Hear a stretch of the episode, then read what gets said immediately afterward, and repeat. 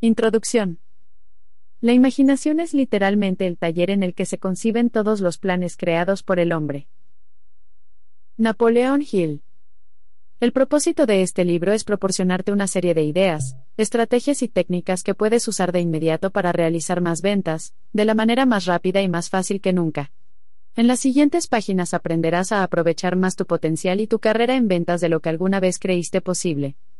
Aprenderás cómo duplicar, triplicar y hasta cuadruplicar tus ventas y tus ingresos en pocos meses o en tan solo algunas semanas. Este libro es la versión escrita de Psicología de Ventas, mi programa de audio sobre ventas de éxito internacional. Este fue traducido a 16 idiomas y se utiliza en 24 países. Es el programa de entrenamiento profesional en ventas más vendido de la historia. Hazte millonario. Según algunas investigaciones de seguimiento realizadas a los graduados del programa de audio, son más los vendedores que se han hecho millonarios escuchando y aplicando estas ideas que quienes lo han hecho con cualquier otro proceso de entrenamiento de ventas. Yo mismo entrené, con este material, a más de 500.000 vendedores de miles de compañías de casi todas las industrias del mundo. Realmente da resultado. Mi propia historia. No terminé la escuela secundaria. En cambio, cuando joven, salí a ver el mundo. Trabajé en diferentes empleos de tipo manual durante unos pocos años hasta que tuve suficiente dinero para comenzar a viajar. Inicié mi camino en un carguero noruego que recorría el Atlántico Norte y luego viajé en bicicleta, en autobús, en camión y en tren por toda Europa, por África y, finalmente, por el lejano Oriente. Nunca me faltó una comida, aunque pospuse muchas de ellas por tiempo indefinido. Cuando ya no pude encontrar más empleos manuales, desesperado, comencé con las ventas. Parece que la mayoría de las decisiones que tomamos en la vida son como dar marcha atrás de noche, golpear algo y luego salir a ver qué es. En este caso, para mí fue un empleo en ventas. Parece que la mayoría de las decisiones que tomamos en la vida son como dar marcha atrás de noche, golpear algo y luego salir a ver qué era. En este caso, para mí fue un empleo en ventas. Entrenamiento básico. Me contrataron como empleado de ventas a comisión y recibí un programa de entrenamiento que constaba de tres partes. Aquí tienes tus tarjetas, aquí tienes tus folletos y ahí está la puerta. Provisto con este entrenamiento, comencé mi carrera de ventas realizando visitas sin previo aviso, golpeando puertas de oficinas durante el día y golpeando puertas de casas durante las tardes. La persona que me empleó no podía vender. Pero me dijo que las ventas son un juego de números, y que lo único que debía hacer era hablar con bastantes personas, así, finalmente encontraría un comprador. Este método de venta se llama barro contra la pared. Si arrojas bastante barro contra la pared, en algún lugar, de alguna manera, un poco de ese barro se quedará pegado. No era mucho, pero era todo lo que tenía. Luego alguien me dijo que, en realidad, las ventas no eran un juego de números, sino más bien un juego de rechazo. Cuanto más te rechacen, más ventas conseguirás. Provisto con este consejo, corrí de un lugar a otro para que me rechazaran con mayor frecuencia. Me dijeron que tenía labia, así que la usé. Cuando alguien parecía no estar interesado, le hablaba con voz más alta y más rápido. Pero aunque me apuraba para ir de un posible cliente a otro, y les hablaba más fuerte y más rápido a todos, apenas me podía mantener. El punto crucial. Después de seis meses de lucha en los que vendí lo justo para pagar mi habitación individual en una pequeña casa de huéspedes, hice algo que cambió mi vida. Fui a ver a la persona de más éxito de nuestra compañía y le pregunté qué hacía diferente de mí. Yo no le temía al trabajo arduo.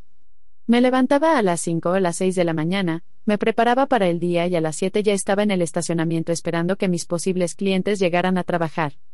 Trabajaba todo el día, Iba de oficina en oficina y de compañía en compañía. Al atardecer, golpeaba las puertas de las casas hasta las nueve o las diez de la noche. Si había alguna luz encendida, hacía la visita. El mejor vendedor de la oficina, que era solo un par de años mayor que yo, tenía un enfoque totalmente distinto. Llegaba alrededor de las nueve. Pocos minutos después entraba un posible comprador y se sentaban a hablar. Después de una breve conversación, el comprador sacaba su chequera y emitía un cheque por la compra del producto. Más tarde, en la misma mañana, el vendedor salía, hacía otro par de ventas y almorzaba con otro posible cliente. A la tarde hacía algunas ventas más y luego quizás tomaba un trago o cenaba con otro posible cliente. De esta manera, vendía entre 5 y 10 veces más que yo o que cualquier otro en la oficina, y no parecía trabajar demasiado. El entrenamiento hace la diferencia. Resultó que, cuando era joven, este vendedor había trabajado para una de las compañías más grandes del mundo según la revista Fortune 500. Esa compañía había invertido 16 meses para entrenarlo en forma intensiva en el proceso de las ventas profesionales. Con esa destreza, podía trabajar para cualquier compañía o industria y vender el producto o servicio que fuera en casi cualquier mercado. Dado que sabía cómo hacerlo, podía vender mucho más que los demás, aún trabajando la mitad del tiempo o menos. Este descubrimiento cambió mi vida. Cuando le pregunté qué hacía diferente, me dijo, bueno, muéstrame tu presentación de ventas y te lo diré. Ese era mi primer problema. No tenía idea de qué era una presentación de ventas. Había oído que existía tal cosa, pero nunca la había visto. Entonces le dije, muéstrame la tuya y te mostraré la mía. Él fue paciente y educado. Me dijo, muy bien, te mostraré una presentación básica de ventas de principio a fin. Luego me mostró, paso a paso, la presentación de ventas de nuestro producto. En vez de utilizar un discurso o frases inteligentes para capturar la atención o vencer la resistencia del posible cliente, formulaba una serie de preguntas lógicas que iban de lo general a lo particular, y que estaban pensadas para un posible cliente genuino. Al final de esta serie de preguntas, quedaba muy claro que el posible cliente podría utilizar nuestro producto y beneficiarse con él. La pregunta final se formulaba meramente para cerrar la venta. Actúa de inmediato. Tomé nota de todo. Fortalecido por este nuevo enfoque de ventas, salí y comencé a visitar otra vez a posibles clientes. Pero ahora, en vez de hablar, preguntaba, en vez de abrumar al posible cliente con las características y los beneficios de mi producto, me concentraba en conocer su situación y ver cómo podía ayudarlo. Con este nuevo método, mis ventas aumentaron. Luego, supe que había libros acerca de ventas. No tenía idea de que los mejores vendedores del mundo habían escrito libros con algunas de las mejores ideas sobre ventas. Comencé a leer todo lo que encontraba sobre el tema, dedicaba las primeras dos horas de cada día a estudiar y tomar notas. Después, me enteré de que existía el aprendizaje mediante grabaciones. Eso fue determinante. Comencé a escuchar grabaciones hora tras hora mientras iba de oficina en oficina. Los escuchaba de día y de noche. Ensayé y practiqué las mejores oraciones y frases de los mejores vendedores hasta que fui capaz de recitarlas dormido. Y mis ventas aumentaron cada vez más. Más tarde descubrí los seminarios de ventas. Pensé que había muerto e ido al cielo. No tenía idea de cuánto se podía aprender en un seminario de ventas. Comencé a asistir a todos los seminarios y cursos que podía, aunque para eso debía recorrer largas distancias, pero ya tenía los medios para hacerlo. Y mis ventas siguieron incrementándose. Llega a la gerencia. Vendía tanto que la compañía me nombró gerente de ventas. Me dijeron, lo que sea que estés fumando, toma nuevo personal de ventas y compártelo con ellos. Comencé a contratar vendedores de la calle y mediante avisos en los periódicos. Les enseñé mi metodología. Luego, salieron de la oficina y comenzaron a vender de inmediato. Hoy muchos de ellos son millonarios y multimillonarios. Sé el mejor. La sencilla idea que cambió mi vida fue el descubrimiento de la ley de causa y efecto. Según esta ley, existe una causa para cada efecto, todo sucede por una razón. El éxito no es un accidente. El fracaso tampoco lo es. De hecho, el éxito es predecible. Deja huellas. El éxito no es un accidente. El fracaso tampoco lo es. De hecho, el éxito es predecible. Deja huellas.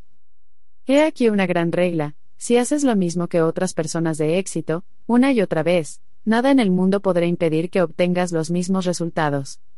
Y si no lo haces, nada podrá ayudarte. Recuerda que todos los que hoy forman parte del 10% de los mejores en ventas, comenzaron entre el 10% de los peores. Todos los que ahora tienen éxito, alguna vez no lo tuvieron. Todos los que ocupan el primer puesto, alguna vez estuvieron en último lugar. Y en todos los casos, lo que esta gente de primera hizo fue aprender de los expertos. Ellos descubrieron lo que hacían otras personas para tener éxito e hicieron lo mismo, una y otra vez, hasta que obtuvieron los mismos resultados. Tú también puedes hacerlo. Utiliza lo que aprendes. A veces pregunto a mi auditorio, ¿cuál es el aparato para hacer ejercicio en el hogar más popular en los Estados Unidos? Después de dudar un poco, les digo, es la cinta de andar. Los estadounidenses gastan más de mil millones de dólares por año en cintas de andar. Luego formulo una segunda pregunta. Si compras una cinta de andar para tu casa, ¿de qué depende el grado de beneficio que obtengas de ella? Ellos responden, el beneficio que obtengas dependerá de la frecuencia y la duración con la que la utilices. Este es mi punto. No hay dudas acerca de los resultados que puedes obtener con la cinta de andar. Eso ya ha sido determinado. Todo el mundo sabe que si usas la cinta de andar regularmente y durante un periodo considerable, obtendrás beneficios innegables para tu salud. Las estrategias y técnicas que aprenderás en este libro se parecen a la cinta de andar. No hay dudas en cuanto a si dan resultados o no. Las utilizan todos los vendedores mejor pagados de todas las industrias de todo el mundo. Están probadas y comprobadas. Mientras más utilices estos métodos, mejor los manejarás y más rápidamente obtendrás resultados superiores.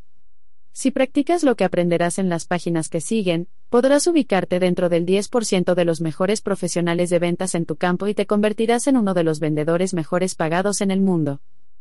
¿Te parece una buena meta para alcanzar juntos? Si crees que lo es, comencemos. Todo lo que la mente humana pueda concebir y creer, se puede lograr. Napoleón Hill. El juego interno de las ventas. Visualiza lo que quieres. Velo, siéntelo, cree en eso. Haz tu plano mental y comienza a construir. Robert Collier. Nada sucede hasta que ocurre una venta. Los vendedores son algunas de las personas más importantes de nuestra sociedad. Sin ventas, toda nuestra sociedad se detendría por completo. Los únicos verdaderos creadores de riqueza en nuestra sociedad son los negocios. Estos originan todos los productos y servicios. Generan todos los beneficios y riquezas. Los negocios pagan todos los salarios y los beneficios. La salud de la comunidad de los negocios de una ciudad, estado o nación es la clave que determina la calidad de vida de las personas que viven en esa área geográfica. Eres importante. Los vendedores son las personas más importantes de cualquier negocio. Sin ventas, las compañías más grandes y sofisticadas tendrían que cerrar. Las ventas son la chispa que enciende el motor de la libre empresa. Hay una relación directa entre el éxito de la comunidad de las ventas y el éxito del país entero. Mientras más potente sea el nivel de ventas, más exitosa y redituable será esa industria o área. Los vendedores pagan todas las escuelas, los hospitales, las instituciones de beneficencia públicas y privadas, las bibliotecas, los parques y todas las cosas buenas que son vitales para nuestro estándar de vida. Los vendedores, por medio de sus ventas y de los beneficios e impuestos generados por las compañías de éxito, pagan a los funcionarios del gobierno de todos los niveles, todos los planes de asistencia social, los seguros de desempleo, la seguridad social, la atención médica y otros beneficios. Los vendedores son esenciales para nuestra forma de vida. Los vendedores son los que mueven y activan la comunidad. El presidente Calvin Coolidge dijo una vez, el negocio de los Estados Unidos son los negocios. Si revisas los periódicos más importantes, como el Wall Street Journal y el Investors Business Daily y las principales revistas de negocios, como Forbes, Fortune, Business Week, Incorporated, Business 2.0, Wiley Fast Company, verás que casi todo lo que escriben tiene que ver con las ventas. Todos los mercados financieros, incluyendo los precios de las reservas, los bonos y los bienes de consumo, así como las tasas de interés actuales, guardan relación con las ventas. Como vendedor profesional, movilizas y activas nuestra sociedad. La única pregunta es, ¿qué también vendes? Durante muchos años, las ventas se consideraron una ocupación secundaria. A muchas personas les avergonzaba contar que trabajaban en ventas. Había un prejuicio general en contra de los vendedores. Hace poco, el presidente de una de las 500 compañías más importantes del mundo, según la revista Fortune 500, dijo a un periodista, aquí consideramos que las ventas son la parte sórdida de nuestro negocio. Las mejores compañías. Esta actitud está cambiando rápidamente. Hoy las mejores compañías tienen a los mejores vendedores. Las segundas mejores empresas tienen a los segundos mejores vendedores. Las terceras mejores compañías están a punto de cerrar. Las organizaciones más exitosas del mundo son organizaciones de venta excelentes. Ahora cientos de universidades ofrecen cursos de venta profesional. Esto es un gran cambio respecto de la situación de hace algunos años.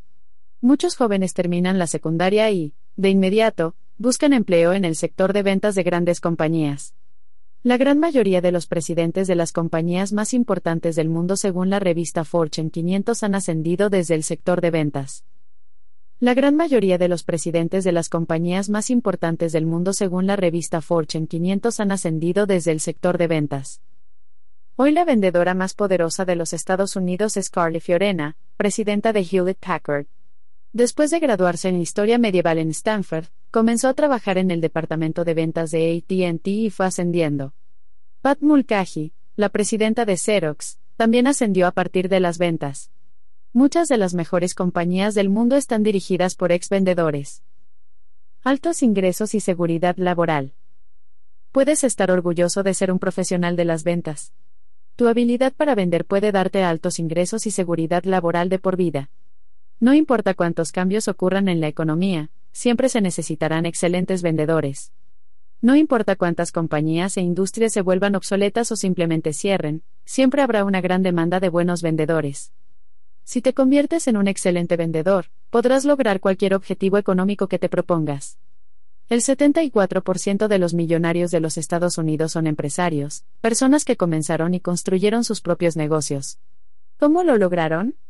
Se les ocurrió la idea de ofrecer un producto o un servicio que nadie más ofrece o creen que lo ofrecerán mejor que la competencia y así arman sus propias empresas. Entre los empresarios, la aptitud más importante para el éxito es la habilidad para vender.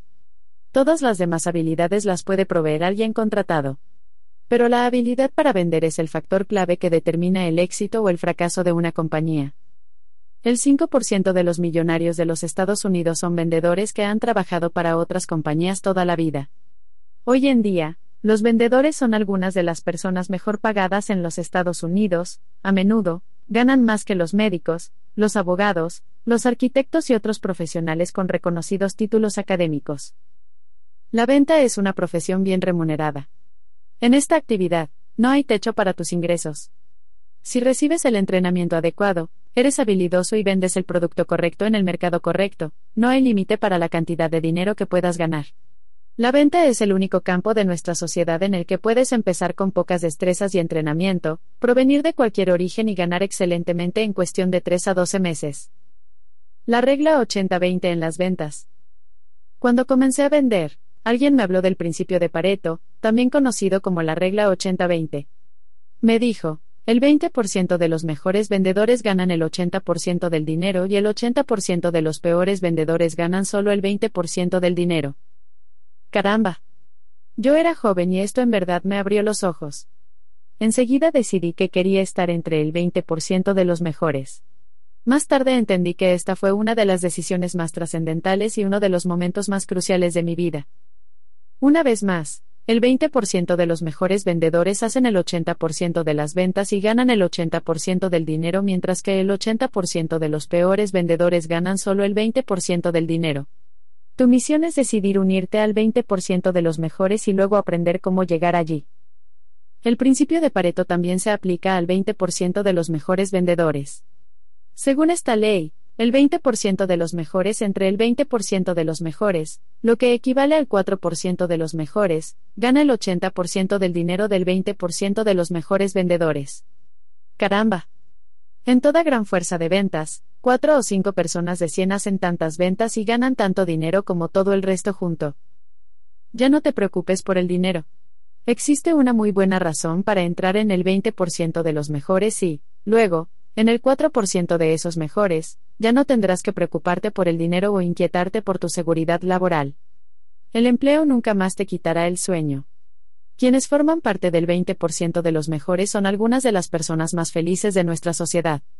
Por otra parte, la gente incluida en el 80% de los peores se preocupa por el dinero. Una de las grandes tragedias de nuestra sociedad, la más próspera en la historia, es que la mayoría de las personas se preocupa por el dinero la mayor parte del tiempo. A la mañana se levantan pensando en sus problemas de dinero. Piensan en el poco dinero que tienen durante todo el día.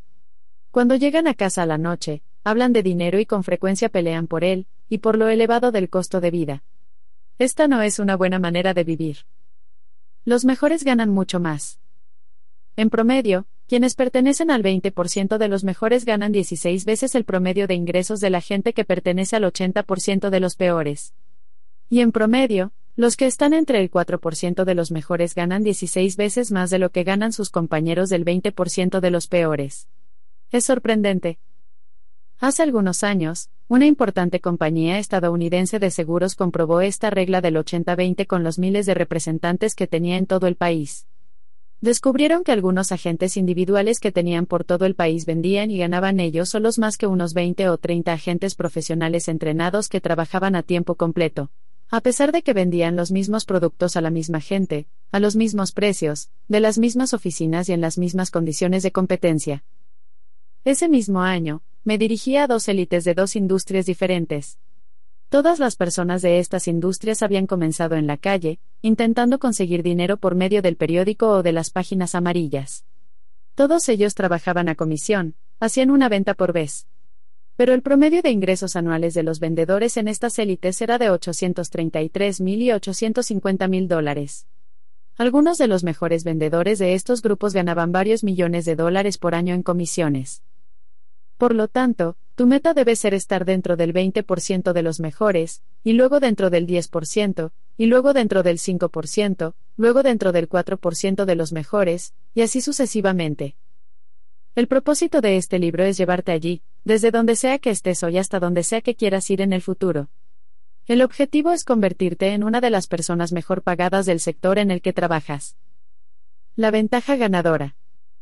Si el 20% de los mejores vendedores de un sector gana el 80% del dinero y el 20% de las compañías de una industria obtiene el 80% de las ganancias, ¿cuáles son los rasgos distintivos de estos individuos y organizaciones que hacen posible tamaña diferencia? La conclusión es que ellos han sacado una ventaja ganadora en sus respectivos campos. El concepto de ventaja ganadora es una de las ideas más importantes del siglo XXI en el ámbito de la gerencia y las ventas. Según este principio, pequeñas diferencias de habilidad pueden generar enormes diferencias en los resultados. Lo que distingue a los mejores vendedores de los vendedores promedio o mediocres no es una enorme diferencia en talento o habilidad. A menudo, solo se trata de unas pocas cosas hechas de forma sistemática y bien, una y otra vez. Gana por una cabeza. Por ejemplo, si un caballo compite en una carrera y gana por una cabeza, gana 10 veces el dinero del premio del caballo que pierde por una cabeza. Esta es la pregunta. ¿Acaso el caballo que gana por una cabeza es 10 veces más rápido que el que pierde del mismo modo? ¿Es un 10% más rápido? No. Es solo una cabeza más rápido, pero eso se traduce en una diferencia del mil respecto del dinero del premio. Si un vendedor logra la venta en un mercado competitivo, ¿eso significa que es 10 veces mejor que quien pierde la venta? Por supuesto que no. A veces un cliente le compra a una persona en lugar de comprarle a otra por un pequeño tecnicismo. El hecho es que, tal vez, el vendedor que gana la venta sea solo una cabeza mejor que el que la pierde. Pero a diferencia de los caballos, los vendedores enfrentan una desventaja. No hay premios de consolación. Si un caballo llega segundo o tercero, de todas formas, se lleva un premio. Pero una venta es una transacción en la que el ganador se lleva todo. El vendedor que pierde la venta no obtiene nada, no importa cuántas horas haya invertido en ella. Mejora un poquito, en las ventas, solo tienes que ser un poquito mejor y diferente en cada una de las áreas clave para lograr resultados y para que eso redunde en una extraordinaria diferencia de ingresos. Un pequeño incremento en la destreza o habilidad, solo un 3 o un 4%, puede darte la ventaja ganadora, puede colocarte dentro del 20% de los mejores, y luego dentro del 10% de ese grupo. En las ventas, Solo tienes que ser un poquito mejor y diferente en cada una de las áreas clave para lograr resultados y para que eso redunde en una extraordinaria diferencia de ingresos. Una vez que consigues esta pequeña ventaja, como el interés compuesto, se sigue acumulando. Al principio, vas un poco más adelante que la multitud. Cuanto más uses tus aptitudes adicionales, más las perfeccionarás. Mientras más te perfecciones, mejores resultados obtendrás pronto comenzarás a destacarte entre la multitud por un margen cada vez mayor y, en pocos años o incluso en pocos meses, podrás ganar 5 o 10 veces más que otros que todavía se desempeñan en un nivel promedio. Características de los mejores vendedores. Hay ciertas características que distinguen a los vendedores exitosos de los vendedores promedio. A lo largo de los años, estas cualidades fueron identificadas por medio de entrevistas, encuestas e investigaciones exhaustivas. Además, hay dos cosas que debes saber. Primero, nadie nace con estas cualidades. Segundo, todas ellas se pueden aprender con la práctica. Tú puedes llegar a tener las características que, prácticamente, te garantizarán una extraordinaria calidad de vida. Antes se creía que la gente era exitosa porque provenía de buena familia, había recibido buena educación, se había relacionado con los contactos apropiados y había obtenido buenas calificaciones en la escuela, entre otros factores medibles. Pero luego, los investigadores descubrieron que algunas personas habían comenzado sin ninguna de esas ventajas y, sin embargo, llegaron a la cima de sus profesiones. Comienza de la nada. Una de las mejores pruebas de esta teoría es la cantidad de nuevos inmigrantes que llegan a Estados Unidos con poco dinero, sin contactos, sin estudios, con un inglés muy limitado y con todas las desventajas imaginables. Pero, de alguna manera, en pocos años superan cada una de las dificultades y se convierten en líderes en su campo. En mis seminarios continuamente conozco hombres y mujeres de todo el mundo que vinieron a este país sin nada, y que ahora son unos de los mejores vendedores, ganan muy bien y algunos incluso se han convertido en millonarios por sus propios medios. En todos los casos, las razones tienen que ver más con lo que sucede en su interior que con las circunstancias externas. El éxito es mental. Lo que sucede dentro de la mente del vendedor es lo que hace toda la diferencia. Hace algunos años, la Universidad de Harvard estudió a 16.000 vendedores y descubrió que las cualidades básicas que determinan el éxito o el fracaso en las ventas eran todas mentales. Si una persona tenía ciertas cualidades, tendría éxito y eso sería una constante en todo lo demás. Si desarrollas estas cualidades psicológicas, entonces ellas sentarán las bases de tu éxito personal en las ventas. Si quieres saber cuán alto será un edificio, mira qué tan profundos son sus cimientos. Mientras más profundos sean los cimientos, más alto será el edificio. De la misma manera, cuanto más profundos sean tus cimientos de conocimiento y destreza, más maravillosa será la vida que podrás construir. Una vez que has construido tus cimientos, y has llegado a ser absolutamente magnífico en las ventas, puedes ir donde sea y elegir tu propio camino. Siempre podrás profundizar aún más tus cimientos. Aprovecha tu potencial. El vendedor promedio utiliza solo un pequeño porcentaje de su potencial para vender con eficacia. En efecto, se calcula que, por lo general, la persona promedio nunca utiliza más del 10% de su potencial. Esto significa que todos desaprovechan, por lo menos, el 90% de su potencial. Cuando aprendas a liberar ese 90% adicional de tu potencial, ascenderás a las categorías de ingresos de los que más ganan. Sigue a los líderes. Si tu objetivo es estar dentro del 10% de los mejores vendedores en tu campo, lo primero que tienes que hacer es descubrir quién forma parte de ese 10%. En vez de imitar a los seguidores, es decir, a los vendedores promedio de tu campo, sigue a los líderes. Compárate con los mejores. Recuerda, nadie es mejor que tú y nadie es más inteligente que tú. Si a alguien le va mejor que a ti, eso solo significa que ha descubierto la relación causa y efecto en las ventas exitosas antes que tú. El filósofo británico Bertrand Russell dijo una vez, la mejor prueba de que algo puede hacerse es que alguien ya lo hizo. Esto significa que si alguien gana 5 o 10 veces más de lo que tú ganas, es evidente que tú puedes ganar la misma cantidad de dinero, solo debes aprender cómo. Recuerda, todos comienzan desde cero y luego ascienden. Si alguien lo está haciendo mejor que tú, descubre cómo llegó desde cero hasta donde está hoy. A veces la mejor manera de averiguarlo es ir y preguntar. Probablemente te lo digan. Suele suceder que la gente más exitosa está dispuesta a ayudar a otras personas que quieren triunfar. Tu programa maestro. El avance más notable en el campo de la psicología y la conducta humana del siglo XX ha sido el descubrimiento del concepto de uno mismo. Este es el conjunto de creencias que tienes acerca de ti mismo. Representa cómo te ves y qué piensas de ti mismo en todos los aspectos de tu vida. El concepto de ti mismo es el programa maestro de tu computadora subconsciente. Es como un sistema operativo que determina todo lo que dices, piensas, sientes y haces. El concepto que tienes de ti mismo guarda una relación directa con tus conductas y tu eficacia. Tu desempeño externo siempre es congruente con el concepto que tienes de ti mismo. Todo cambio o mejora en tu vida comienza cuando modificas y mejoras el concepto que tienes de ti mismo, es decir, tu programación interna. No solo tienes un concepto general que determina qué piensas y sientes acerca de ti mismo, de tu vida y de otras personas, sino que también tienes una serie de mini conceptos. Estos son pequeños conceptos que determinan tu eficacia y tu desempeño en todos los aspectos de tu vida, desde manejar una bicicleta hasta dar un discurso. El concepto de ti mismo y las ventas. Por ejemplo, en las ventas tienes un concepto de ti mismo y de cómo buscar posibles clientes. Si ese concepto es alto, positivo, entonces buscar posibles clientes no es un problema para ti. Te levantas a la mañana, deseoso de visitar nuevos contactos. Eres competente y seguro respecto de la búsqueda de posibles clientes, así que tu mecanismo de venta siempre se mantiene activo. Si tienes un concepto pobre de ti mismo respecto de la búsqueda de posibles clientes, abordarás esta tarea con temor y ansiedad. Harás todo lo posible para evitarla. La sola idea de buscar posibles clientes te pondrá tenso e inquieto. No te esforzarás y buscarás formas de evitar esa actividad continuamente. Esto también se aplica a todas las demás áreas de la venta. Lo que determina tus ingresos. Todos los vendedores tienen un concepto de sí mismos que afecta a la cantidad de dinero que ganan.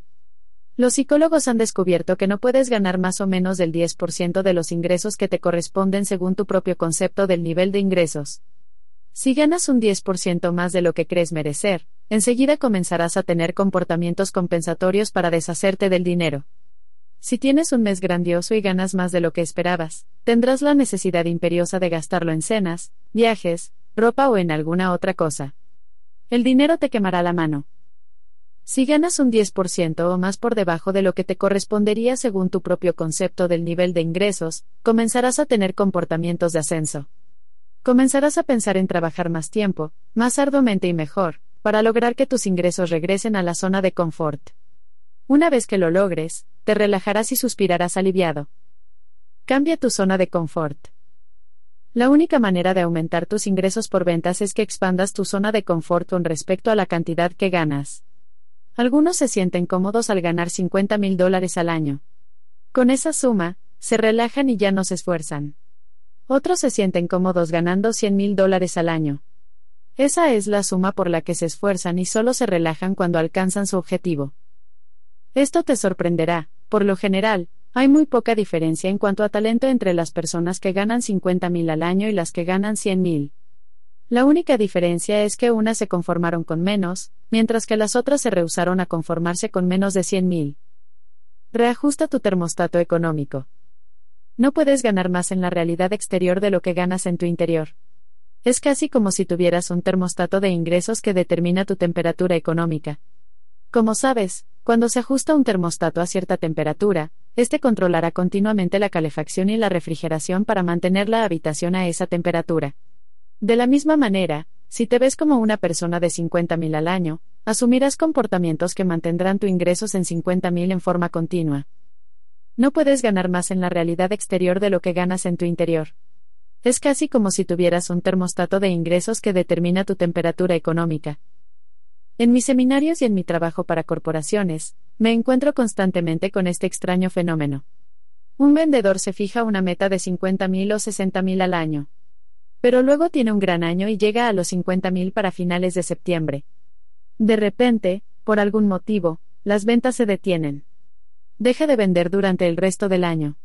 No logra motivarse por mejor que sea el mercado para su producto. Se queda inmóvil hasta el 31 de diciembre. Luego, el 1 de enero, arremete como un caballo de carrera y comienza a vender otra vez. En todos los casos, siempre se trata de lo que crees que deberías ganar. A veces los vendedores se proponen ganar una cierta cantidad en un mes determinado. Pero si tienen un gran mes, y ganan el monto que esperaban a mediados del mes, dejan de vender durante las siguientes dos semanas. Apenas si pueden esperar hasta el primero de mes para regresar a las ventas y estar psicológicamente preparados para eso. Esto es bastante común. Rompe con el pasado. Muchos se limitan porque piensan que no tienen derecho a ganar más que sus padres. Una y otra vez veo vendedores que se estancan en cierto nivel de ingresos porque este es el monto más alto que sus padres ganaron en toda su vida. Inconscientemente han decidido no ganar más de ese monto. Y eso se convierte en realidad. Conocí un caso extremo, un joven se mudó del campo a la ciudad y obtuvo un empleo que consistía en vender antenas parabólicas a los granjeros. Este vendedor provenía de una familia carenciada y nunca había ganado demasiado dinero. Pero la cosecha fue buena ese año y los granjeros compraban a lo loco antenas parabólicas de 5000. Él comenzó a hacer dinero más rápidamente de lo que jamás había soñado. Pero la experiencia de ganar tanto dinero en tan poco tiempo fue tan traumática que después de realizar un par de ventas al principio de la semana, regresaba a casa, apagaba todas las luces de su pequeño apartamento. Se metía debajo de las sábanas de su cama y se quedaba a oscuras mientras su corazón palpitaba con fuerza.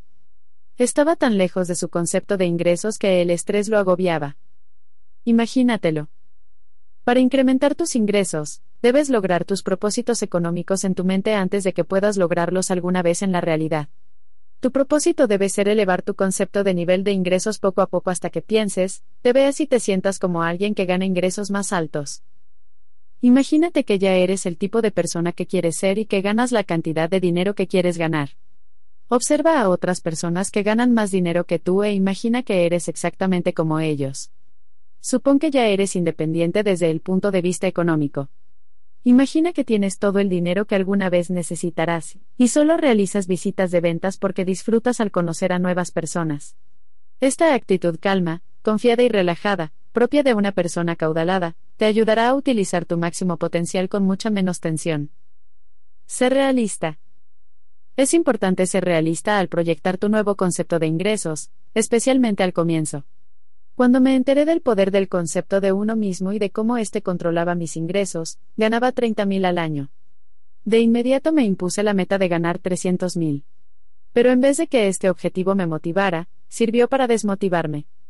En lugar de conseguir que mi mente trabajara para encontrar una manera de ganar esa cantidad de dinero, mi mente se cerró. Fue como apagar una luz. Lo que aprendí después fue que una meta que está mucho más allá de cualquier cosa que hayas logrado alguna vez es ignorada por tu propio concepto de lo que debes ganar. En lugar de motivarte, te desanima. Después de seis meses de trabajar para lograr ese objetivo nuevo e irreal, al final caí en la cuenta de mi error, y fijé una nueva meta de 50.000 al año. Casi de inmediato comencé a progresar y pronto alcancé mi nuevo objetivo. Tu nivel de ingreso se conserva. He aquí otro punto interesante. Un vendedor puede empezar desde cero, y luego ascender durante varios años para finalmente ganar más de 100.000 al año. Pero luego la economía retrocede, la industria se retrae o se cierra y él tiene que comenzar de nuevo en otra compañía y vender un producto diferente. ¿Cuánto crees que ganará al año siguiente? Respuesta, más de 100.000. ¿Por qué? Porque ya se considera un vendedor de 100.000 al año, más allá de las circunstancias externas, siempre encontrará la manera de ganar 100.000 o más. ¿Has leído historias sobre altos ejecutivos que trabajan para grandes corporaciones y que ganan más de un millón de dólares al año? Por alguna razón, se quedan sin trabajo. Luego, un par de años más tarde, lees o oyes acerca de ellos y te enteras de que están trabajando para otra compañía, y ganan aún más de un millón de dólares al año. Lo que ocurre es que una vez que alguien es una persona de un millón de dólares por año, nadie pensaría en ofrecerle menos. Todo tiene que ver con el concepto que uno tenga de sí mismo. Las áreas clave para obtener resultados en las ventas.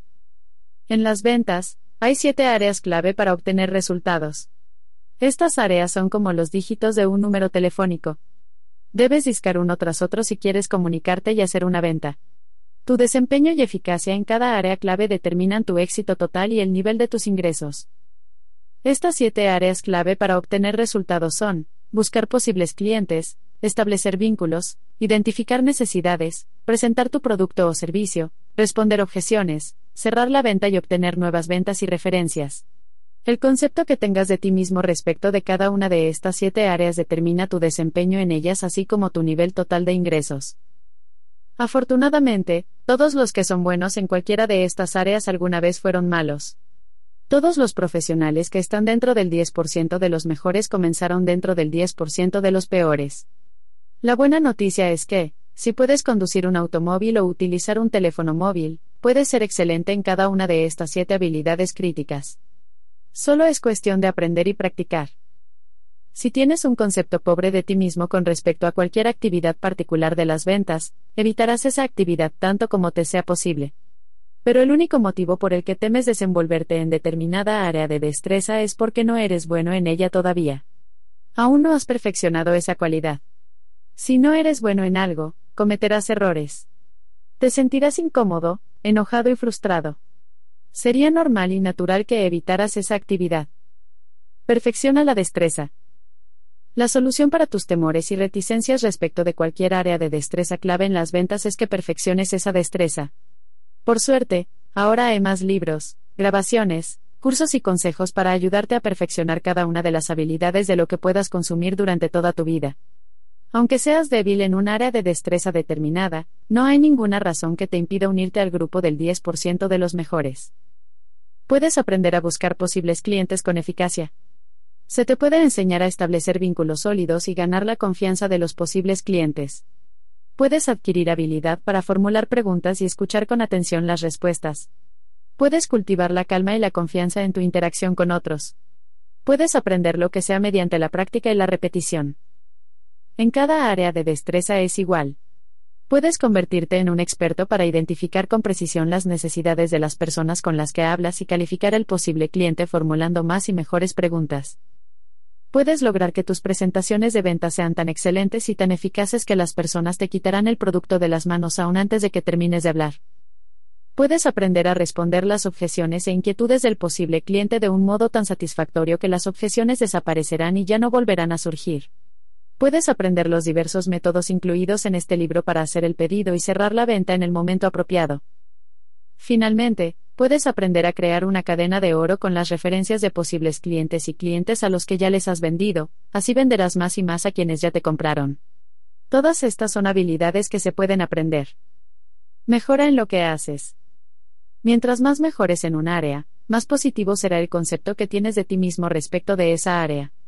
Cuanta más confianza tengas en tu habilidad, más feliz te sentirás cuando hagas esa parte de tu trabajo y así obtendrás mejores resultados. De hecho, puedes dar forma a todas las características de tu personalidad en ventas como si fueras un escultor. Nunca te sientes incómodo haciendo algo para lo que eres bueno. Solo te sientes ansioso cuando haces algo para lo que piensas que no eres particularmente bueno. Cada paso que des para mejorar en cualquier área elevará tu confianza e incrementará tu posibilidad de éxito cada vez que lo intentes. Enfrenta tus temores. Cuando comienzas a vender, sueles tener el corazón en un puño. Late tan fuerte que crees que la gente a tu alrededor puede oírlo. Con frecuencia, tienes el estómago revuelto cuando realizas tu primera visita de ventas. Los psicólogos dicen que las personas suelen comportarse como si fueran un niño con temor a recibir una nalgada. En gran medida, el concepto de uno mismo es subjetivo. No proviene de la realidad. Proviene únicamente de las ideas o pensamientos que tienes acerca de ti mismo, en especial, de las propias opiniones que te limitan y que impiden que la mayoría avance. El temor y la duda siempre han sido los peores enemigos del potencial del hombre. Muchas personas ponen en duda su habilidad para destacarse en un área determinada y, aunque eso no sea cierto, se hace realidad. Como dijo William James, de Harvard, la creencia genera el hecho real. Si crees que eres limitado, de alguna manera, te sentirás y actuarás como si lo fueras y entonces eso se hará realidad. El temor y la duda siempre han sido los peores enemigos del potencial del hombre. No te subestimes. Algunas personas piensan que son malísimas cerrando ventas. Si piensas así y te lo dices, entonces serás malísimo cerrando ventas. La sola idea de hacer el pedido hará que tu corazón lata con fuerza, que tu estómago se revuelva, que las palmas de tus manos suden, y que tu mente se quede en blanco. Sin embargo, como aprenderás, la realidad es que el cierre es un final normal y natural de una conversación de ventas. Una vez que hayas perfeccionado el arte del cierre de ventas, serás capaz de hacer el pedido en cualquier circunstancia. Algunas personas están convencidas de que son pésimas hablando por teléfono. Debido al temor natural al rechazo, evitan llamar a gente que no sea amigable y hospitalaria. Luego se dicen, detesto llamar a extraños. Mientras pienses y te digas esto, cada vez que tomes el teléfono te enredarás con tus palabras, cometerás errores y no podrás desenvolverte bien. Enfrenta las creencias que te limitan. La buena noticia es que las creencias que te limitan no provienen de los hechos ni de la realidad. Muy a menudo son ilusiones de tu propia mente. Ya que son irreales, puedes deshacerte de ellas reemplazándolas con creencias nuevas y positivas de confianza y competencia en cualquier área. Las creencias limitantes se desarrollan temprana y fácilmente. A veces probarás algo, como esquiar o patinar, y no lo harás bien la primera vez. De inmediato concluirás que no eres bueno en ese deporte. De ahí en adelante, te sabotearás buscando ejemplos para validar tu decisión inicial. Pronto evitarás esa actividad completamente. Louis Hay, docente y escritora metafísica, dice que el principal problema que aqueja a las personas es la sensación de no ser lo suficientemente bueno. Todos sentimos en lo más profundo de nuestro ser que no somos tan buenos como los demás. Sentimos que las personas a las que les va mejor son en verdad mejores que nosotros. De forma inconsciente concluimos que si son mejores que nosotros, debemos de ser peores que ellos. Si ellos valen más, entonces nosotros debemos de valer menos. Esta falsa conclusión es la causa fundamental de la mayor parte de la infelicidad de nuestra sociedad. El reactor central del concepto de ti mismo. El descubrimiento más importante de la rama de la psicología que estudió el concepto de uno mismo es el papel central de la autoestima. La autoestima se podría definir como cuánto te gustas. Cuánto te gustas es el factor crítico y determinante de tu personalidad y de todo lo que te sucede. El grado en el que te gustas en cualquier área es la clave determinante de tu desempeño y eficacia en esa área. Determina cuánto dinero ganas, cómo te vistes, cuán bien te llevas con otras personas, cuánto vendes y qué calidad de vida tienes. Una persona que de veras se gusta tiene una alta autoestima y, por lo tanto, el concepto que tiene de sí misma es positivo. Cuando realmente te gustas en un papel en particular, das lo mejor de ti en ese papel. Mientras más te gustes, más te gustarán las otras personas. Cuanto más te agraden las otras personas, más les agradarás tú a ellos. Mientras más te gusten tus clientes, más les gustarás tú a ellos y estarán más dispuestos a comprarte y a recomendarte a sus amigos. Las personas que tienen una alta autoestima conocen a personas que tienen una alta autoestima y se casan con ellas. Los padres que tienen una alta autoestima crían niños con una alta autoestima. Los jefes que tienen una alta autoestima forman vendedores y empleados con una alta autoestima. Los hombres y las mujeres que tienen una alta autoestima tienen grandes expectativas y niveles superiores de autodisciplina. Tienen mejores amistades y se llevan mejor con la gente que conocen.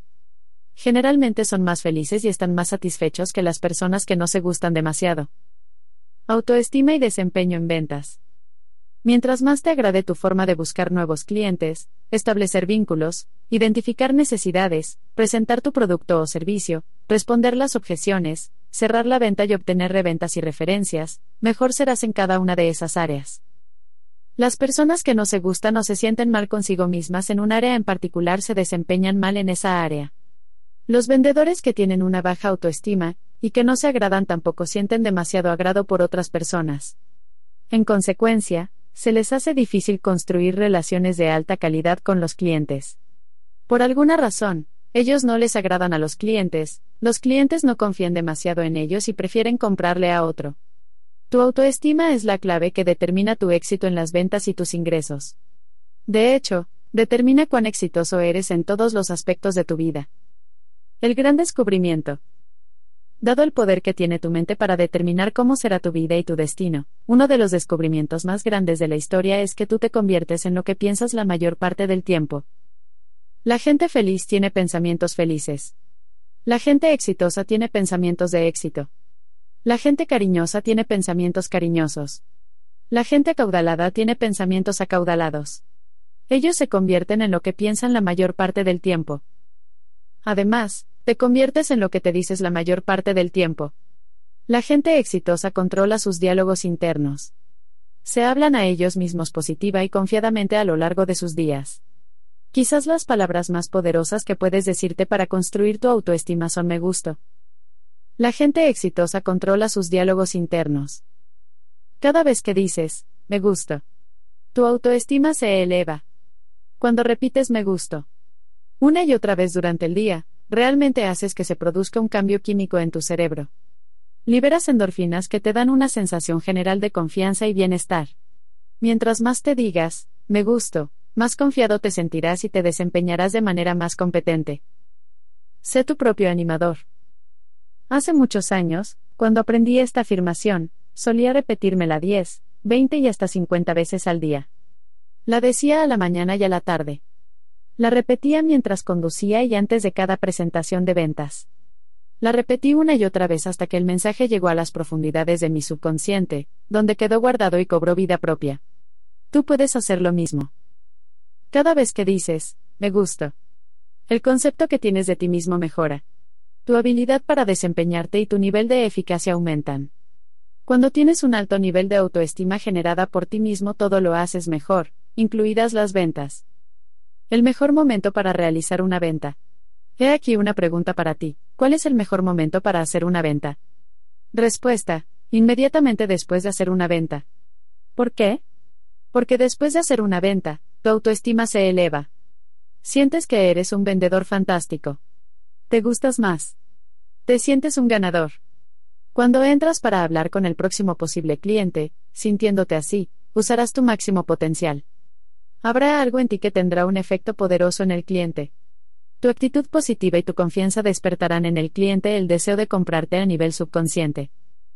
A veces un vendedor hace una venta a la mañana temprano, y luego otra, y luego otra y otra y otra y vende más en un solo día de lo que ha vendido en una semana o dos. Este pico de ventas no tiene nada que ver con el producto, el mercado o el cliente, Sucede porque el concepto que el vendedor tiene de sí mismo ha subido como el mercurio de un termómetro en un día caluroso. Por consiguiente, se desempeña con un nivel excepcional de eficacia. Utiliza tu máximo potencial. Inmediatamente después de hacer una venta, te gustas más como vendedor. Te sientes más cómodo y eficaz. Si has trabajado con un posible cliente que es difícil y acabas de cerrar una venta con otro, súbete al automóvil, Ve a visitar al cliente difícil e intenta hacer la venta. Te asombrará la cantidad de veces que esto resulta ser una estrategia efectiva. Serás más persuasivo justo después de lograr una venta que en cualquier otro momento. No es que el cliente haya cambiado. Tampoco lo han hecho el producto o el servicio, el mercado o la competencia. El único que cambió eres tú. Nada te detendrá. Una de las cosas que sabemos en ventas es que el éxito genera éxito. Mientras más vendas, mejor vendedor serás.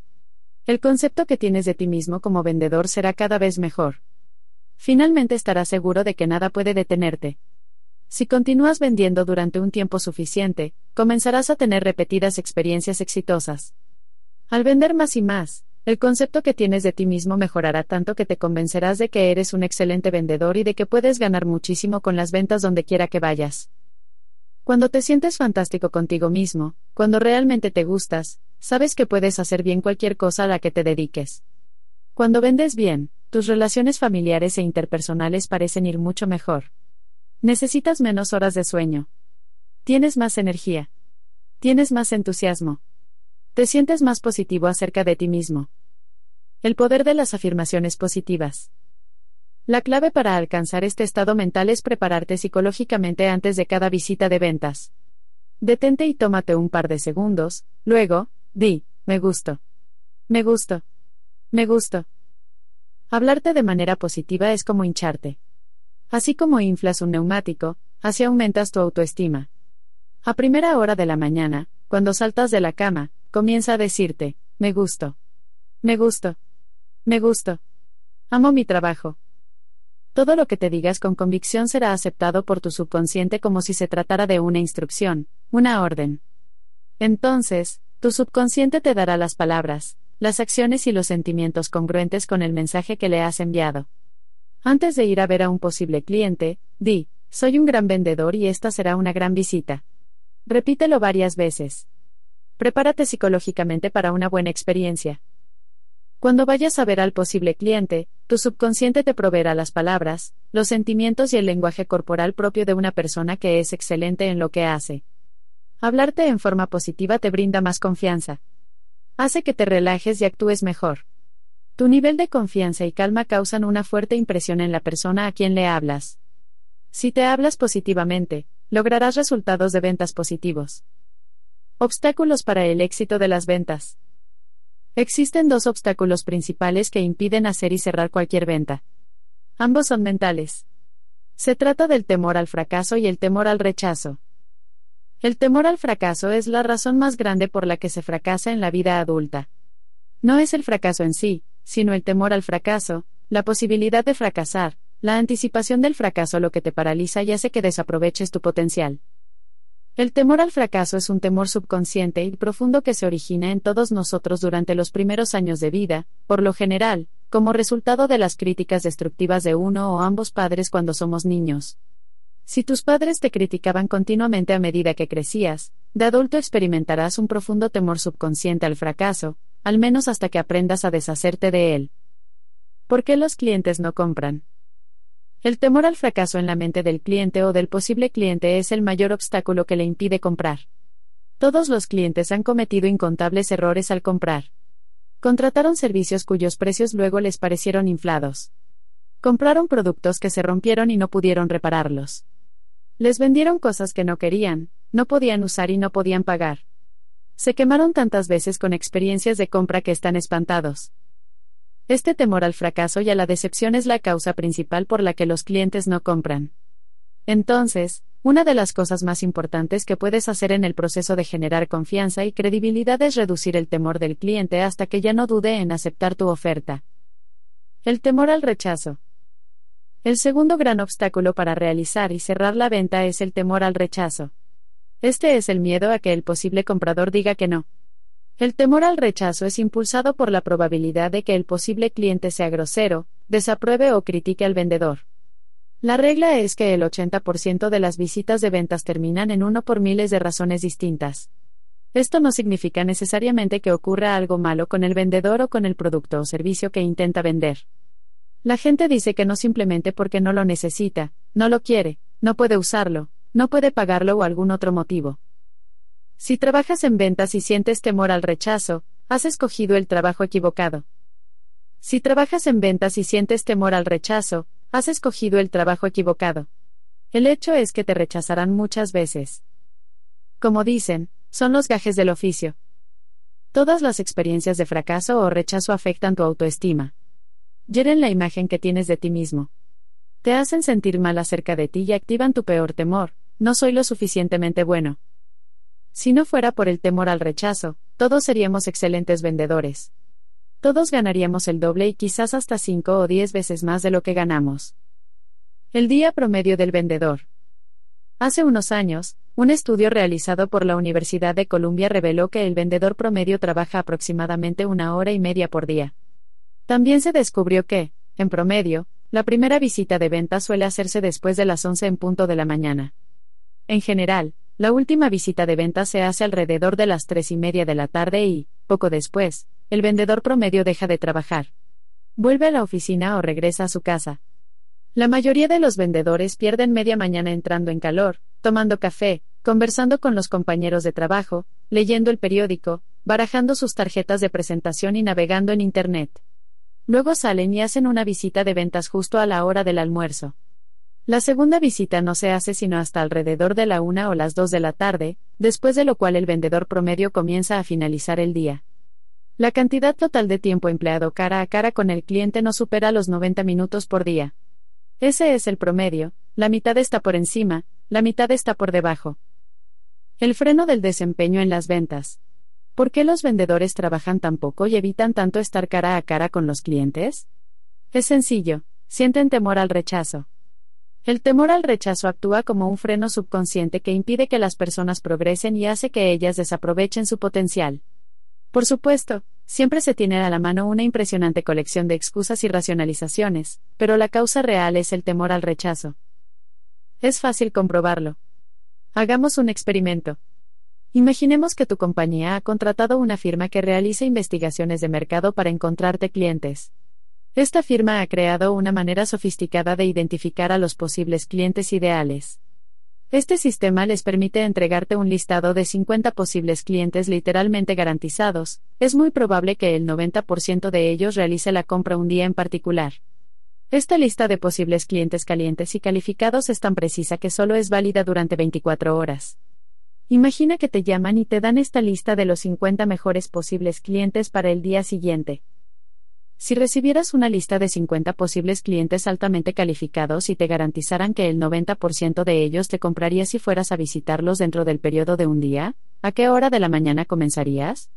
¿Cuánto tiempo te tomarías para el café o el almuerzo durante el día? ¿Cuánto tiempo perderías conversando con tus colegas y leyendo el periódico? Si te garantizaran que les venderías a casi todas las personas con las que hablaras en un día, probablemente comenzarías al despuntar el alba y seguirías hasta el mediodía si pudieras. Si no tuvieras temor al rechazo y se te garantizara un alto nivel de éxito, visitarías posibles clientes todo el tiempo mientras estuvieras despierto. El rechazo no es personal. Los mejores vendedores han llegado a un punto en el que ya no le temen al rechazo. Han elevado tanto su autoestima y su concepto de sí mismos que si alguien les dice que no, esto no los hiere ni les disgusta. No se retirarán abatidos a sus oficinas o a sus automóviles. He aquí la clave para manejar el rechazo. En primer lugar, tienes que comprender que el rechazo no es personal. No está dirigido a ti. El rechazo no tiene que ver contigo. Por el contrario, es como la lluvia o el sol. Simplemente sucede a menudo. Cuando logres elevarte por encima de ti, dejar de tomarte tan en serio, y entender que el rechazo es parte del trabajo, no le temerás más. Lo ignorarás como quien oye llover. Será algo previsible, te encogerás de hombros y seguirás adelante con el próximo posible cliente. En ventas, hay un lema que dice, unos sí, otros no, ¿y qué? El que sigue. Tú también deberías adoptarlo. Nunca te rindas. Quizás las dos cualidades fundamentales para lograr el éxito en las ventas sean la audacia y la persistencia. Hace falta valor para levantarse cada mañana y enfrentar el temor al fracaso y al rechazo. Hace falta persistencia para volver a intentarlo, día tras día, a pesar de las continuas dificultades y decepciones. Pero la buena noticia es que la valentía es un hábito. Es como un músculo, mientras más la practiques, más fuerte serás. Finalmente, llegarás a un punto en el que ya casi no sentirás temor. Después, tu carrera despegará como un cohete. 5 visitas o cierres. El 80% de las ventas nunca se cierran antes de la quinta visita o del quinto intento de cierre. Solo después de la quinta vez le pides al posible cliente que tome la decisión de comprar y haces la mayoría de las ventas. Esto es especialmente cierto cuando intentas que el posible cliente deje de comprarle a otra compañía y comience a comprarle a la tuya. Al menos 8 de cada 10 primeras compras a un nuevo proveedor tienen lugar después de la quinta llamada o visita. Sin embargo, parece que solo un 10% de los vendedores hacen más de 5 llamadas o intentos para cerrar la venta. La mitad de los vendedores o más hacen solo una visita antes de darse por vencidos. Cuando intentas que una compañía deje a su actual proveedor y comience a comprarte a ti, recuerda que, por lo general, hacen falta alrededor de 5 visitas para quebrar el escepticismo y la resistencia natural del posible cliente. Esto no significa que tienes que emplear 5 horas solo significa que tienes que hacer cinco visitas o más. Fijas la cita, ves al posible cliente, le hablas y le dices que tú y tu compañía están para servirle. Normalmente solo después de la quinta visita el posible cliente comienza a interesarse. La mayoría abandona rápidamente. Según un estudio reciente, el 48% de todas las visitas de ventas terminan sin que el vendedor intente cerrar la venta siquiera una vez. El vendedor se reúne con el posible cliente, le habla con entusiasmo acerca de su producto o servicio, le muestra información escrita y lo deslumbra con razones para comprar. Luego, cuando el posible cliente está abrumado con ese encanto, ese entusiasmo y esa agilidad verbal, el vendedor respira profundo, se echa hacia atrás y dice, bueno, ¿qué opina? Esto dispara casi automáticamente la respuesta, bueno, me gustaría pensarlo. El posible cliente dice que quiere discutirlo con su jefe, con su esposa, con su primo, con su hermano, con su hermana, con su socio, con la junta directiva, con el banquero, con el contador y con cualquier otro que se le ocurra. ¿Me podría llamar en otro momento? Los posibles clientes no lo piensan. Uno de los secretos del éxito en las ventas es que entiendas y aceptes que la gente no lo piensa. En el instante en que sales de la oficina u hogar del posible cliente, éste se olvida de ti por completo. ¿Alguna vez regresaste a ver a un posible cliente una semana más tarde, después de que creíste haber tenido una conversación de ventas fantástica? ¿Acaso él lo estaba pensando? Por vanidad, algunos vendedores creen que este posible cliente se ha ido a casa y ha estado pensando acerca de su producto o servicio las 24 horas del día. Creen que sigue dándole vueltas al asunto, y que hablará de ello con todas las personas con las que se encuentre. Creen que piensa en eso y sueña con eso y solo espera que regreses. Entonces, cuando visitas al posible cliente una o dos semanas más tarde, te sorprende que haya olvidado tu nombre, tu producto y todo lo demás. No recuerda quién eres ni qué vendes. No ha estado pensando en ti ni en tu producto o servicio en absoluto. La gente no piensa en productos o servicios. Esas palabras son una manera educada de decir, adiós para siempre. Cuando te dicen, déjeme pensarlo, te anuncian que la entrevista terminó, y que has perdido por completo el tiempo y la energía que invertiste en ese posible cliente. La autoestima elimina el temor. La razón por la cual menciono esta relación directa entre la valentía y la persistencia, por una parte, y la realización de múltiples llamadas y el éxito de las ventas por la otra, es esta. Existe una relación directa e inversa entre el temor al rechazo y al fracaso y la alta autoestima. Mientras más te quieres, menos sientes el rechazo y menos le temes al fracaso. Imagina dos escaleras mecánicas que van en diferentes direcciones. Una va hacia arriba, hacia la alta autoestima, y la otra va hacia abajo, hacia el temor al fracaso y al rechazo que no te permiten avanzar. Mientras más te gustes y más alta sea tu autoestima, más rápido ascenderás por la escalera de la valentía y la confianza. Mientras más pienses en el fracaso o en el rechazo, más rápido descenderás por la escalera del temor al fracaso y al rechazo. Eres una buena persona. Cuando una persona te dice que no, no te está rechazando como persona. Simplemente está diciendo no a tu oferta, a tu presentación o a tus precios. El rechazo no es algo personal. Una vez que sabes y entiendes que decir que no no es personal ya no te preocupas cuando reaccionan de forma negativa ante ti o ante tu producto. He aquí el peligro, si tomas un no como algo personal, tal vez empiezas a pensar que hay algo malo contigo como individuo. O comienzas a creer que tu producto o compañía son malos. Cuando comienzas a pensar así, puedes desanimarte pronto. Perderás tu entusiasmo para vender.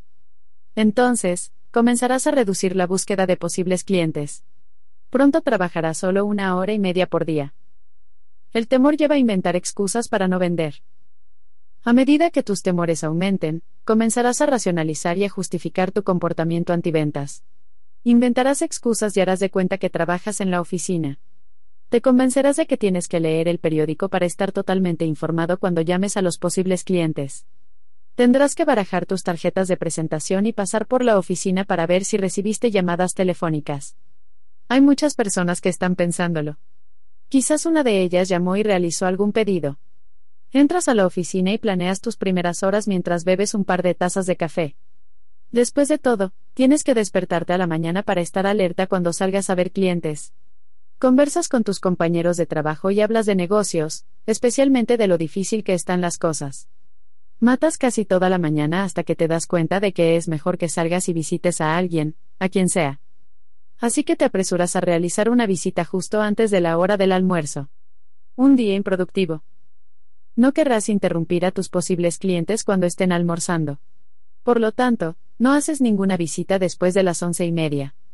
Almuerzas con tus amigos, vas de compras, lavas tu coche o matas el tiempo. Pasan los minutos.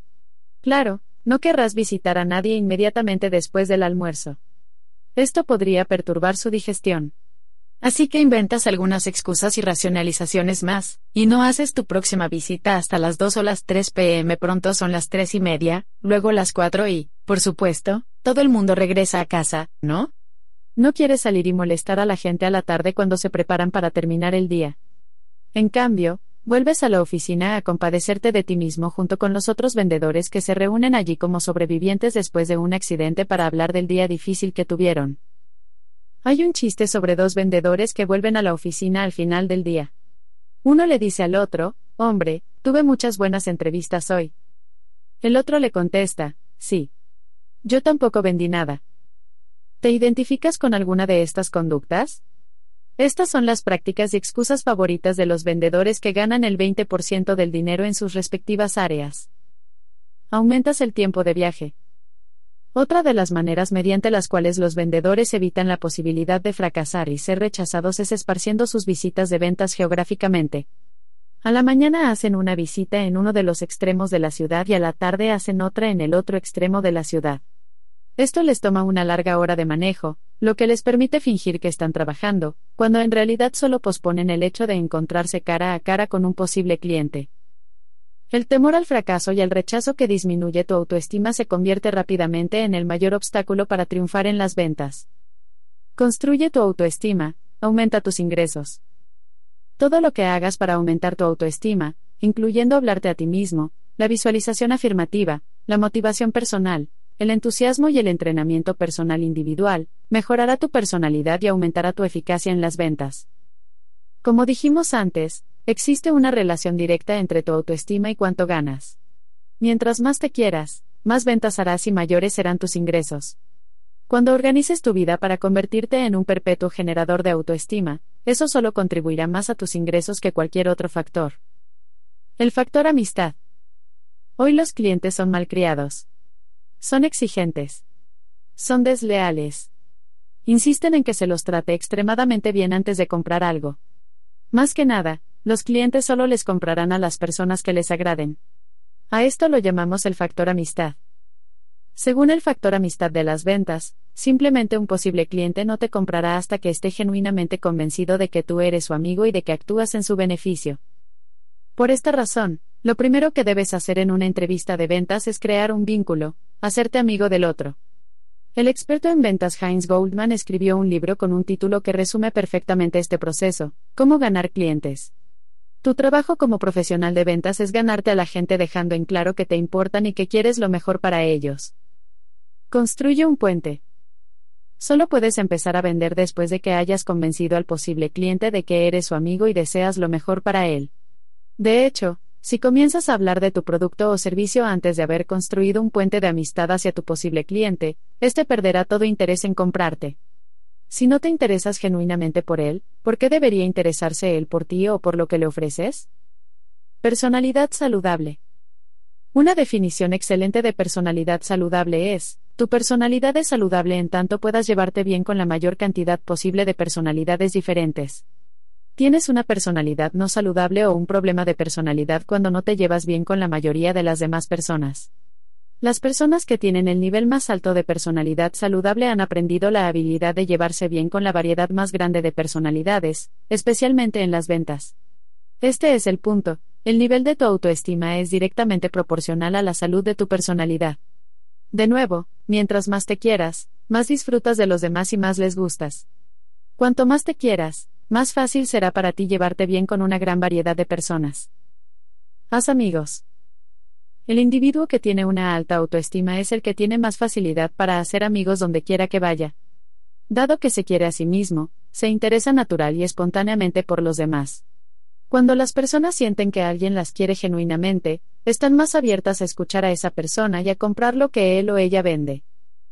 Cuando las personas sienten que alguien las quiere genuinamente, están más abiertas a escuchar a esa persona y a comprar lo que él o ella vende. ¿Alguna vez quisiste comprar un producto o servicio, pero no te gustaba el vendedor? En la mayoría de los casos te alejarás, aunque el producto y el precio sean ideales. Piensa en los mejores clientes que tienes hoy. Las personas a quienes disfrutas vendiéndolas y las personas que disfrutan comprándote son invariablemente las personas que más te agradan y a quienes más les agradas. Tu autoestima determina tus ingresos. Todo lo que hagas para mejorar tu nivel de autoestima aumentará, y realzará la calidad de tu relación con los clientes. Las acciones que construyen la autoestima activan el factor amistad y te convierten en una persona más exitosa. En las ventas, tu nivel de autoestima determina la cantidad de dinero que ganas. Los mejores vendedores tienen una capacidad natural de hacerse amigos de sus clientes con facilidad. Por desgracia, todo lo que disminuya tu autoestima también reducirá tu eficacia en las ventas. Si estás cansado o indispuesto por lo que fuera, tu eficacia disminuirá. Si peleas con tu jefe o con tu cónyuge, tu autoestima bajará, en algunas ocasiones, tanto que no podrás vender nada en absoluto. El catalizador para lograr el éxito en las ventas. La emoción principal para lograr el éxito en las ventas es el entusiasmo. El entusiasmo constituye el 50% o más de las habilidades de ventas. Una de las mejores definiciones de la venta es una transferencia de entusiasmo. Cuando transfieres el entusiasmo por tu producto o servicio a la mente y al corazón de tu posible cliente, la venta se efectúa como una conexión eléctrica. Cuando tu compromiso emocional y tu confianza en las bondades de lo que vendes se transfiere a la mente del posible cliente o de alguien que ya es cliente, toda duda de comprar desaparece. Una vez más, existe un vínculo directo entre cuánto te gustas, tu autoestima y tu nivel de entusiasmo. Mientras más te gustes, más entusiasta serás. Mientras más entusiasmo tengas por tu compañía y por tu producto, más entusiasta será el cliente. Todo lo que hagas para elevar tu autoestima aumentará tu habilidad para vender. Las emociones se contagian. En el juego interno de las ventas, es esencial que entiendas que las emociones se contagian. A todos les afectan las emociones de los demás. Cuando eres positivo, confiado y entusiasta respecto de tus productos o servicios, el posible cliente toma estas emociones de ti y se vuelve positivo y entusiasta también. He aquí la clave, no puedes dar lo que no tienes. No puedes transmitir entusiasmo si no lo sientes. Esta es la razón por la que los mejores vendedores aman sus productos o servicios y aman el campo de las ventas. Su entusiasmo es genuino. Los posibles clientes captan esto en el nivel inconsciente, y quieren participar en lo que sea que les haga sentir tan bien con ellos mismos y con su trabajo.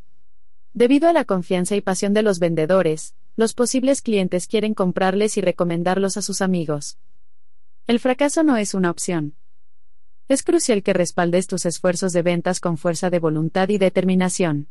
Decide ahora que no te rendirás.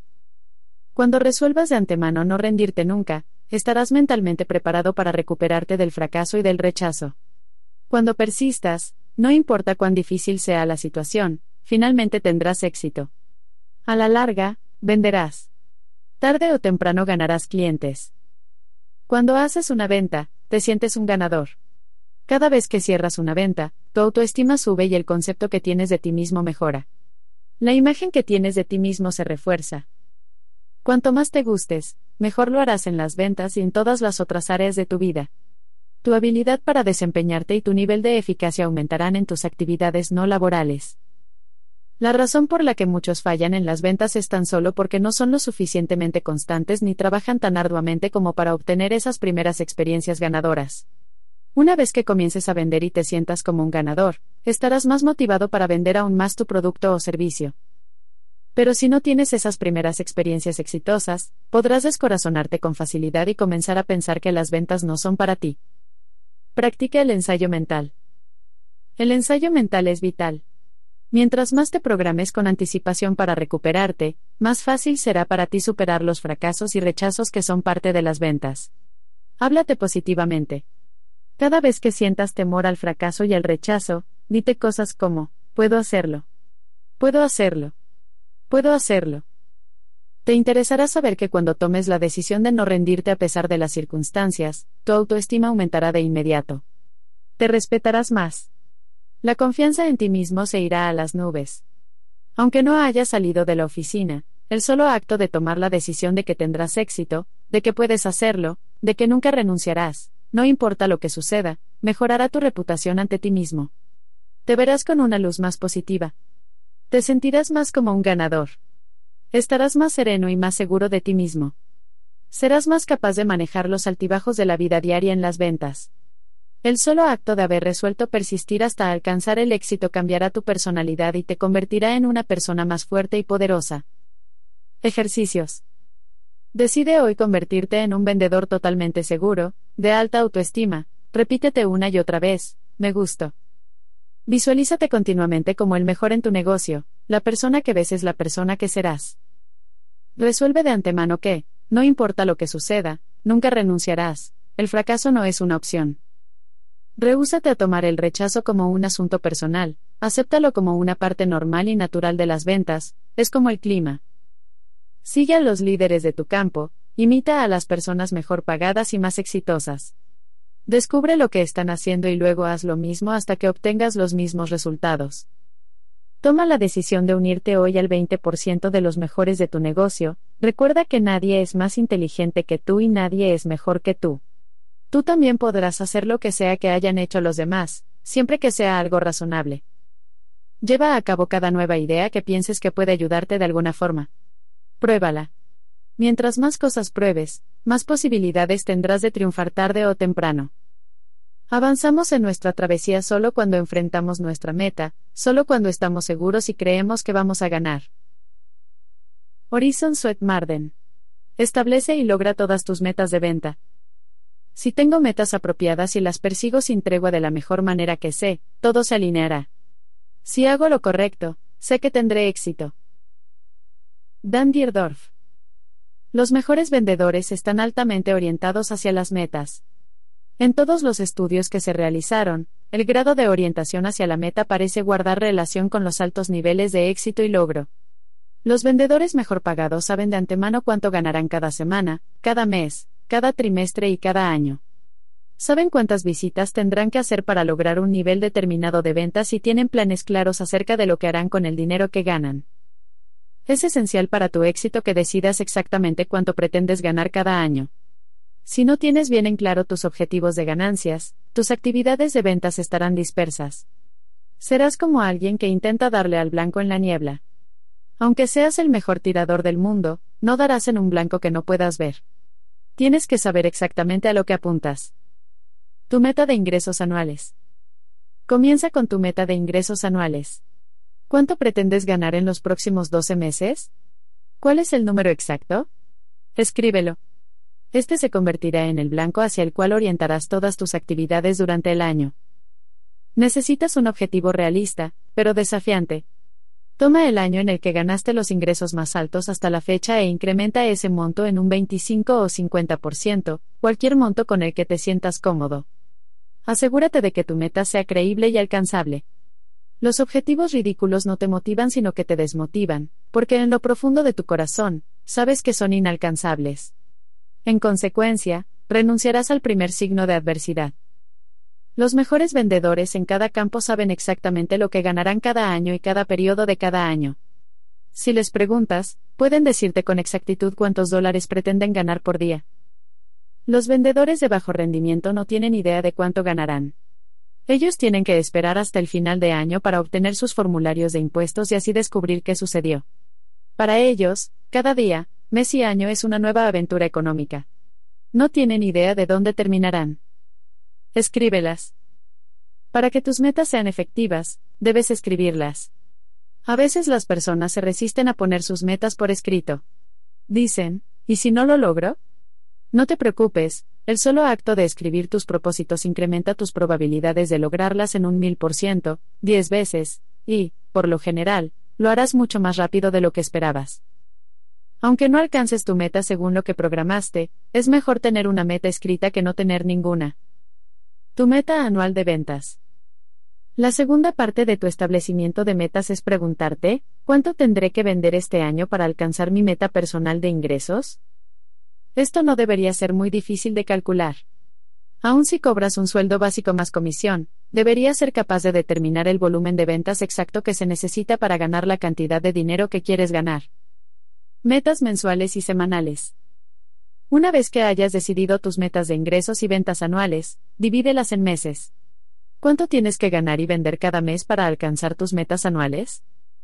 Una vez que tengas tus metas de ventas e ingresos anuales, y tus metas de ventas e ingresos mensuales, divídelas en metas de ventas e ingresos semanales. ¿Cuánto tienes que vender cada semana para alcanzar tus objetivos a largo plazo? Metas de venta diarias. Finalmente, determina cuánto tienes que vender cada día para ganar el monto que quieres ganar cada día. Digamos que tu meta de ingresos anuales es 50 mil dólares. Si divides 50 mil por 12, obtienes aproximadamente 4.200 por mes. Si divides 50.000 por 50, la cantidad de semanas que trabajas en un año promedio, el resultado es 1.000 por semana. Ahora tienes objetivos definidos y específicos a los que apuntar. Establece metas de actividades claras.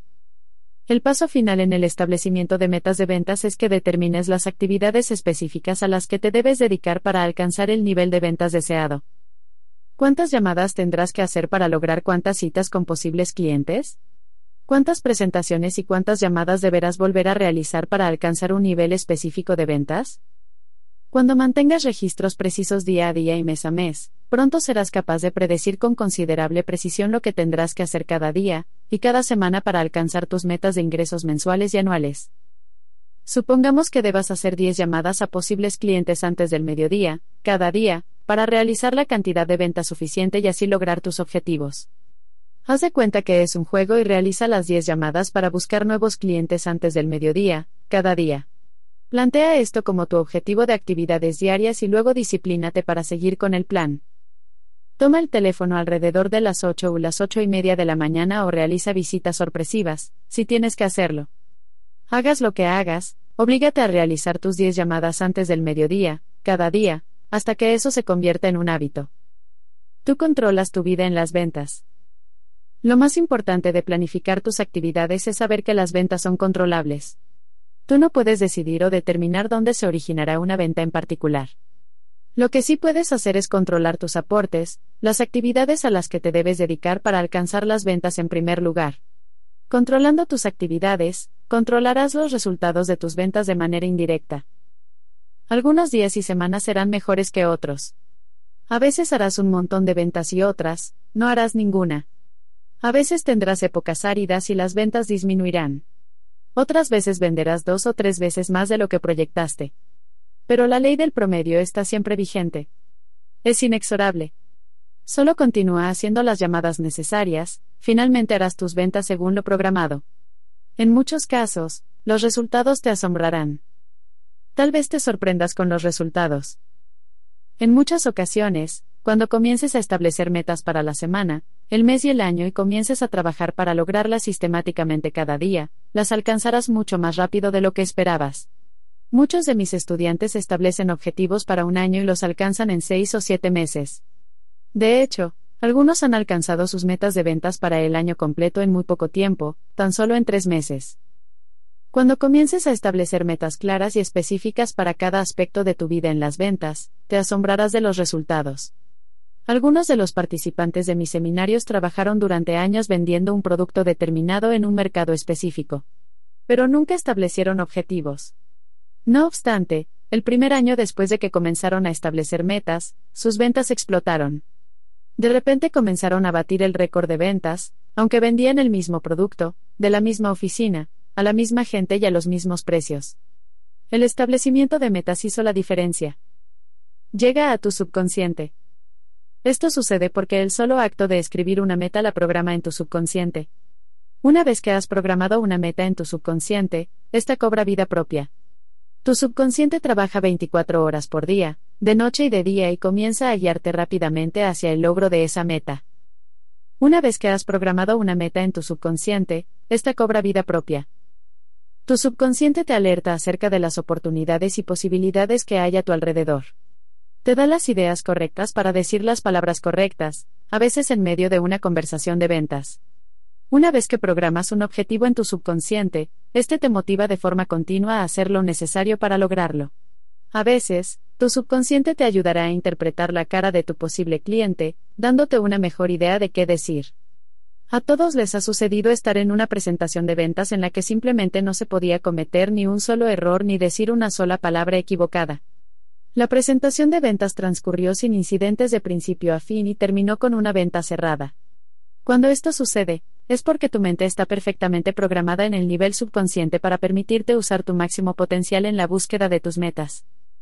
La palabra justa en el momento justo. Cuando te sientes fenomenal contigo mismo, tu subconsciente te dará con exactitud las palabras justas en el momento justo. Te hará sensible a las pistas físicas y verbales que te guiarán para sacar a colación un asunto en el que ni siquiera habías pensado. Aunque desde el punto de vista del cliente, eso era exactamente lo que debías decir. Tal vez menciones que tu compañía tiene una excelente reputación por la atención al cliente y el seguimiento postventa. Luego te enteras de que esa era la mayor inquietud del cliente, y que era exactamente lo que necesitaba escuchar para comprarte. Como se mencionó anteriormente, la persona promedio utiliza solo el 10% de su potencial. Si programas tu subconsciente con metas claras, podrás acceder al 90% del potencial que se encuentra debajo de la superficie, en lo profundo de tu subconsciente. Programas tu subconsciente y accedes a él de manera regular decidiendo con exactitud cuánto quieres ganar y precisamente qué actividades tendrás que emprender para ganar esa cantidad de dinero. Establece metas personales y familiares. También necesitas metas personales y familiares. Estas son las razones por las que haces lo que haces. Estos son los motivos por los que te levantas a la mañana y trabajas todo el día, a pesar de las decepciones y las dificultades. Cuanta más claridad tengas con respecto a tus objetivos familiares y personales, más motivado estarás y más rápido te recuperarás del fracaso y del rechazo temporal. Imagina que puedas duplicar tus ingresos en los próximos dos o tres años. Si lo hicieras, ¿qué cambiarías en tu vida? Haz una lista de todo lo que serías, tendrías o harías si ganaras muchísimo más dinero del que ganas hoy. Mientras más larga sea la lista, más alto será tu nivel de motivación y determinación. Aviva el fuego de tu deseo. Si tienes solo una o dos razones para alcanzar tus metas económicas, te desanimarás fácilmente por los contratiempos y las dificultades. Si tienes 10 o 15 razones para tener éxito, estarás más motivado y decidido. Pero si tienes 50 o 100 razones para aumentar tus ventas y tus ingresos, nadie podrá detenerte. Cuando se trata de vender tu producto o servicio de manera agresiva, ¿quién crees que estará más motivado? La persona que tiene una o dos razones para lograr el éxito o la que tiene más de 50 razones? El hecho es que mientras más motivos tengas, mayor será la intensidad de tu deseo. Será como una fogata ardiente. Cuanto más lo desees, ten por seguro que harás lo que haga falta para lograrlo. Mientras más razones te des, más poder subconsciente tendrás en cada situación de ventas. Proponte 100 metas. He aquí un ejercicio para ti. Consigue un cuaderno con espiral y escribe 100 objetivos que quieras lograr en los años venideros. Haz una lista de todo lo que quisieras tener en la vida y todo lo que quisieras hacer. Imagina que todo lo que escribes en esta lista te llegará en el momento justo y de la manera apropiada. Solo tienes que escribirlo, como si realizaras un pedido en la gran tienda cósmica de la riqueza, para obtenerlo. A medida que se te ocurren cosas nuevas que quisieras tener o lograr, escríbelas en este cuaderno de espiral. Nunca hay demasiadas metas. Un amigo que apenas empezaba en las ventas comenzó este ejercicio escribiendo más de 350 metas para los años siguientes. Cada vez que leía el periódico o veía la televisión y había algo que quería, lo escribía en su cuaderno. Cada semana leía y revisaba sus objetivos y añadía otros nuevos. En un año, en un mercado competitivo, desde cero, se convirtió en uno de los vendedores más exitosos de su campo. Finalmente batió todos los récords de ventas de su industria. En el periódico lo describieron como una superestrella de las ventas. En privado, me dijo que anotar y revisar sus metas fue la razón principal de la motivación y el entusiasmo que lo llevaron al éxito. Al final llegó a sentir que nadie ni nada podrían detenerlo. La razón primordial del éxito. En mi trabajo con más de 500.000 vendedores de todos los Estados Unidos y de 25 países, he descubierto que el compromiso con el establecimiento de metas ha sido la razón primordial del éxito de los mejores.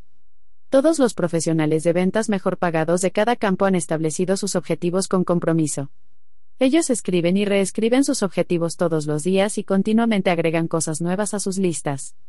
Acceden a sus planos mentales subconscientes y supraconscientes y los activan, así atraen a sus vidas personas y circunstancias que los ayudan a lograr sus metas.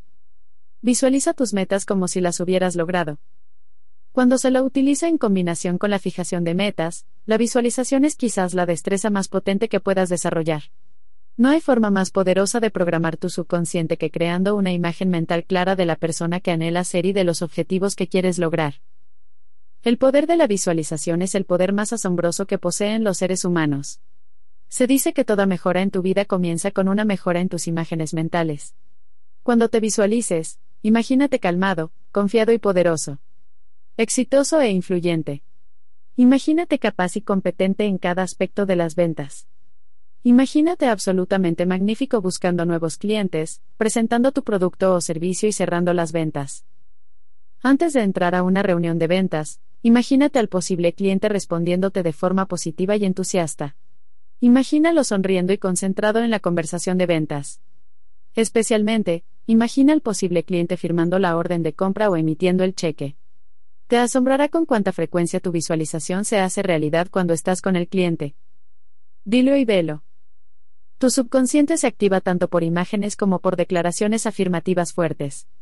Cada vez que te digas algo con firmeza, tu subconsciente aceptará esas palabras como una orden. Luego actuará para que esa orden forme parte de tu realidad. La mejor afirmación, sirve para todo propósito, es, me gusto. Me gusto. Me gusto.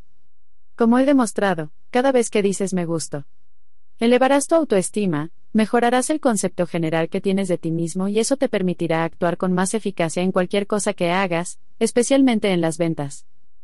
Cuando repites una afirmación como si fuera una orden para tu subconsciente, con confianza y entusiasmo, activas todos tus poderes mentales. Aumentas tus niveles de energía. Te sientes más positivo y entusiasta. Tomas el control absoluto de tu mente y de tus emociones. Di, me siento feliz. Me siento sano. Me siento fantástico. Repite esto una y otra vez a lo largo del día. Cada vez que repitas estas palabras, te sentirás más feliz y más seguro. Entonces visualízate como si te sintieras así. Desde el pie hasta la cima. Recientemente, en un seminario, una vendedora me contó una historia. Me dijo que su compañía había empleado a un vendedor joven con muy poca experiencia. No estaban seguros de si tendría éxito, pero decidieron darle una oportunidad. Sin embargo, en seis meses, él era el mejor vendedor de la compañía en todo el país. Le preguntaron qué creía que hacía tan bien, considerando que nunca antes había trabajado en esa industria. ¿Cómo se desempeñaba mejor y vendía más que los vendedores profesionales que habían estado en la industria durante 10 o 15 años? ¿Cuál era su secreto? Se valía de afirmaciones y visualizaciones todos los días. Él dijo, cada mañana, cuando subo al automóvil, me repito, soy el mejor. Soy el mejor. Soy el mejor.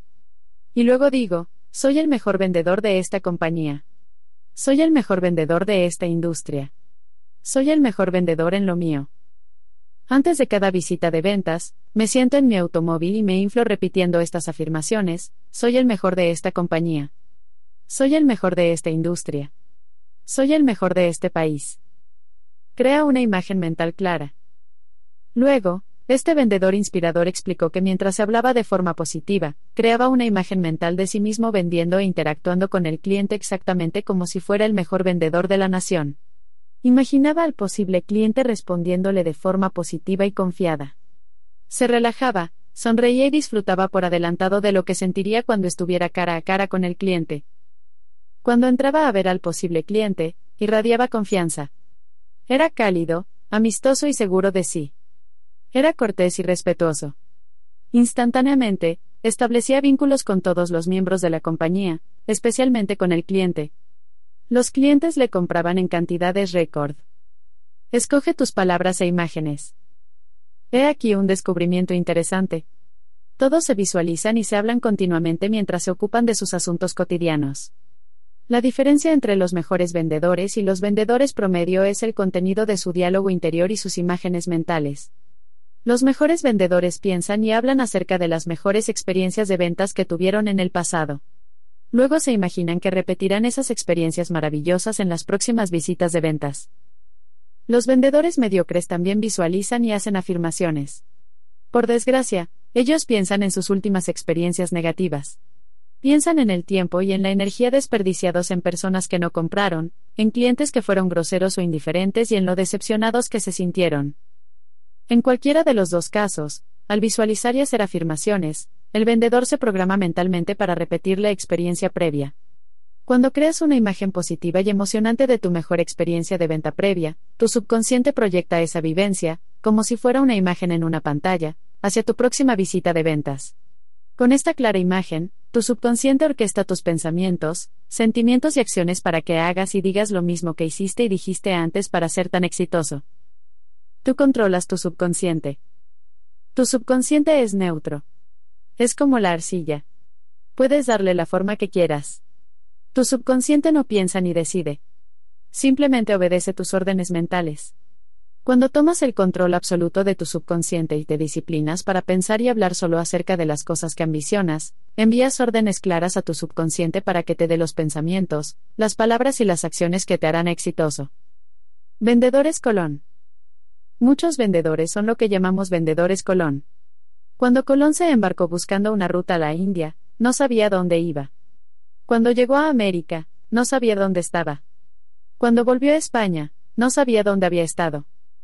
Muchos vendedores son así. Salen a la mañana con apenas una vaga idea de hacia dónde van. Cuando llegan a la casa o al sitio de negocios del cliente, dicen lo primero que se les ocurre. Cuando regresan a la oficina, no están seguros de dónde han estado ni de lo que sucedió. Planifica tus visitas de antemano. Los mejores vendedores son diferentes. Ellos planifican sus visitas de ventas con anticipación. Repasan mentalmente lo que dirán antes de estar cara a cara con el posible cliente. Practican el ensayo mental, una técnica de alto rendimiento usada por los mejores atletas, incluidos los atletas de las ventas. Se preparan mentalmente para la próxima reunión. Si fueras un atleta que está por competir, nunca se te ocurriría llegar al campo o a la cancha y lanzarte directamente a la competencia. Un atleta profesional siempre realiza ejercicios de precalentamiento antes de ir al campo. Por la misma razón, los vendedores profesionales también ejercitan mentalmente ensayando para poder utilizar su máximo potencial cuando estén cara a cara con el cliente. Dos maneras de visualizar. Existen dos maneras en las que puedes usar la visualización para ensayar mentalmente tus próximas actuaciones de ventas. La primera es directa, consiste en ver al cliente y a la situación de ventas a través de tus propios ojos. Ves al cliente sonriendo y respondiéndote de manera positiva. Lo ves estando de acuerdo contigo, disfrutando de tu compañía y de la presentación de ventas. Esto es muy efectivo. La segunda manera en la que puedes usar la visualización es indirecta. Mediante este método, realmente te ubicas fuera de ti mismo, y te ves a ti y al cliente en la situación de ventas, como si fueras un tercero que observa desde un costado. Cuando usas ambos métodos alternadamente, viéndote tanto desde afuera como desde adentro de la situación, mejoras muchísimo la calidad de tus presentaciones de ventas y tu desempeño personal. Imagina que eres el mejor. Imagínate continuamente como el mejor de tu campo. Mírate como uno de los que más ganan en tu negocio. Imita a los vendedores mejor pagados de tu industria. Camina, habla y trata a los demás como si ya fueras una superestrella de las ventas. Cuando veas a otro manejando un automóvil nuevo o vestido con ropa costosa y usando un reloj caro, di, eso es para mí. Decides que lo que sea que otra persona haya logrado, tú también podrás lograrlo.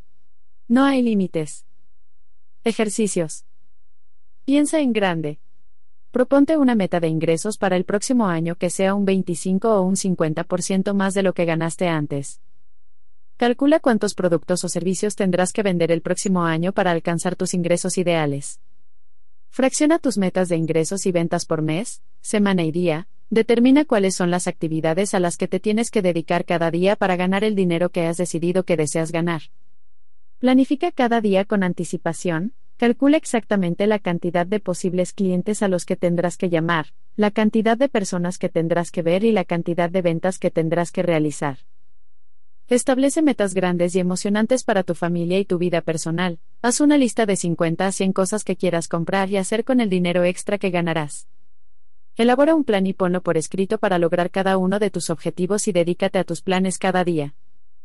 Calcula el precio que tendrás que pagar desde el punto de vista del trabajo adicional y del sacrificio que deberás hacer para lograr tus metas más deseadas y luego comienza a pagar ese precio. Tú también puedes decidir lo que quieres. Puedes trazar tus objetivos, propósitos, fines y destinos principales. W. Clement Stone. ¿Por qué compra la gente? No puedes enseñarle nada a un hombre, solo puedes ayudarlo a descubrirlo dentro de sí mismo. Galileo Galilei. Existen diferentes razones por las que alguien podría comprar tu producto o servicio. Lo que debes comprender es que la gente compra por sus razones, no por las tuyas. Uno de los errores más grandes que cometen los vendedores aficionados es pedirle a la gente que compre por las razones personales del vendedor, no por las razones que realmente motivan al cliente a actuar. Una de las partes más significativas de las ventas, el paso indispensable del cual depende todo el proceso, es tu habilidad para identificar con precisión las necesidades de tu posible cliente. Debes tomarte el tiempo que sea necesario y hacer tantas preguntas como sea posible para descubrir exactamente por qué este posible cliente en particular necesita comprar tu producto o servicio en este momento. Si no logras identificar las necesidades del posible cliente con precisión, todo el proceso de venta se detendrá. La motivación básica. Hay un principio fundamental, toda acción humana tiene por objetivo una mejora de algún tipo. Las personas compran productos y servicios porque creen que eso los hará estar mejor, pero también creen que estarán mejor que si compraran algún otro producto o servicio, o que si no compraran nada en absoluto. Ante cada ofrecimiento, el cliente tiene tres opciones. Puede comprarte a ti, comprarle a otro o no comprar nada. Tu trabajo es hacer que el cliente entienda que necesita tu producto lo suficiente como para superar cualquier resistencia a comprar que pudiera desviar la venta. Además, el cliente debe sentirse considerablemente mejor con tu producto o servicio de lo que se sentiría sin él. La compra no debería representar un pequeño incremento en valor o beneficio.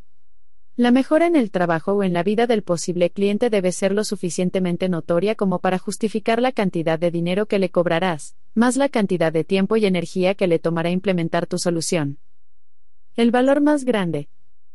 De casi todos los beneficios que hay en nuestra sociedad, la libertad es el más valorado. Cuando las personas tienen dinero disponible, tienen un cierto grado de libertad. Tienen alternativas y opciones. Pueden hacer una variedad de cosas diferentes.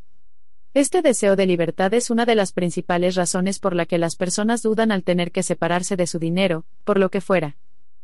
Cuando un posible cliente te compra, renuncia a una cierta cantidad de la flexibilidad y la libertad que tenía antes de entregarte el dinero.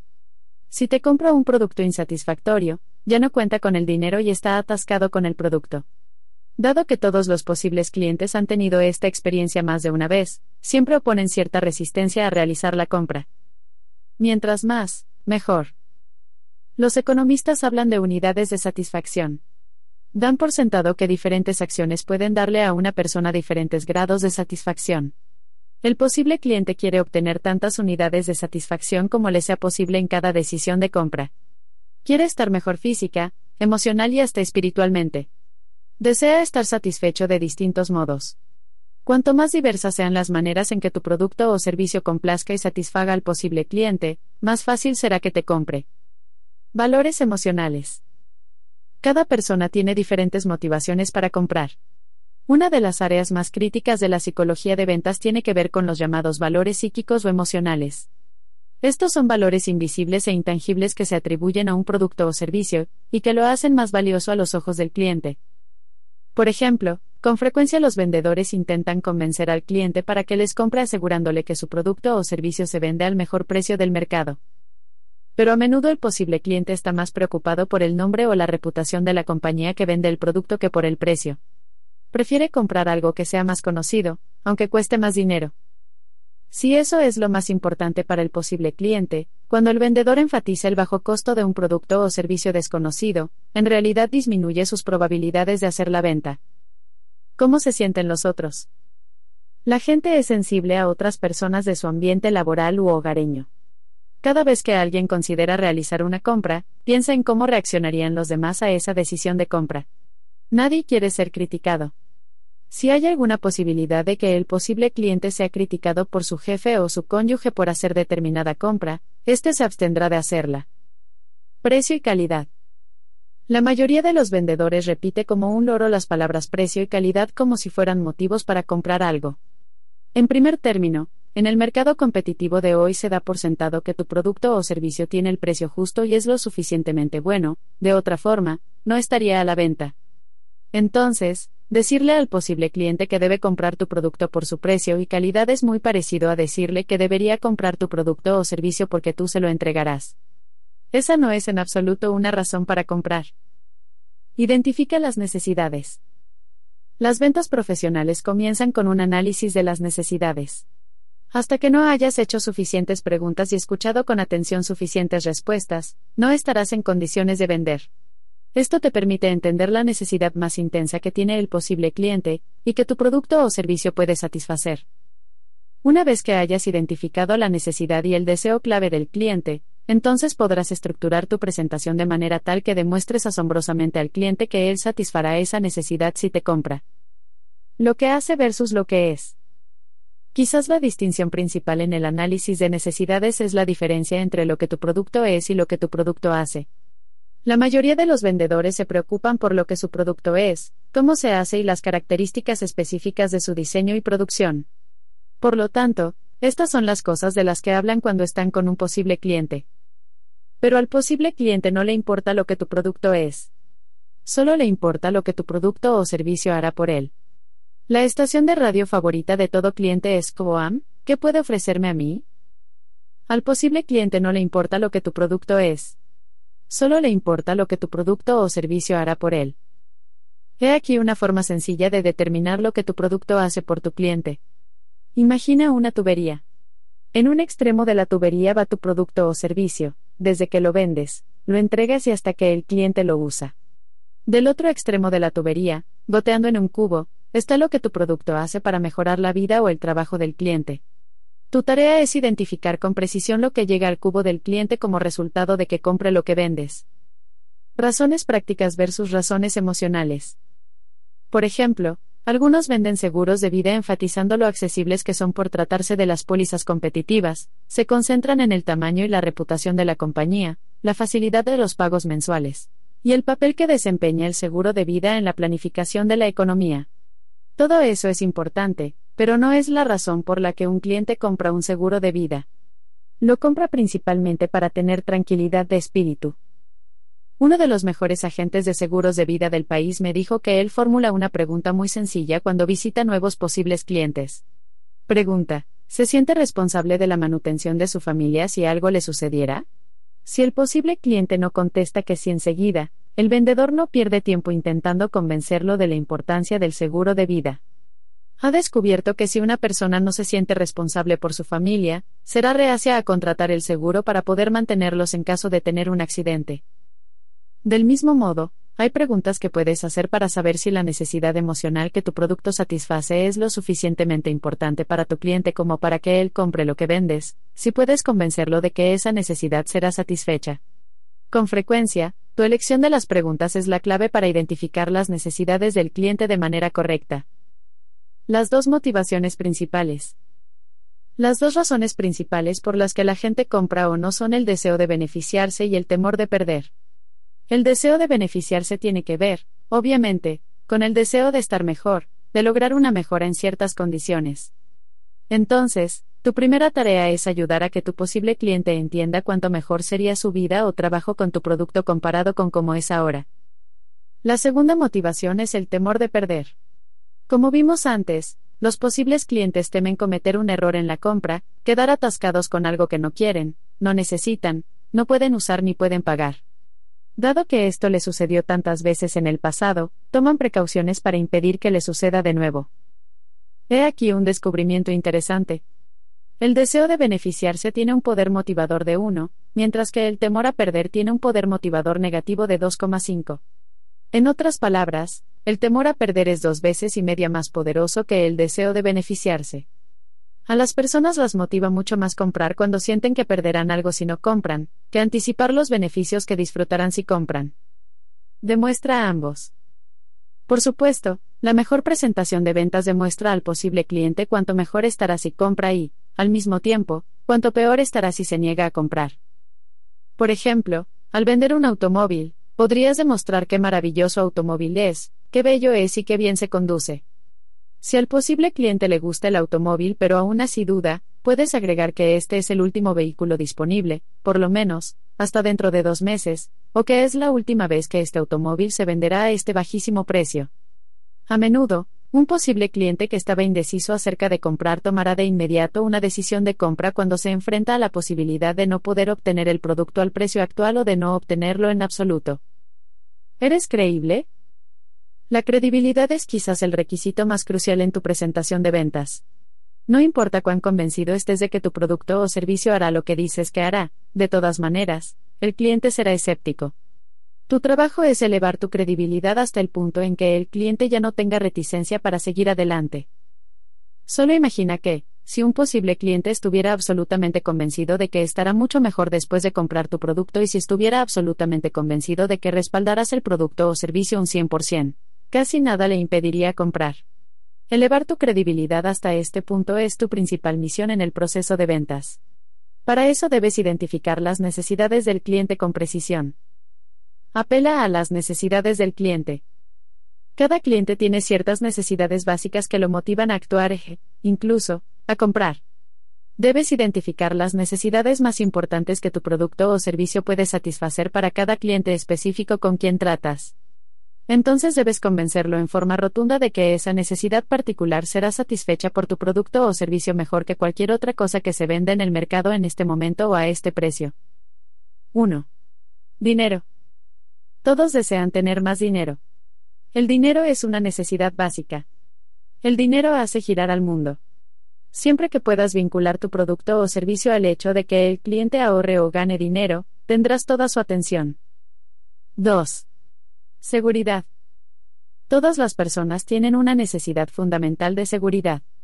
La mayoría de las personas sienten que si tuvieran suficiente dinero, se sentirían totalmente seguros. Así que, aunque el dinero es duro y frío, la necesidad de seguridad es cálida y personal.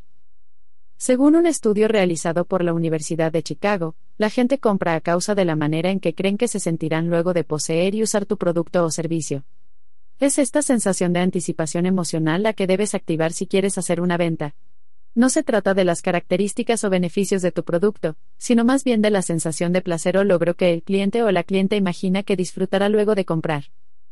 La necesidad de seguridad, sea económica, emocional o física, para nosotros o para nuestras familias, es una necesidad tan profunda y poderosa que cualquier apelación a una mayor seguridad despertará interés por parte del posible cliente.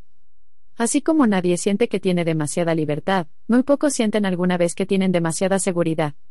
Siempre quieren más. Productos y servicios que brindan seguridad. Hoy existe un mercado en auge dedicado a todos los tipos de servicios o artefactos de seguridad para servidores de red y computadoras. Los sistemas de seguridad para el hogar son una industria multimillonaria. Diversos tipos de seguros para proveer cobertura contra accidentes o reveses inesperados venden cientos de miles de millones de dólares cada año.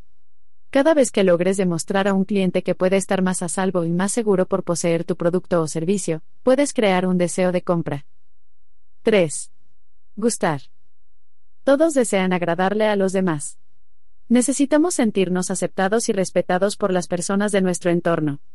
Queremos que nuestros amigos, vecinos y colegas nos admiren. Lograr estos objetivos satisface nuestra necesidad profunda de pertenencia y valor propio. ¿De qué manera aumenta tu producto o servicio el agrado y el respeto de los otros por el posible cliente? 4. Estatus y prestigio. Una de las motivaciones más poderosas para la gente es el estatus o prestigio personal. Queremos sentirnos importantes y valiosos y deseamos que nos perciban del mismo modo. Queremos que la gente nos admire y alabe nuestras posesiones o logros. Cuando pagas 50 dólares por un reloj, compras una pieza que señala el tiempo, algo que te indica la hora a lo largo del día. Pero cuando pagas más de 50 dólares por un reloj, compras una joya. Compras un ornamento personal que le dice a los demás, de manera sutil, que eres una persona exitosa. Quizás la más profunda de todas las necesidades es la necesidad de sentirse importante, valorado, valioso, tanto por nosotros mismos como por los demás. Cuando puedas estructurar tu producto ofreciendo realzar el estatus, el respeto y prestigio de otra persona, tocarás esa profunda necesidad humana y, a menudo, podrás activar el deseo de comprar en el posible cliente. Las emociones distorsionan las evaluaciones. Cuando puedas apelar a una emoción básica, activarás el deseo de comprar tan intensamente que la preocupación por el precio se convertirá en algo secundario e incluso irrelevante. Por ejemplo, se ha comprobado que algunos hombres ansiosos por complacer a una mujer en particular por razones románticas pierden la capacidad de tomar decisiones racionales respecto de los gastos.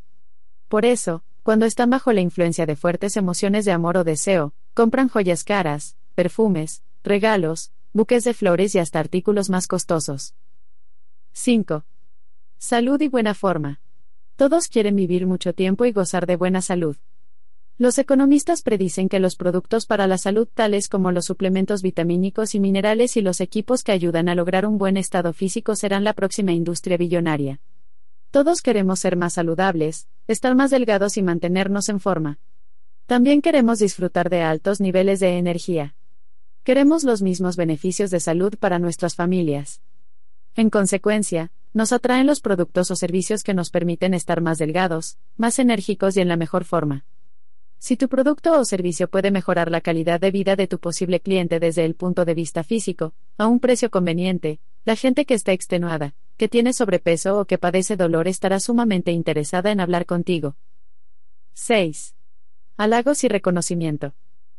Una necesidad importante compartida por todos y cada uno de nosotros es que nos reconozcan por nuestros logros. Como dijo Abraham Lincoln, a todos les gustan los cumplidos. Una de las definiciones de autoestima es el grado en que una persona se siente digna de halago. Por lo tanto, cada vez que una persona recibe halagos y reconocimiento por un logro, grande o pequeño, se siente mejor y más feliz consigo misma. Cuando puedes posicionar tu producto o servicio de forma tal que una persona sienta que logrará gran reconocimiento o estatus por usarlo, puedes crear el deseo de compra. Dado que la necesidad de halago toca la autoestima, la necesidad más profunda de todas, convencer a tu posible cliente de que obtendrá reconocimiento adicional por usar tu producto o servicio debilitará considerablemente su resistencia al precio. Convencer a tu posible cliente de que obtendrá reconocimiento adicional por usar tu producto o servicio debilitará considerablemente su resistencia al precio. 7. Poder, influencia y popularidad. Puedes demostrar que son muchas las necesidades que tu producto o servicio satisfará. La gente ambiciona poder e influencia y comprará productos o servicios que le den más de estas ventajas. La gente desea ser popular y gustarle a los demás. Cuando tu producto o servicio ofrece la posibilidad de hacer que una persona sea más influyente y popular, despierta en ella el deseo de comprarlo. 8. Lidera el campo. Otra de nuestras más profundas necesidades o deseos es que nos consideren actualizados. Queremos que nos vean actuales, modernos. Queremos ser líderes e iniciadores de modas en nuestro trabajo o grupo social. Muchos comprarán tu producto o servicio simplemente porque es lo último del mercado. Quieren estar un paso adelante de las masas. Desean ser los primeros en comprarlo y los primeros en usarlo. Según la segmentación del comprador, estos se llaman adaptadores tempranos. Representan entre el 5 y el 10% del mercado. Ellos compran el producto o servicio solo porque es nuevo y diferente. Cuando dices a un posible cliente interesado, ¿serás la primera persona de tu industria en adquirir este producto o serás la primera persona de tu vecindario que tenga uno de estos? Crearás inmediatamente el deseo de comprar en los adaptadores tempranos. 9. Amor y compañía. Hoy millones de personas se suscriben a los servicios de encuentros de Internet que unen a las personas que tienen perfiles similares. Esto ocurre porque la gente está ansiosa por encontrar compañía y establecer buenas relaciones. Muchos se acercan a estos clubes y asociaciones para conocer a otras personas, especialmente del sexo opuesto. Uno de los principales motivadores de las actividades sociales es el deseo de amor y compañía. Cuando logres que la presentación de tu producto o servicio demuestre al posible cliente que será más atractivo y deseable como acompañante, el deseo de comprar surgirá casi al instante. 10. Crecimiento personal. Una de las necesidades más grandes del siglo XXI es la necesidad de conocimientos y habilidades adicionales. La gente desea sentirse competente. Quiere aprender nuevas destrezas y estar en la cima de sus trabajos. Quiere avanzar más rápido.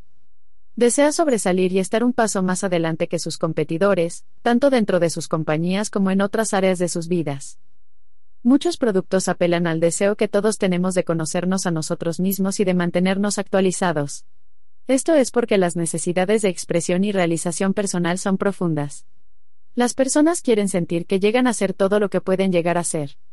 Cuando promueves tu producto o servicio como algo que puede ayudar a las personas a alcanzar niveles aún más elevados de éxito personal y autorrealización, de nuevo generarás el deseo de comprar. 11. Transformación personal.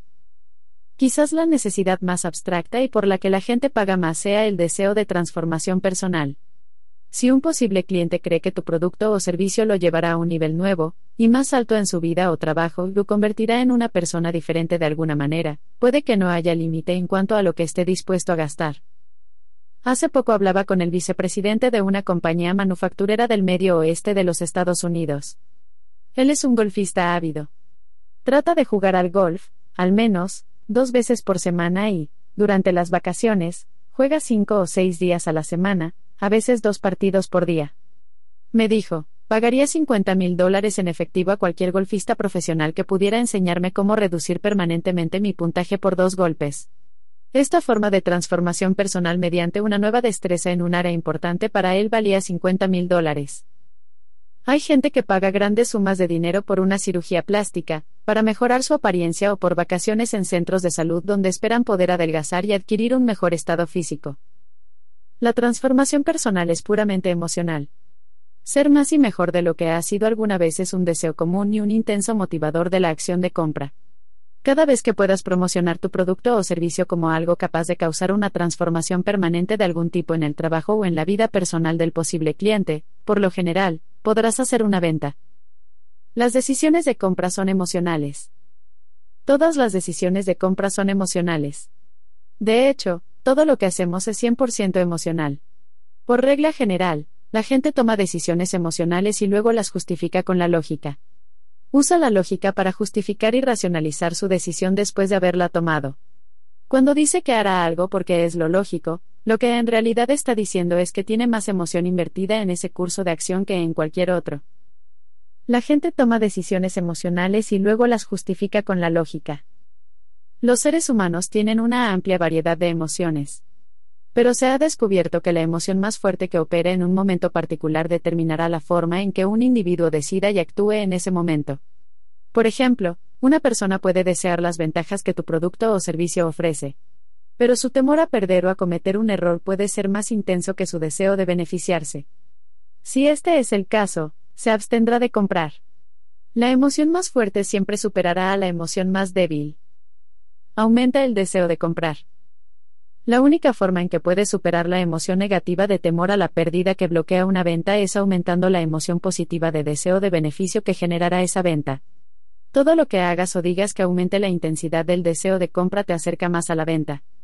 Al mismo tiempo, todo lo que hagas que reduzca el temor a cometer un error o a sufrir una pérdida, también te acercará a la venta. Reduce el temor a perder. Jay Abram, gurú de la mercadotecnia, ha ayudado a que las compañías vendan productos por un valor de cientos de millones de dólares, las convenció de que debían ofrecer garantías de satisfacción incondicionales para todo lo que vendan. Abraham es famoso por su recomendación de brindar una garantía que sea mejor que devolverle su dinero. En este tipo de oferta, se promete al cliente que no solo tendrá su dinero de nuevo si no está satisfecho, sino que también recibirá o podrá gozar de ciertas bonificaciones y regalos especiales que tienen un valor considerable. En una de nuestras compañías, ofrecemos un programa de un año completo sobre el desarrollo personal y profesional en la actividad empresarial para lograr el éxito económico. El curso dura 52 semanas. Garantizamos a los participantes que quedarán satisfechos con los resultados o se les devolverá el dinero. Además, se les permitirá quedarse con libros, grabaciones y material de entrenamiento que acompañan el curso, valorados en $3,000 dólares. Esta es una oferta muy poderosa, Quiere pensarlo. Cuando un posible cliente te dice que quiere pensarlo un poco antes de decidir, realmente está diciendo una de dos cosas acerca de lo que le ofreciste. Primero, podría estar diciendo que en realidad no desea poseer ni disfrutar lo que vendes. Por alguna razón, no te has conectado lo suficiente como para que se convenza de que estará mejor con tu producto o servicio de lo que lo estaría con el dinero que le costaría. La segunda razón por la que la persona puede dudar y aplazar una decisión de compra es porque no está lo suficientemente persuadido de que en verdad obtendrá lo que prometes. Está diciendo que no le has dado suficientes razones emocionales para que tome la decisión de comprar. Su temor a perder es aún más grande que los beneficios potenciales de tu oferta. Concéntrate en el valor. En el proceso de venta de valor, pon todo el énfasis en repetir y explicar los valores y beneficios de los que el posible cliente gozará si compra lo que vendes. En vez de reducir el precio u ofrecer algún tipo de trato especial, concentra tus esfuerzos en construir el valor. El cliente solo decidirá comprar cuando crea que el valor que recibe supera ampliamente el precio que tiene que pagar. Siempre concéntrate en ofrecer más valor en lugar del precio más bajo. Vender a firmas pequeñas. Muchos venden a firmas pequeñas y medianas. Tratan con el empresario que realmente comenzó y levantó la firma. Si estos vendedores no son cuidadosos, pueden terminar hablando de las características y los beneficios de sus productos y servicios sin detenerse a pensar en el tipo de cliente con el que están. Los empresarios son exitosos porque concentran la mayor parte de sus energías en las ventas y en satisfacer a sus clientes. Tienen poca paciencia para los detalles. Consideran que el papeleo, la contabilidad y las finanzas son males necesarios, cosas que tienen que hacer en el proceso de la venta y la entrega de sus productos, por lo tanto, háblales de ventas y ganancias. Si un vendedor visita al dueño de una firma e intenta venderle computadoras y programas que mejorarán su departamento de contabilidad, el brillo de sus ojos desaparecerá. Perderá interés inmediatamente. ¿Por qué? Porque no asocia contabilidad con ganancias, por lo tanto, esa no es la persona con la que debes hablar. Los empresarios se interesan por las ventas y el flujo de caja. Se preocupan por comunicarse con los clientes y entregarles sus productos y servicios en forma satisfactoria. Se concentran en el rendimiento y en la fiabilidad de lo que venden.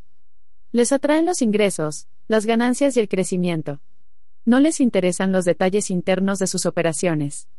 Por lo tanto, para vender el máximo de tus productos o servicios, deberás concentrar tu tiempo, atención y energía en descubrir exactamente qué hará que este cliente compre.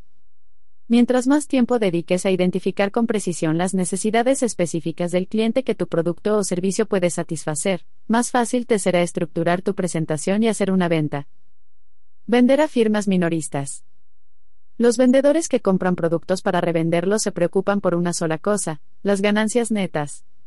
Si le vendes a firmas que compran tus productos o servicios para venderlos en el curso de sus operaciones de negocios, a ellos solo les importa una cosa, las ganancias netas. No les interesa lo que el producto es, solo les interesa lo que el producto hace y cómo afecta a su resultado final. El beneficio más importante que un producto o servicio puede ofrecer a un cliente minorista es un incremento en sus ganancias netas.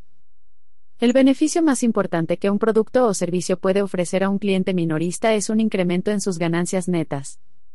Vender a firmas más grandes. Las firmas solo compran productos que les ayuden a mejorar su rendimiento y productividad, a recortar costos y gastos, a elevar el flujo de dinero y a incrementar las ganancias. Debes tener en claro los resultados más ventajosos que tu producto o servicio puede ofrecer a la firma de tu posible cliente en una o más de estas áreas. Lo que vendes debe ayudar a la compañía a recortar los costos en alguna área. Es posible que esto aumente o mejore la productividad. Tal vez realce el desempeño del equipo o de las personas. Quizás tu producto ayude a que el cliente obtenga mayores resultados de ventas o aumente la satisfacción del comprador. Si puedes convencer a un posible cliente de que lo que vendes puede hacerle ahorrar o ganar muchísimo tiempo o dinero en relación con lo que pagará por tu producto, puedes hacer una venta. Este es tu trabajo clave cuando le vendes a las firmas. Enfatiza el beneficio esencial. Una vez, una mujer que asistió a uno de mis seminarios y que vendía sistemas de automatización de oficinas, me dijo, no puedo conseguir citas. Los llamo y les digo que ofrecemos consultoría en automatización de oficinas y siempre nos dicen que no están interesados. Me comentó que debido a la experiencia de su compañía, por lo general, ellos pueden ahorrar a los clientes una buena cantidad de dinero si tienen la oportunidad de examinar sus instalaciones y hacerles recomendaciones. Le pedí que me dijera exactamente cómo se acercaba a los posibles clientes. Me respondió, llamo por teléfono y digo, hola, soy Betty Dean, de Servicios de Automatización de Oficinas. Nos gustaría tener la oportunidad de ir y mostrarles cómo algunos de nuestros productos pueden aumentar su eficiencia y facilitar su administración. Pero ellos siempre dicen cosas como, no, gracias. Estoy muy ocupado, no tenemos tiempo ahora, no podemos pagarlo, no tenemos presupuesto para eso y frases por el estilo. Parafrasea tu enfoque. Esta vendedora estaba cometiendo el error de intentar vender por teléfono en vez de simplemente obtener una cita para vender. Sugerí que modificara un poco su forma de buscar posibles clientes. La próxima vez que hagas una cita, le recomendé, pide hablar con la persona encargada de la administración. Cuando te comuniques con él o ella, di estas palabras, Hola, mi nombre es Betty Dean y trabajo en la compañía ABC. Hemos inventado un proceso que puede ahorrarle entre un 20 y un 30% de los costos de administración de la oficina. Me tomaría alrededor de 10 minutos de mostrarle cómo funciona y usted podría decidir si esto es lo que busca. Después me contó que este simple cambio en su enfoque le permitió obtener todas las citas que necesitaba. Sus ventas se duplicaron y triplicaron. Pronto comenzó a ganar más dinero del que jamás había ganado. Háblales de lo que quieren. La razón de este resultado, que miles de vendedores disfrutan una vez que entienden este principio, es sencilla. La gente no está interesada en productos de automatización de oficinas, computadoras, servidores, comunicaciones inalámbricas, teléfonos celulares ni cualquier otra cosa. Los hombres y las mujeres de negocios están interesados en ganar o ahorrar dinero o tiempo. Están interesados en obtener mejores resultados e incrementar sus ganancias. Solo existen dos maneras en que un negocio puede incrementar sus ganancias, manteniendo el nivel de costos o bajando los costos y manteniendo el nivel de ingresos. Lo que sea que vendas, debes describirlo en función de cómo aumentará los ingresos o recortará los costos, o ambas posibilidades. Si le hablas a alguien que está a cargo de la administración, él está interesado en recortar costos. Si le hablas a alguien de mercadotecnia o ventas, él se interesa en aumentar las ventas y los ingresos resultantes. Si le hablas al dueño de la compañía, él desea mejorar el resultado final. Siempre debes hablar de tu producto o servicio en función de lo que el cliente quiere, no en función de lo que tú vendes. ¿Cómo le pagan? He aquí una clave para vender productos o servicios a la gente de negocios. Fórmula preguntas acerca de lo que la persona hace y los resultados por los que es responsable. ¿Cuáles son los indicadores clave del rendimiento de su trabajo? ¿Por qué le pagan? ¿Qué resultados se espera que alcance para la compañía? ¿Cómo lo evalúan sus superiores? Estas son preguntas clave que debes formularte y cuyas respuestas debes descubrir. Como dijimos antes, la gente siempre busca mejorar sus condiciones. Ellos solo actuarán ante una oferta si creen que, como resultado de la compra, estarán mejor. En las organizaciones empresariales, solo aprobarán la compra de un producto o servicio si piensan que éste mejorará su posición personal en la organización. Por ejemplo, Digamos que estás promocionando un sistema de entrenamiento en ventas y hablas con el gerente de ventas que toma las decisiones en esa área. Todo el enfoque de tu presentación debería girar en torno a la ejecución mejorada de las ventas más que a la rentabilidad mejorada. El gerente de ventas no es recompensado por la rentabilidad, sino por los resultados de los vendedores. Concéntrate en los beneficios que este posible cliente en particular disfrutará personalmente, más que en los beneficios generales que no afectan a los resultados ni las recompensas de este posible cliente. Negocios versus beneficio personal. Con frecuencia, los expertos en ventas establecen diferencias entre una victoria del negocio y una victoria personal. Una victoria del negocio es lo que la compañía obtiene como resultado del uso de tu producto o servicio. Una victoria personal es como el individuo se beneficiará personalmente cuando tu producto o servicio esté instalado y funcione de forma exitosa. La gente de negocios no comprará mientras no considere que habrá beneficios comprobables en ambas áreas. Tómate el tiempo para identificar cómo mejorará el posible cliente en materia de ingresos más altos, mayores ventajas o hasta prestigio y respeto adicional de otras personas de su compañía. Estos pueden ser los factores clave que activen la decisión de comprar. Descubre las necesidades básicas. La clave para realizar un análisis básico de las necesidades es preguntar con destreza y escuchar con atención. Los mejores vendedores dominan el arte de escuchar y dejan que el cliente sea quien hable. Cuantas más preguntas formules y más escuches paciente y atentamente las respuestas, más se abrirá y te hablará el cliente. La mayor parte del tiempo, las personas piensan en ellas mismas. Todo el día, no importa lo que suceda, la gente piensa en sus propios problemas y preocupaciones. Lo que es más importante para cada persona ocupa el primer lugar en su mente. Cuando formulas una pregunta y escuchas con atención, estás activando esos pensamientos y preocupaciones salen a relucir en la conversación en forma espontánea. El lapsus freudiano. En psicoanálisis, esto se llama un lapsus freudiano. Los psicólogos descubrieron que si permites que una persona hable de sí misma con libertad, en algún momento tendrá un lapsus. Soltará lo que realmente piensa en ese momento. El trabajo del psicólogo consiste en crear el tipo de ambiente donde el paciente se sienta cómodo expresándose con libertad y sinceridad. De alguna manera, Tú eres un psicólogo de ventas itinerante. Tu fin también es crear un entorno confortable con tu personalidad. Haz buenas preguntas y luego escucha las respuestas con atención. Inclínate, asiente con la cabeza, sonríe y no hagas esfuerzos por interrumpir. Utiliza preguntas de respuesta abierta. Las mejores preguntas para abrir una conversación y obtener más información de un posible cliente son las que se conocen como preguntas de respuesta abierta. Estas comienzan con un pronombre o un adverbio, palabras tales como qué, dónde, cuándo, cómo, quién, por qué y cuál. Estas preguntas no pueden responderse con un simple sí o no. Exigen respuestas más amplias, lo que te da mayores oportunidades de entender las verdaderas necesidades del posible cliente que pueden ser satisfechas por tu producto o servicio. Existe una regla según la cual decir no es vender. Solo preguntar vende. Para hablar de tu producto o servicio no hace falta creatividad. Sin embargo, hay que pensar mucho para expresar tu información en forma de una serie de preguntas que van de lo general a lo particular. Hoy, las personas no quieren que se les venda. Quizás deseen comprar, pero no quieren sentir que se les está vendiendo. En el momento en que un posible cliente siente que lo empujan a tomar una decisión de compra, éste se cierra y pierde interés. La persona que pregunta tiene el control. Por regla general, la persona que formula preguntas tiene el control. El individuo que responde las preguntas es controlado por la persona que las formula. Cuando formulas una pregunta y escuchas atentamente la respuesta, estás controlando el flujo direccional de la conversación de ventas, como debería ser. Cuando respondes una pregunta del posible cliente, éste ha tomado el control de la conversación.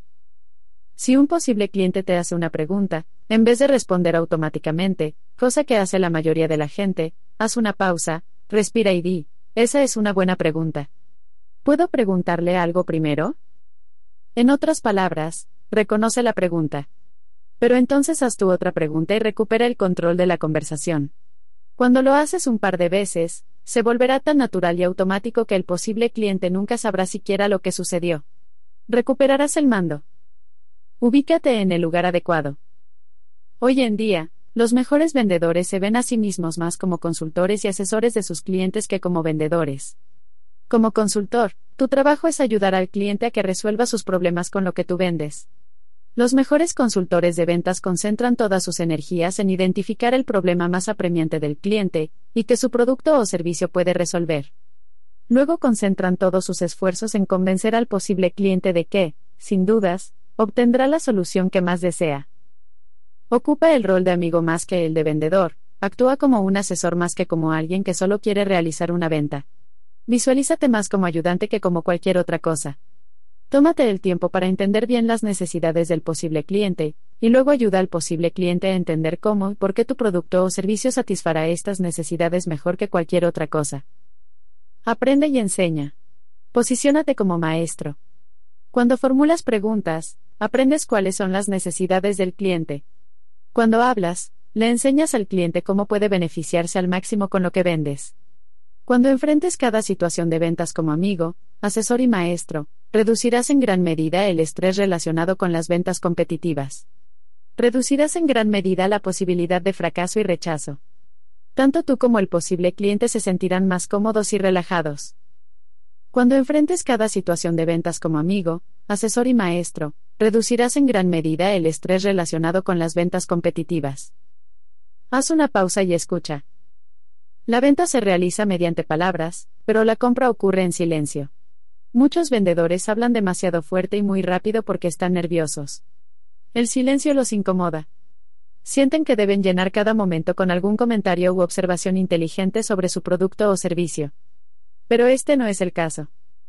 Cuando formules preguntas y asesores al posible cliente con respecto a tu producto o servicio, asegúrate de dejar momentos de silencio en la conversación.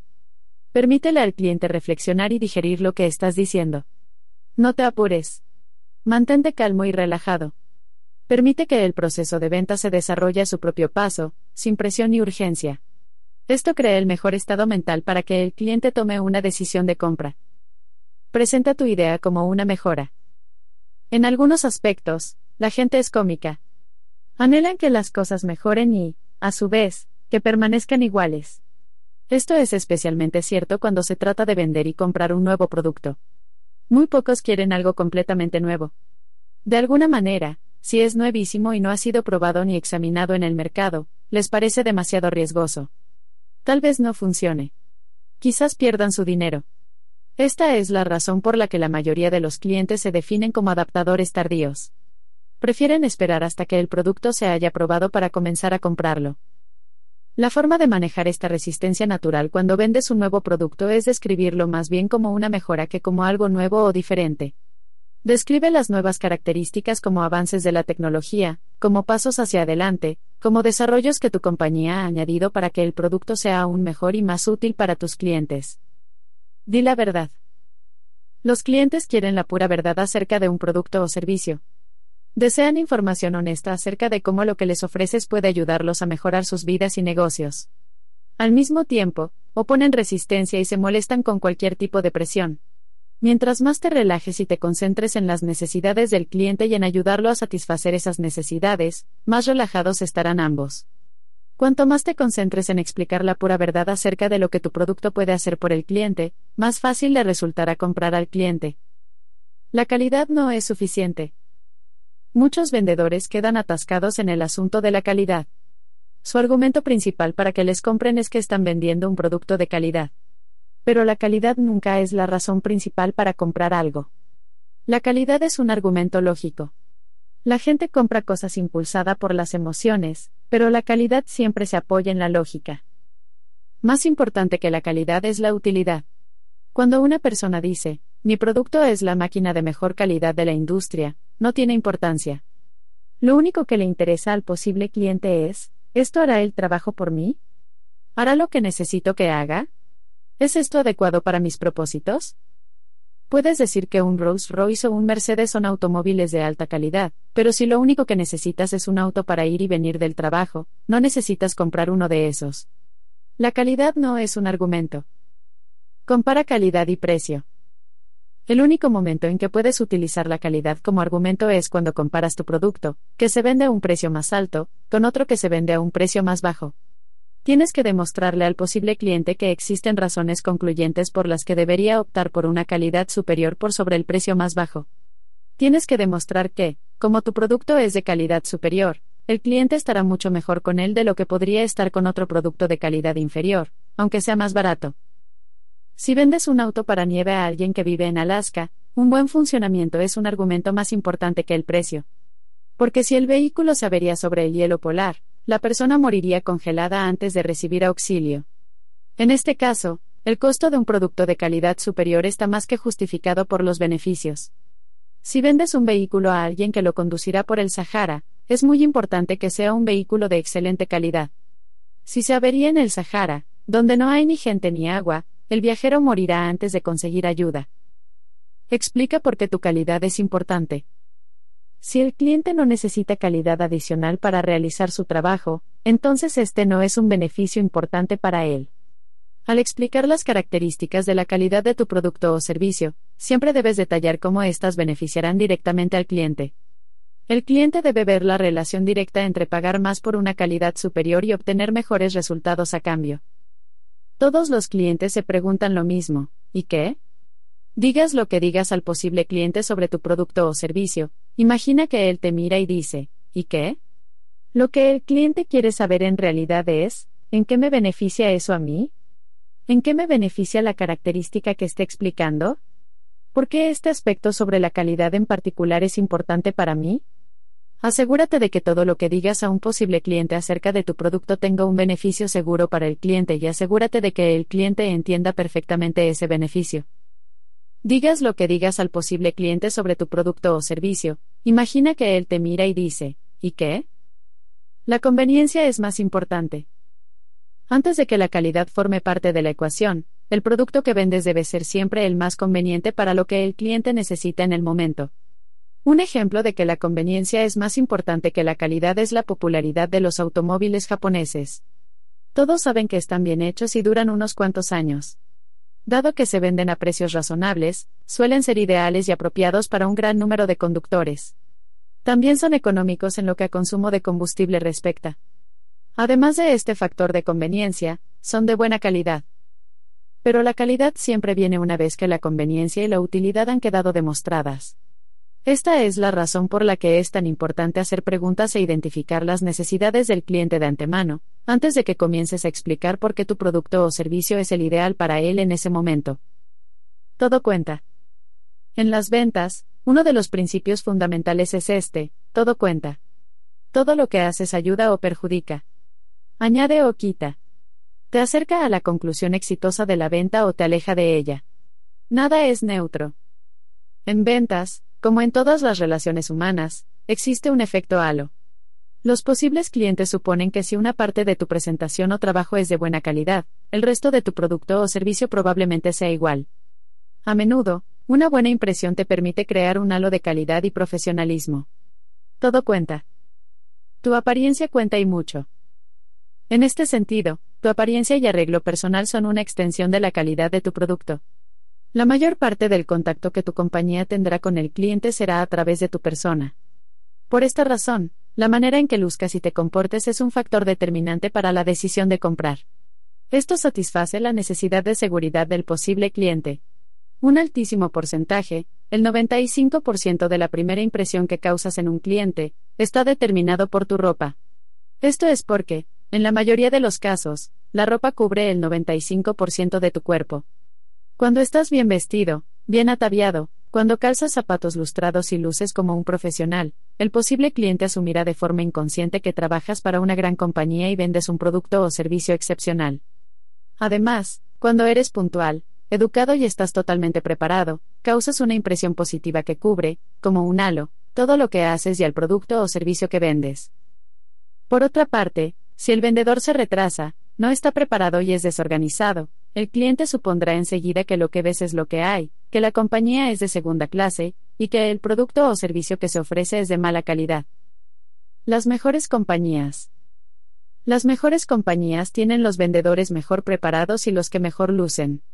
Las compañías como IBM y Hewlett Packard entrevistan a los posibles vendedores varias veces para asegurarse de que son las personas indicadas para representarlos en un mercado competitivo. Llevan a sus candidatos a cenar para ver cómo utilizan los cubiertos y cómo se comportan en una situación social. Conocen a sus familias para medir las dinámicas negativas o positivas de los cónyuges entre sí y con el resto. Entrevistan a los posibles empleados tanto de forma individual como en grupos saben que gran parte de la decisión de comprar dependerá de la persona que vende el producto. Identifica las necesidades básicas y secundarias. Debes ser capaz de identificar las necesidades básicas y secundarias que tu producto puede satisfacer y luego debes demostrárselo al cliente. Esto lo logras formulando preguntas con habilidad y escuchando las respuestas con atención. Tarde o temprano, el posible cliente se interesará haciendo preguntas sobre lo que hace el producto y cómo funciona. Esto se convierte en tu oportunidad de venta.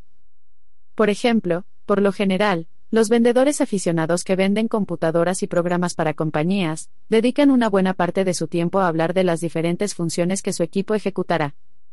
Pero al cliente eso no le importa. Él quiere saber si el producto generará ganancias y cuánto tiempo transcurrirá antes de que esto ocurra. El cliente quiere saber cuán seguro puede estar de que el producto será rentable. Necesita saber si comprar es una decisión de negocios inteligente o no. Ponlo en el foco. En lugar de pensar en ti, concentra toda tu atención en el cliente.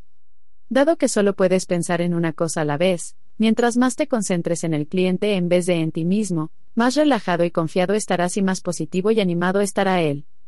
Cada vez que comiences a sentirte tenso en una situación de ventas, pregúntale al cliente algo acerca de sí mismo o del negocio y escucha la respuesta. Imagínate que estás en un cuarto oscuro con el cliente. Hay solo un foco que gira sobre el escritorio del cliente.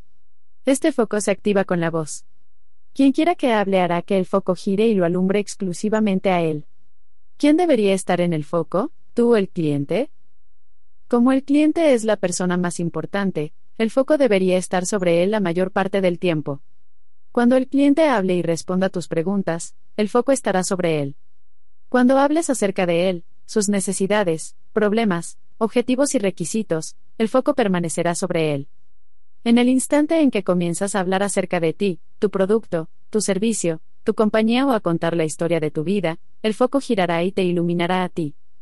El cliente quedará a oscuras. Cuanto más tiempo esté el foco sobre él, mayores probabilidades tendrás de hacer la venta.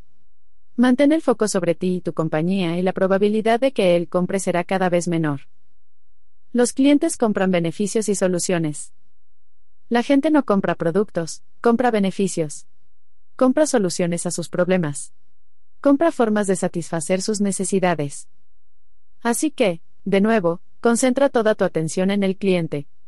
Haz preguntas como, ¿qué hace ahora en esta área? ¿Cómo le resulta eso? ¿Cuáles son sus planes para el futuro en esta área? Si pudiera usar una varita mágica y elegir la situación perfecta en este aspecto, ¿en qué se diferenciaría de lo que hace actualmente? ¿De qué tendría que estar convencido para seguir adelante con nuestro producto o con cualquier producto? La persona que formula las preguntas tiene el control. Razones para comprar o no comprar. En cada venta, existe un beneficio clave que el cliente busca. Esto es lo único de lo que el cliente debe estar convencido antes de comprar. Tu trabajo es descubrir este beneficio clave, y luego convencer al cliente de que disfrutará de este beneficio si compra tu producto o servicio. Al mismo tiempo, existe una objeción clave para cada venta, la razón principal por la que el cliente dudará o decidirá no comprar. Es absolutamente esencial que descubras esta objeción clave y encuentres una manera de darle una respuesta que satisfaga al cliente. Concéntrate en el 20%. Un poco antes hablamos de la regla del 80-20. Esta regla también es útil en lo que a comprar tu producto o servicio respecta. Un total del 80% de la decisión de compra se concentrará en el 20% de los beneficios que ofreces al posible cliente. A veces rige la regla del 90-10. El 90% de la decisión de venta puede depender del 10% de las características y beneficios de tu producto. Tu trabajo es descubrir cuáles son. Si hablas demasiado acerca de las características y beneficios que están dentro del 80% de lo que menos le interesa al posible cliente, realmente arruinarás tu oportunidad de hacer la venta. Aunque tu producto sea el mejor del mundo, el 80% de las razones secundarias por las que el posible cliente debería comprar no lo convencerán de seguir adelante.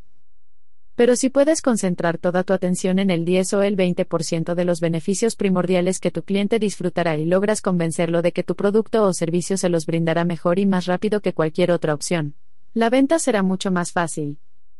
El cierre del punto de mayor interés. Esto nos lleva a una de las técnicas de cierre más poderosas de todas. Se llama el cierre del punto de mayor interés, y es utilizada una y otra vez por los vendedores mejor pagados.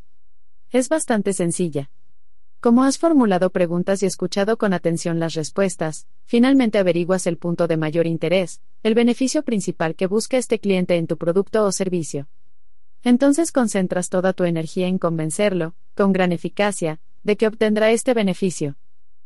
El éxito del cierre que apela al punto de mayor interés depende de tu habilidad para descubrir la razón más importante que tiene el posible cliente para comprar. Cuando la descubras, repetirás este método una y otra vez. Concéntrate en vender ese punto principal. Haz todo lo que sea necesario para convencer al comprador potencial de que obtendrá ese beneficio decisivo para que tome la decisión de comprar. Haz que toda la decisión de comprar gire en torno a esa pregunta. Toca el punto de mayor interés una y otra vez. ¿Cómo descubres el punto de mayor interés? Solo pregunta, sobre todo cuando el posible cliente duda o se echa atrás. Señor posible cliente, si alguna vez comprara este producto, en cualquier momento en el futuro, ¿por qué compraría en ese momento? Luego guarda silencio absoluto. Cuando lo formulas a modo de pregunta teórica, a menudo, el posible cliente dirá, bueno, si alguna vez comprara este producto, tendría que estar convencido de, el punto de mayor interés. Con frecuencia, como un lapsus freudiano, el posible cliente lo escupirá. Luego debes convencerlo de que obtendrá ese beneficio inmediatamente si sigue adelante con tu oferta. Investigación de mercado rápida y económica. He aquí un poderoso ejercicio que puede duplicar tus ventas en muy poco tiempo. Haz una lista de tus últimos 10 clientes. Llama por teléfono a cada uno de ellos y di estas palabras, Señor cliente, solo quería llamarlo y decirle cuánto aprecio que nos haya comprado este producto. ¿Cómo va todo? ¿Puedo ayudarlo de alguna manera? Puede que el cliente tenga o no alguna pregunta o algún problema con el producto o servicio. En ese caso, no obstante, promete ocuparte de eso inmediatamente después de colgar el teléfono. Luego pregunta, señor cliente, ¿puedo hacerle una pregunta? Usted podría haber comprado este producto o servicio a otra compañía, pero nos lo compró a nosotros, ¿podría decirme exactamente por qué decidió comprarnos a nosotros en vez de a otro? Esta es una pregunta poderosa de investigación de mercado. Quédate absolutamente callado. Deja que el cliente lo piense durante unos segundos antes de responder. No interrumpas. El gran descubrimiento. He aquí un notable descubrimiento que harás. Si llamas a 10 clientes previos, probablemente el 80% de ellos te dará la misma razón por la que te compraron a ti. Muy a menudo, tú no eras para nada consciente de que esa fue la verdadera razón por la que decidieron comprar. Cualquiera sea la respuesta, escríbela, desde ese día en adelante, cada vez que te reúnas con un nuevo posible cliente, asegúrate de decirle, la mayoría de nuestros mejores clientes dicen que la razón por la que decidieron comprarnos fue, el punto de mayor interés. ¿Es eso importante para usted? El cerezo florido. Hay una historia acerca de un agente inmobiliario que lleva a una pareja a ver una casa. Esta no está en buen estado precisamente, pero en cuanto se detienen frente a la casa, la mujer mira más allá y descubre, en el patio, un bello cerezo florido. Al instante, ella dice, Oh, Harry, mira ese hermoso cerezo florido. Había uno así en el patio de mi casa cuando era pequeña. Siempre quise vivir en una casa que tuviera un cerezo florido. Todos salen del automóvil y entran a ver la casa. Pero el vendedor ha tomado nota de lo que dijo la mujer. Harry examina la casa detenidamente. Lo primero que dice es, me parece que tendremos que colocar alfombras nuevas en toda la casa. El vendedor dice.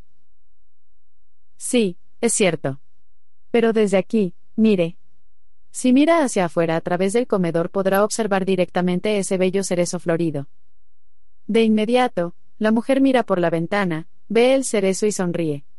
El vendedor sabe que es la mujer quien toma la decisión cuando se trata de comprar una casa. Así que se concentra en ella. Entran a la cocina y Harry dice. Esta cocina es un poco pequeña y las cañerías parecen viejas. El vendedor le dice.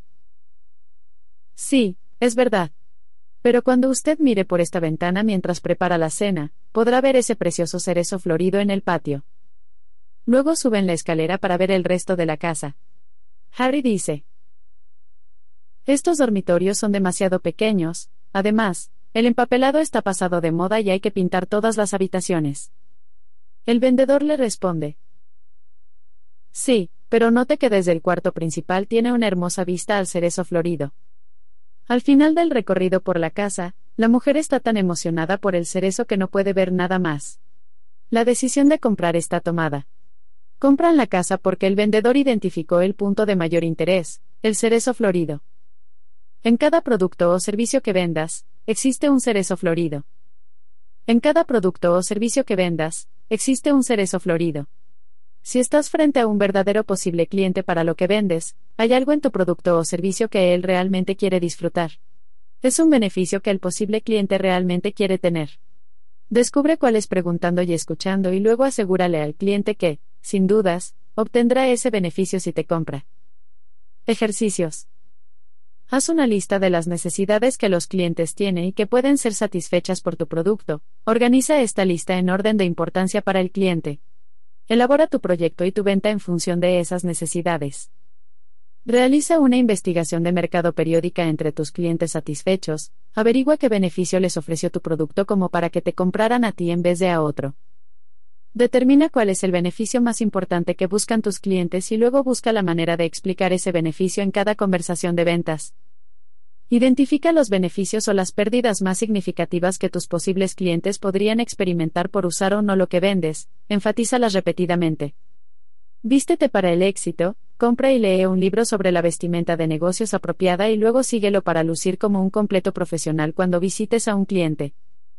Piensa una serie de preguntas de respuesta abierta que puedas utilizar para controlar la conversación y descubrir las verdaderas necesidades del posible cliente, mantén el foco sobre él, preguntando y escuchando.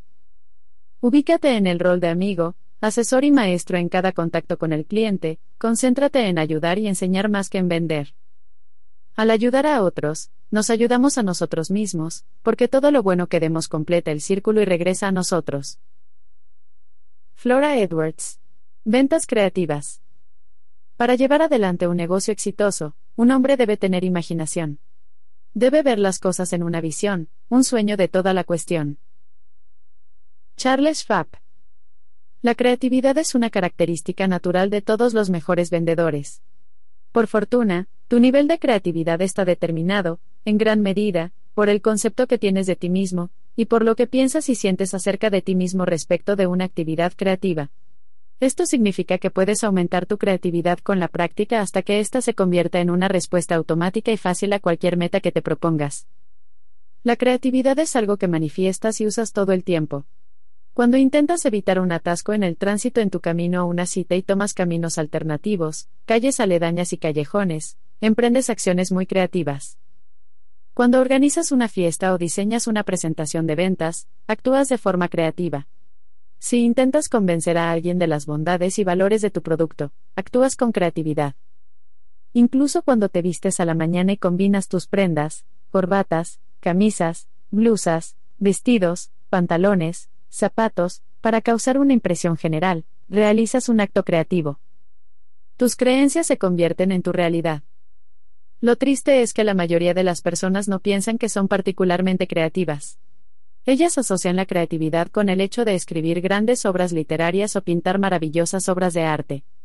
Sin embargo, la creatividad podría describirse simplemente como una mejora. Cuando mejoras algo haciendo las cosas de forma diferente, estás usando tu creatividad, a veces, un alto grado de esta. Dado el papel central que tiene el concepto de ti mismo, mientras más convencido estés de que eres creativo, más ideas creativas generarás. La venta se trata, básicamente, de crear negocios donde no los había. En el proceso de buscar posibles clientes, establecer vínculos, identificar necesidades, presentar soluciones, responder objeciones, cerrar una venta y obtener reventas y referencias. Realizas actos creativos extraordinariamente complejos que son la fuente de nuestra sociedad de libre empresa.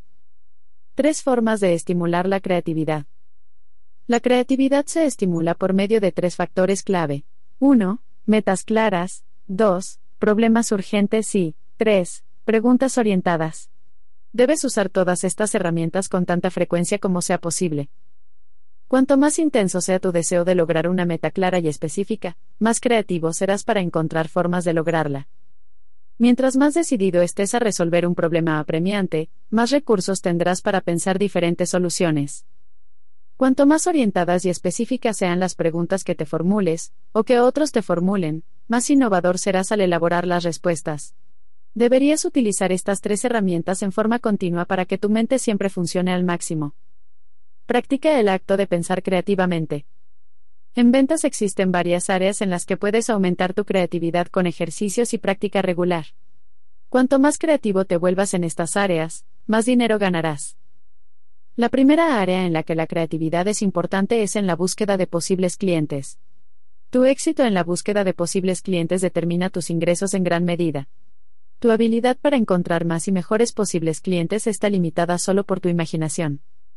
La segunda área en la que la creatividad es esencial es en descubrir los motivos de compra. Debes ser creativo al formular preguntas para descubrir exactamente lo que el cliente necesita y lo que hará que este cliente compre. Esta es una verdadera prueba para tu inteligencia y tu poder mental. Los posibles clientes se resisten de forma automática a cualquier enfoque de ventas.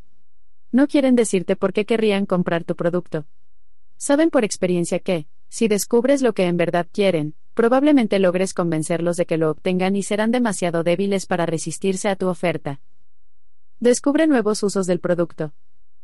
Tu creatividad es esencial para descubrir nuevos usos y aplicaciones del producto. Tienes que utilizar tu poder mental para descubrir nuevas maneras de emplear tus productos y para crear ventas donde no las hay.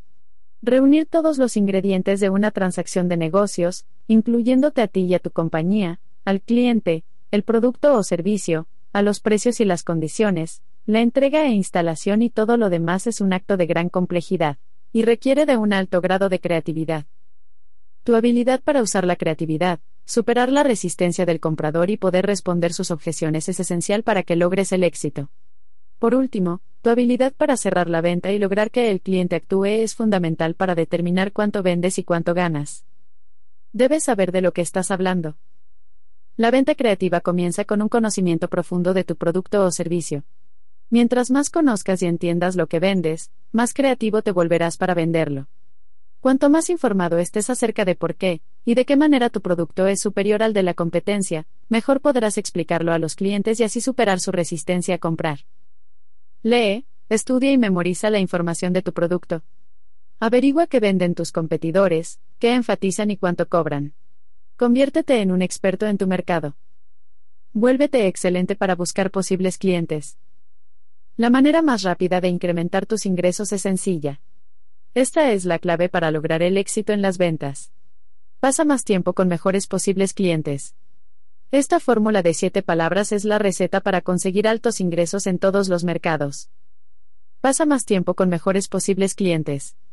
Esta fórmula de siete palabras es la receta para conseguir altos ingresos en todos los mercados. La búsqueda creativa de clientes es esencial para lograr el éxito. Esto empieza con la planificación y el análisis minucioso y parte de tres preguntas. 1. ¿Cuáles son las 5 a 10 características más atractivas de tu producto? 2. ¿Qué necesidades específicas de tu posible cliente satisface tu producto?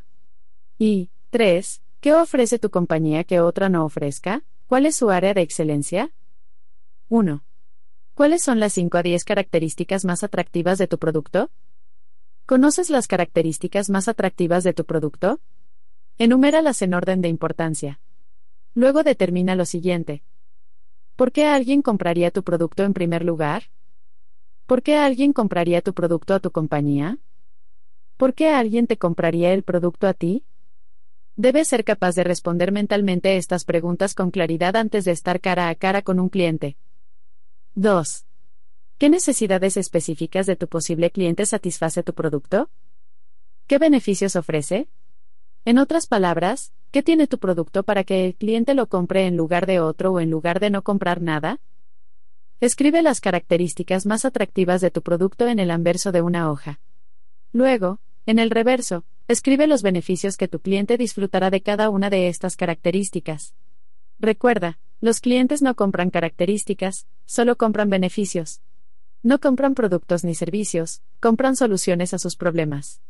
No les interesa lo que hay en tu producto, solo les interesa lo que éste les brinda. 3. ¿Qué ofrece tu compañía que otra no ofrezca? ¿Cuál es tu propuesta única de ventas? ¿Cuál es el área de excelencia de tu compañía o producto? ¿De qué manera tu compañía, producto o servicio es superior a cualquier otra cosa disponible en el mercado? Mientras más claridad tengas con respecto a estas respuestas, más creativo serás para encontrar mejores posibles clientes y venderles más. Cuatro claves para venta estratégica. Existen cuatro claves para la venta estratégica que debes dominar si quieres unirte al 10% de los que mejor ganan en tu campo. Estas son, la especialización, la diferenciación, la segmentación y la concentración. 1. Especialízate. Con la especialización determinas con exactitud aquello para lo que fue diseñado tu producto y que puede hacer por tu cliente. Puedes especializarte en un resultado o beneficio en particular. Puedes especializarte en un cliente o mercado en particular. Puedes especializarte en un área geográfica en particular. Puedes especializarte en satisfacer una necesidad en particular mejor que cualquier otro. Pero debes ser un especialista más que un generalista. Muchos vendedores construyeron toda su carrera especializándose en una industria en particular, un tipo específico de cliente o un área geográfica determinada. ¿Cómo podrías aplicar esto a ti? 2. Distínguete, diferenciate. Al diferenciarte, determinas qué es lo que hace que tu producto sea superior al de la competencia. ¿Qué beneficios especiales ofrece tu producto a tus clientes que no puedan conseguirse en ningún otro lugar? ¿En qué áreas tus productos son mejores que el 90% de los productos y servicios similares del mercado? En muchos casos, si el producto que vendes está disponible en otros sitios, como en el caso de los bienes raíces o los seguros de vida, el diferenciador especial que introduces en la situación de ventas es tu personalidad única. Solo existe una persona como tú en todo el mundo. La mayoría de las ventas se hacen sobre la base de los sentimientos que el cliente tiene por el vendedor, más que por cualquier otro factor. 3. Divide tu mercado, segmentalo. La tercera parte de la venta estratégica es la segmentación. Una vez que has determinado tu área de especialización y qué es lo que diferencia a tu producto del de tus competidores, tu próxima meta es determinar con exactitud qué clientes pueden beneficiarse mucho más con lo que haces mejor que nadie. ¿Quiénes son?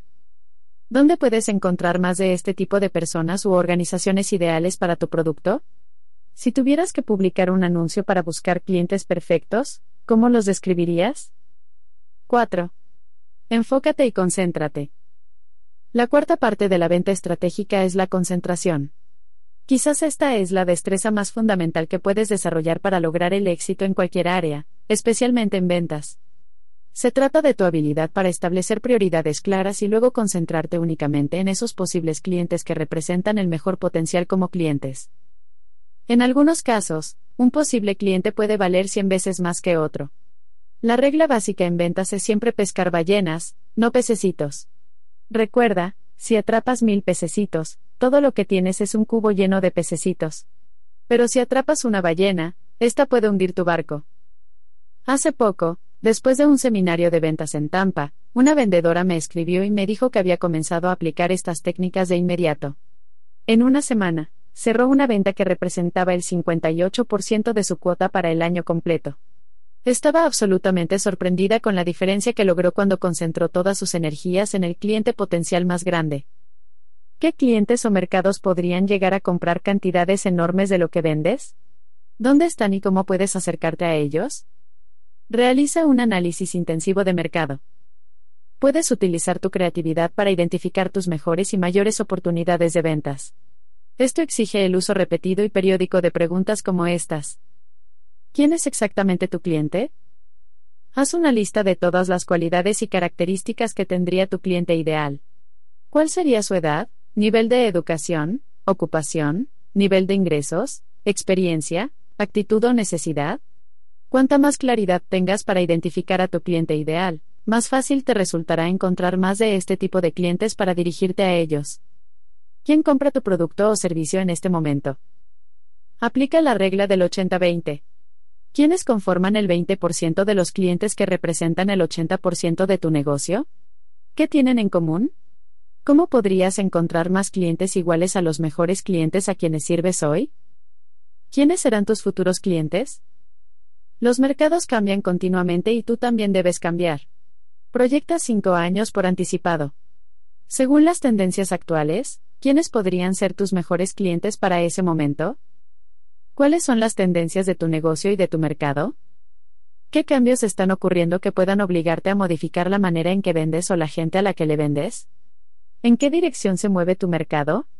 ¿De qué manera están cambiando los clientes? ¿Qué nuevos mercados podrían existir para tu producto o servicio? ¿Quiénes más podrían beneficiarse de tus áreas de especialización y diferenciación que aún no hayas alcanzado? ¿Por qué compra tu cliente?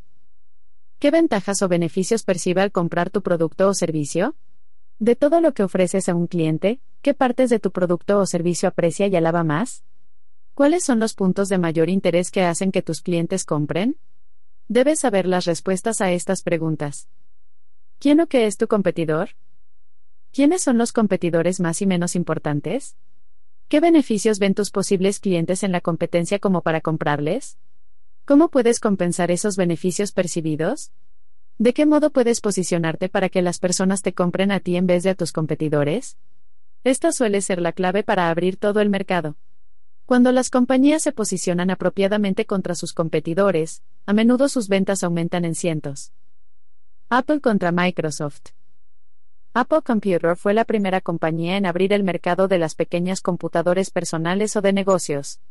Debutaron con una computadora personal fácil de utilizar e inmediatamente hicieron punta en el mercado, vendiendo cientos de miles de computadores Apple I y Apple II. Microsoft ingresó al mercado después de Apple, decidido a alcanzar y superar el volumen de ventas de Apple. Pero en lugar de desarrollar computadoras, Microsoft se concentró en programas informáticos e incentivó a otros programadores para que crearan programas compatibles con los suyos. Las estrategias de ambas compañías fueron completamente diferentes. Apple estaba decidida a mantenerse como propietaria de todos sus códigos operativos y equipos para poder cobrar así precios más altos y obtener mayores ganancias. En la cumbre de su éxito, Apple obtenía el 49% de las ganancias netas de las ventas, un monto increíble. Una estrategia diferente. Microsoft, dirigida por Bill Gates y Steve Ballmer, decidió compensar la ventaja competitiva de los programas fáciles de utilizar de Apple revelando sus códigos a los programadores de todo el mundo. Al mismo tiempo, con cada nuevo avance de la tecnología, Microsoft bajó el precio de su sistema operativo MS2. En vez de concentrarse en grandes ganancias por ventas individuales, Microsoft se orientó hacia un volumen de ventas con poco margen de ganancias pero con una cantidad mucho mayor de ventas. Pasado el momento de furor, Microsoft controlaba el 90% del mercado mundial de computadoras personales.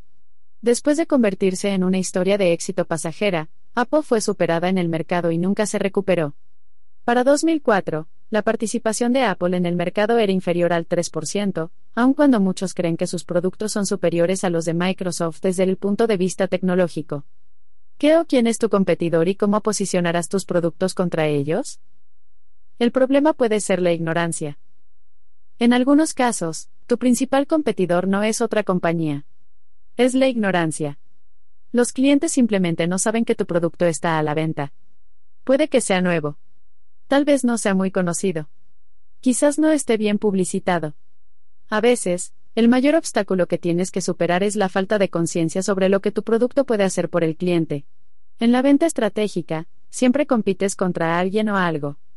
Lo que sea que vendas, existe una alternativa disponible en tu mercado. Lo que tienes que descubrir es qué están considerando tus posibles clientes y luego posicionarte de manera que tus clientes lleguen a la conclusión de que tu oferta es superior a cualquier otra cosa que puedan comprar. De algún modo, las ventas son similares a la guerra. En esta las decisiones siempre se toman teniendo en cuenta lo que hace el enemigo o lo que posiblemente haga. Muchas de tus decisiones más cruciales en ventas estarán determinadas por lo que tus competidores hacen o por lo que posiblemente hagan. ¿Cuál es tu ventaja competitiva? Esta es el área de diferenciación que analizamos antes. ¿De qué forma aventajas a tus competidores? ¿Cómo y por qué eres superior? Como dijo una vez Jack Welch de General Electric, si no tienes una ventaja competitiva, no compitas. Tu ventaja competitiva es, invariablemente, la razón más importante por la que un cliente escogería tu producto por sobre el de tu competidor. Entender completamente la naturaleza de tu ventaja competitiva es la clave para elaborar una presentación de ventas eficaz y creativa. La ventaja competitiva de tu producto o servicio debería ser tan clara para ti que, si alguien te despierta a las 3 de la mañana, te sacude y te pregunta, ¿por qué tu producto es mejor que el de cualquiera? Tú deberías estar en condiciones de responder esa pregunta aunque estés profundamente dormido. Tu área de superioridad. Los clientes compran un producto o servicio en particular porque creen que, de alguna manera, es superior a cualquier otra cosa que puedan conseguir. A veces, el precio es más bajo. Otras tiene una característica o beneficio en particular. En otras ocasiones, compran porque les gusta más el vendedor que el representante de otra compañía. A veces la ventaja competitiva es que tú has sido el primero en explicarles cuánto pueden mejorar sus vidas o trabajos con tu producto. Sea lo que sea, el cliente siempre escoge lo que considera la mejor opción en esas circunstancias. Demuéstrale al cliente que tu producto o servicio se adecua a esa descripción. Lo mismo, lo mismo. No hace mucho, en uno de mis seminarios, se me acercó un joven. Necesitaba un consejo. Trabajaba para una de las diez compañías que vendían suministros eléctricos a los contratistas del mercado local.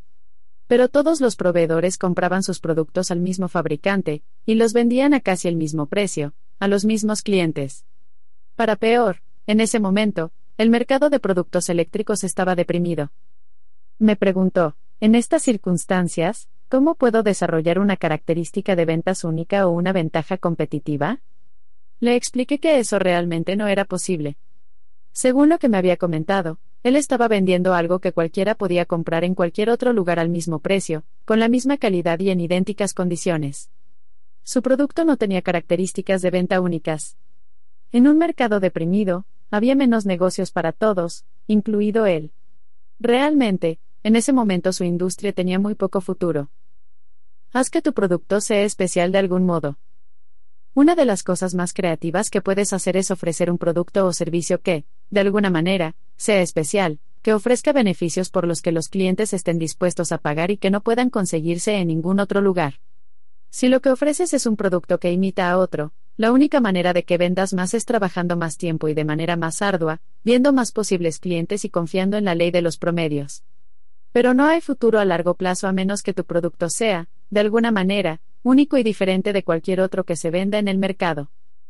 Ofrece lo mejor de ti. En la venta creativa, siempre llevas la delantera con el beneficio más importante que tu producto puede ofrecerle a tu cliente en comparación con tus competidores.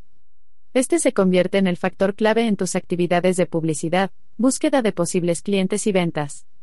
Cuando conoces a un posible cliente que realmente quiere los beneficios especiales que solo tu producto puede ofrecer, es fácil hacer la venta. Las grandes compañías invierten una enorme cantidad de tiempo y dinero para construir la reputación de sus propuestas únicas de ventas.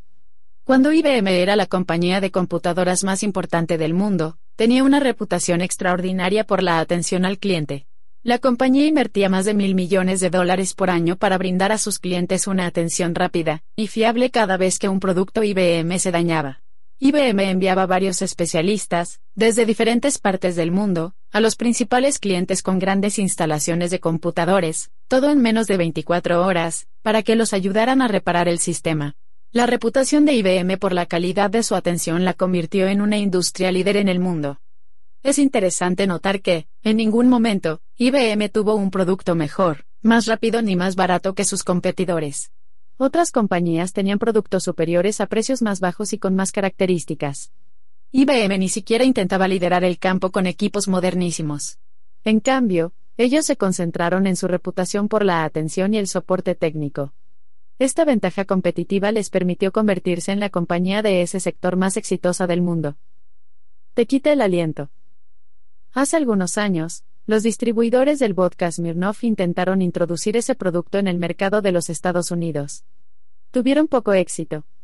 En ese momento, el vodka era considerado no solo una bebida extranjera, sino una bebida extranjera rusa. Era la época de la Guerra Fría, y los estadounidenses no eran adeptos a ningún producto ruso precisamente, menos todavía una nueva clase de licor. Los distribuidores de Smirnov gastaron una inmensa cantidad de dinero intentando posicionar al vodka Smirnov como una opción superior al whisky, al escocés, a la ginebra, al ron y a otras bebidas alcohólicas. Pero fue en vano. Finalmente identificaron la característica única de venta de Smirnov, después de beber Smirnov, nadie podría olerlo en tu aliento. Pronto crearon una campaña publicitaria en torno a este rasgo distintivo con dos frases, Smirnov te quita el aliento y Smirnov. Te deja sin aliento.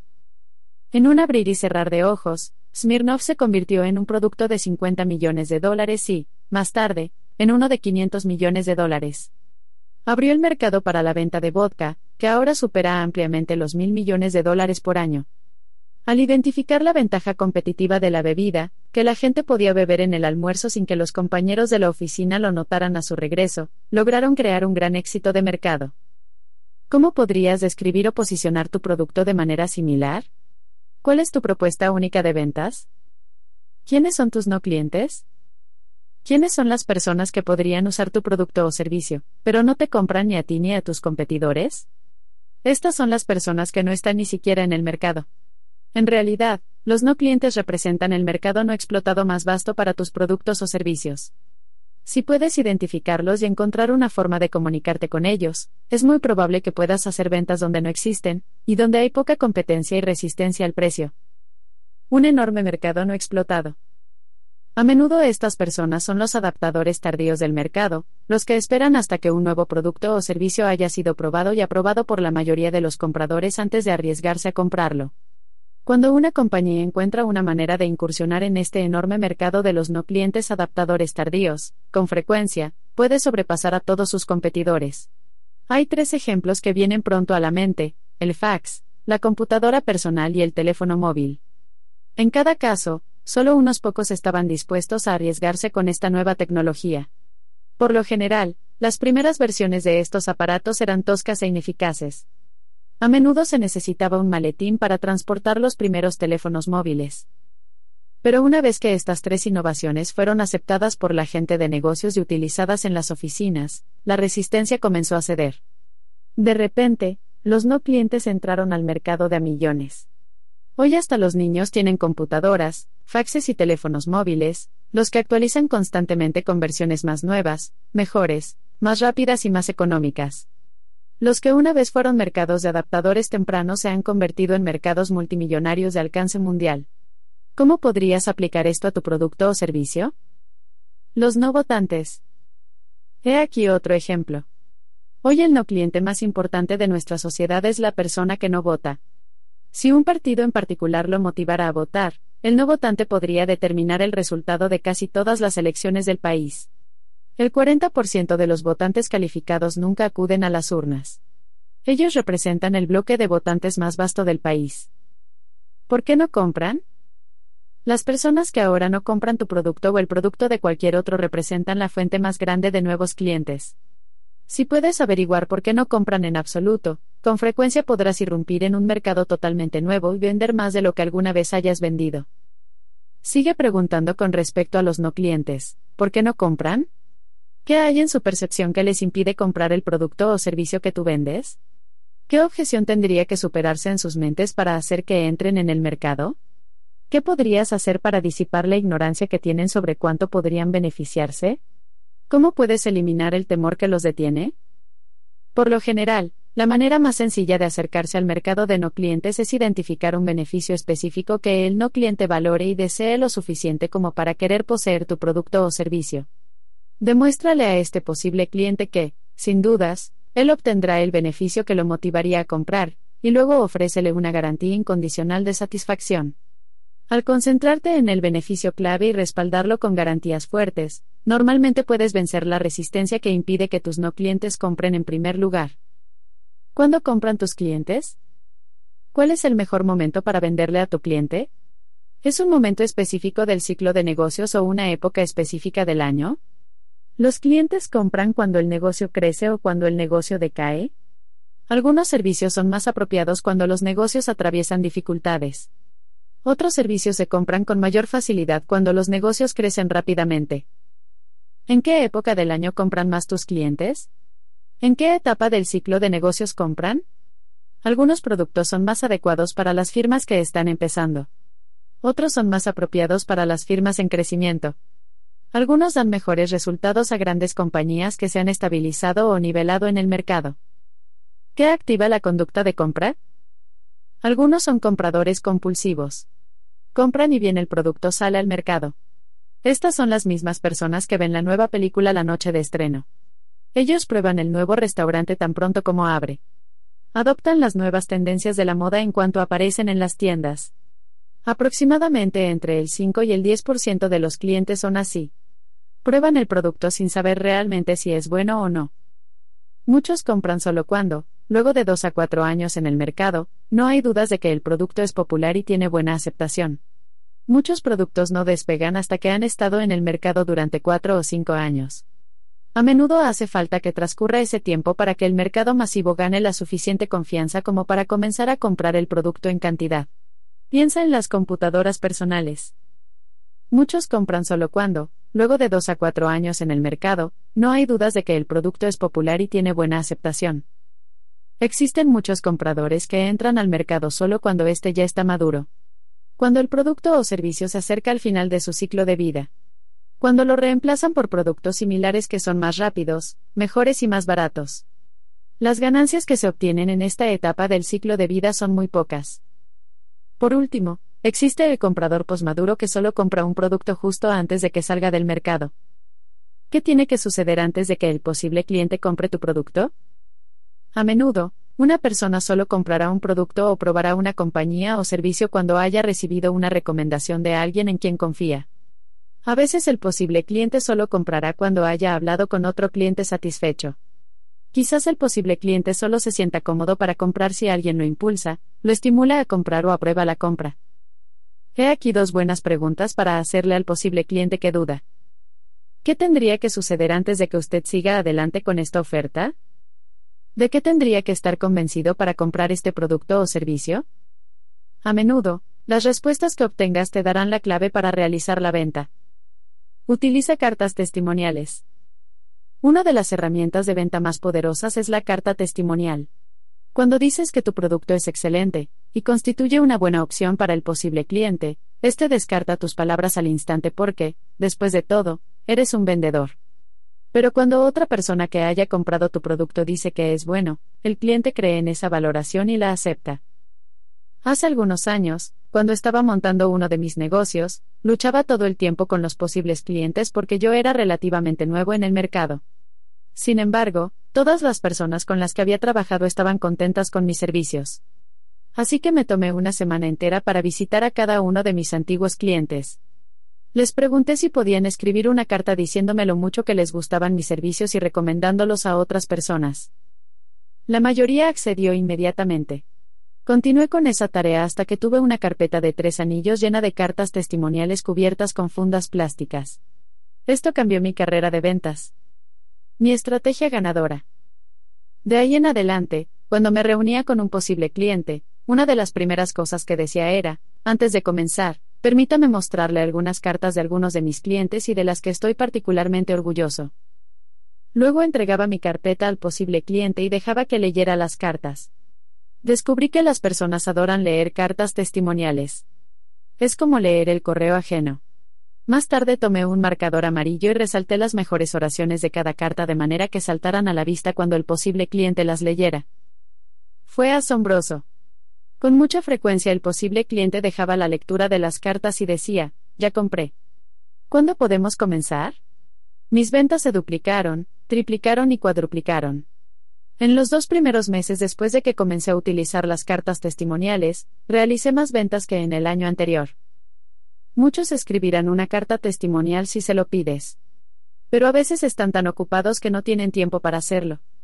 En ese caso, ofréceles escribir la carta tú mismo, pídeles que la copien en una hoja con su propio membrete y que la firmen. Es asombrosa la cantidad de clientes que harán esto si se lo pides. Supera las objeciones con testimonios. Si te presentan las mismas objeciones una y otra vez, especialmente con respecto al alto precio de tu producto o servicio o al hecho de que tu compañía o producto son nuevos en el mercado, pídeles a tus clientes satisfechos que respondan esa objeción en el texto de su carta. A menudo, podrás escribir la carta por ellos con la respuesta a esta objeción. Por ejemplo, digamos que tu producto es más caro que el de tus competidores, y tus clientes lo mencionan continuamente. Solicita o escribe una carta testimonial que diga algo así. Estimado Brian. Solo quería decirle cuán felices estamos con su producto.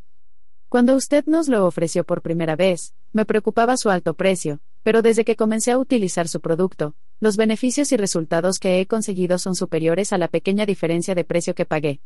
Gracias por todo. Lo saluda atentamente un cliente feliz. Esta clase de carta vale su peso en oro. Si tienes unas cuantas cartas como esa, puedes duplicar y triplicar tus ventas en poco tiempo. Pronto le venderás a casi todas las personas con las que hables. La mejor publicidad. La forma más poderosa de hacer publicidad en nuestra sociedad es el boca a boca. El 85% de todas las ventas ocurren solo después de que alguien dijo que el producto o servicio es bueno. Todas las otras formas de publicitar un producto o servicio intentan lograr que la gente pruebe el producto o servicio para dar inicio al proceso de publicidad de boca a boca.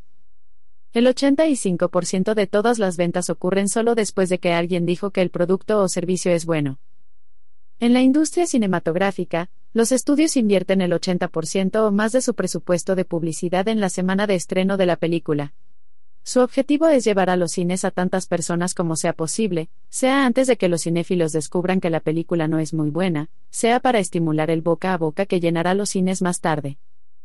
En 2004, tanto La Pasión de Cristo de Mel Gibson, como Fahrenheit 911 de Michael Moore generaron un extraordinario boca a boca y convirtieron a ambas películas en éxitos de taquilla que le hicieron ganar una fortuna a sus productores. ¿Cuándo fue la última vez que decidiste ir a un restaurante que encontraste en las páginas amarillas? Más bien, alguien te dice que ha estado allí personalmente y ha disfrutado la experiencia. Solo entonces lo pruebas. El boca a boca es todo. Asegúrate de preguntar. Tus clientes satisfechos son tu mejor fuente de reventas y referencias. Si te tomas el tiempo para preguntarles por qué te compraron a ti en lugar de comprarle a otro, ellos te lo dirán. Una vez que sepas por qué te compran, puedes repetir esas mismas razones cuando te reúnas con un nuevo posible cliente. Llama o visita a un cliente satisfecho, alguien que te agrade y a quien tú le agrades y dile que tu compañía está realizando una investigación de mercado.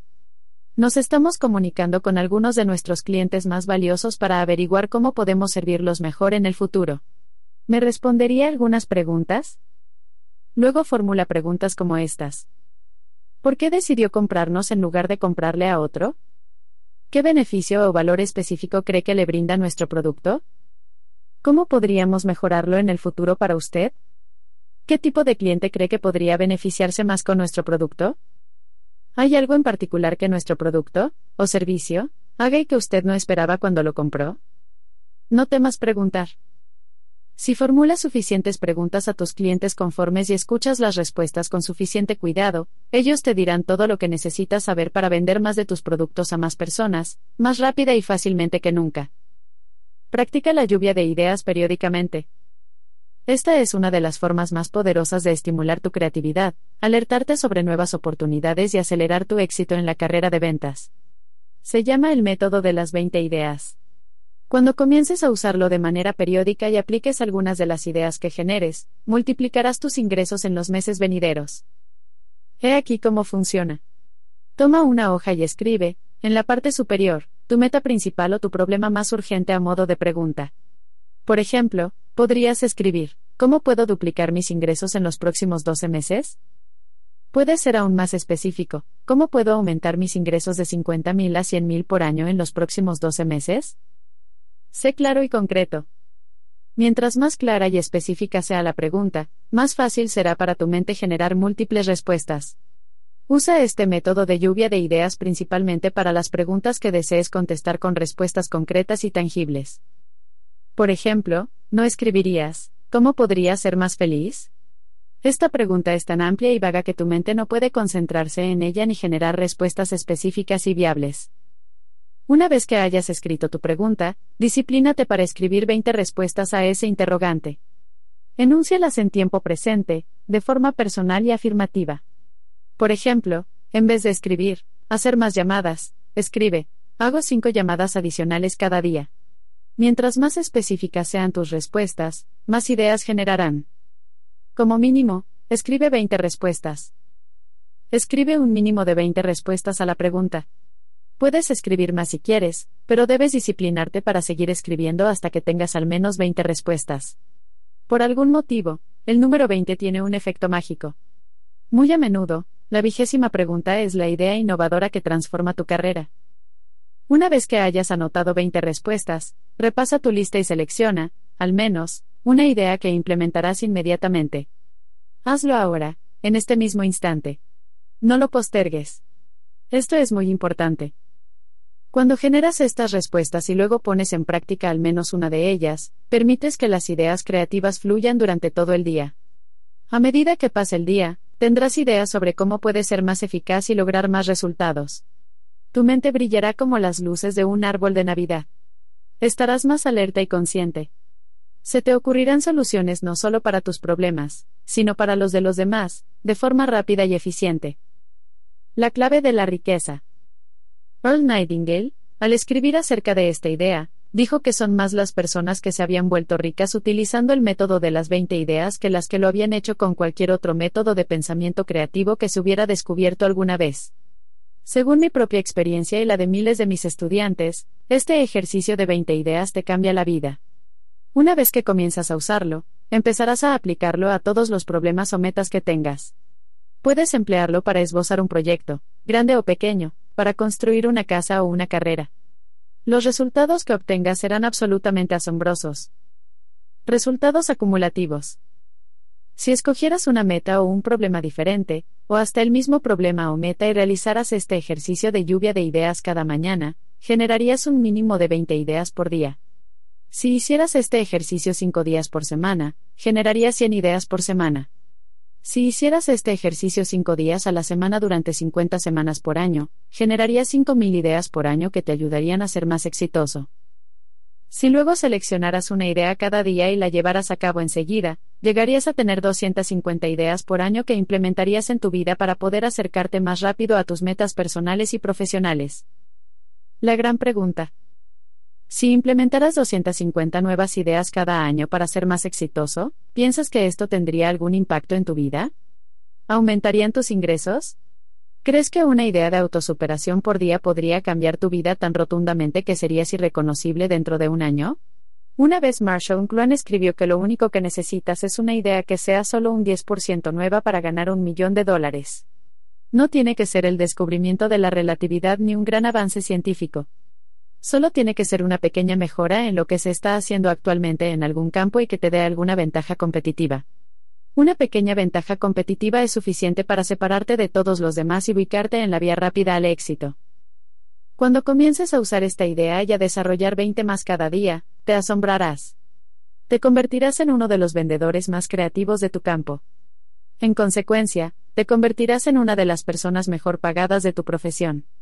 Una vez que desarrolles el hábito continuo de pensar con creatividad y aplicar tus ideas creativas, no habrá producto que no puedas vender de forma exitosa ni meta que no puedas alcanzar. Ejercicios. Eres un genio. Decide hoy que usarás tu creatividad innata para resolver cualquier problema, superar cualquier obstáculo y alcanzar cualquier meta que puedas fijar.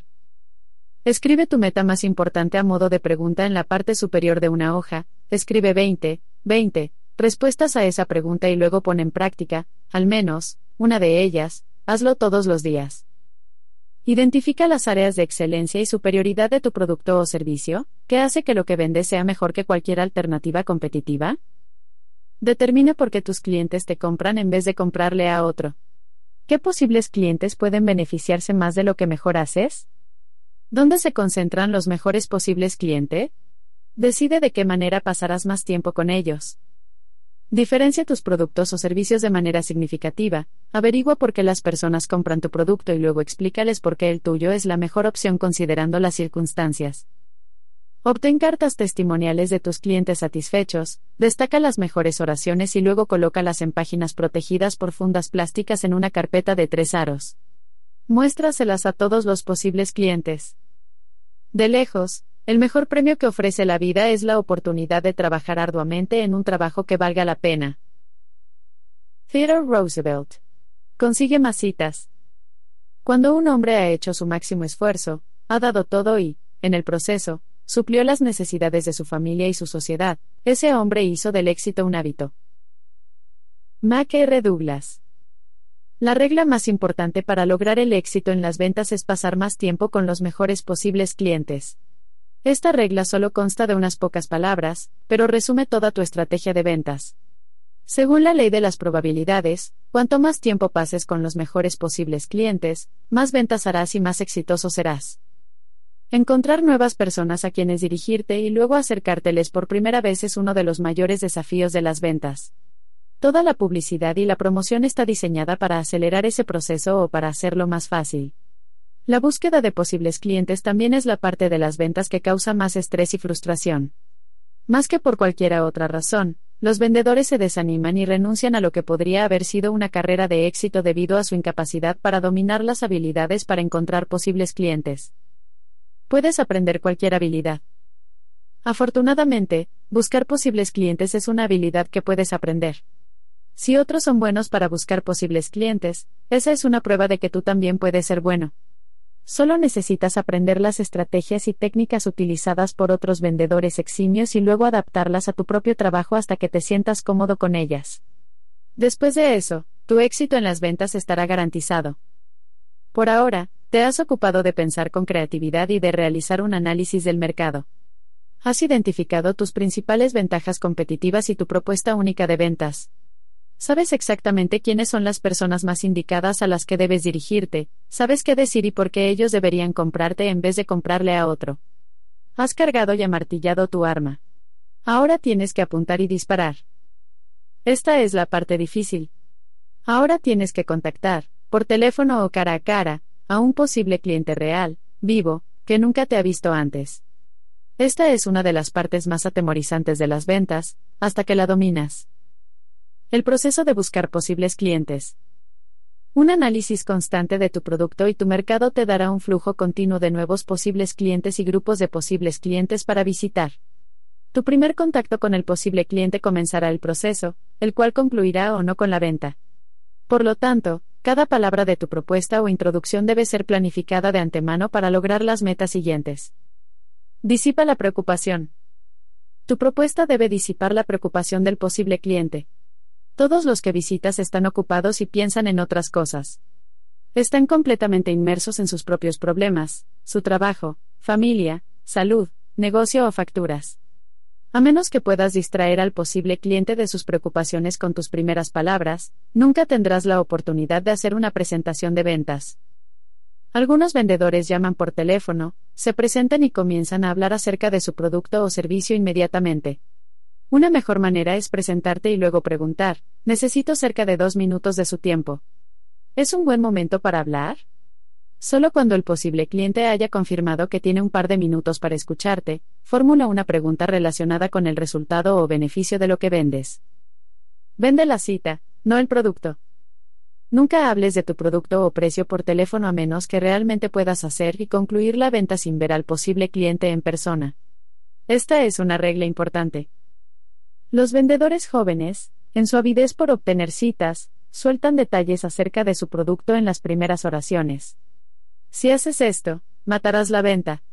El posible cliente no tiene suficiente información para considerar seriamente tu oferta.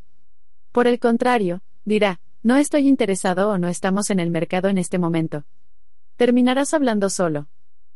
Escoge tus palabras con cuidado.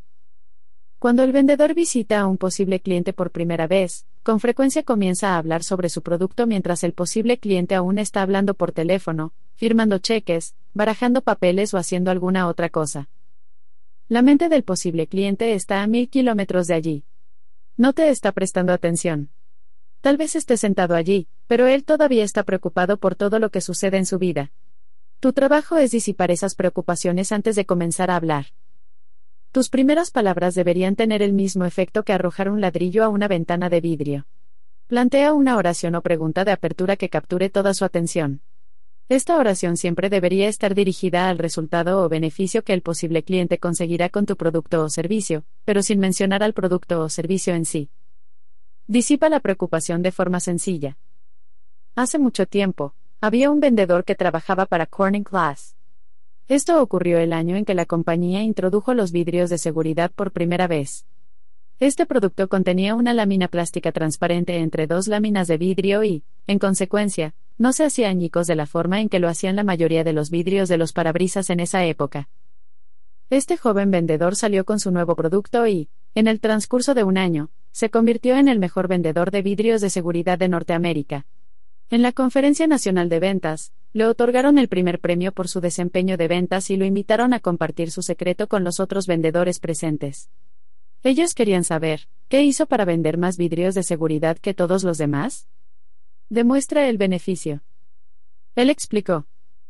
Primero hice que la fábrica cortara algunas muestras de vidrios de seguridad en pequeños cuadrados de 15 centímetros.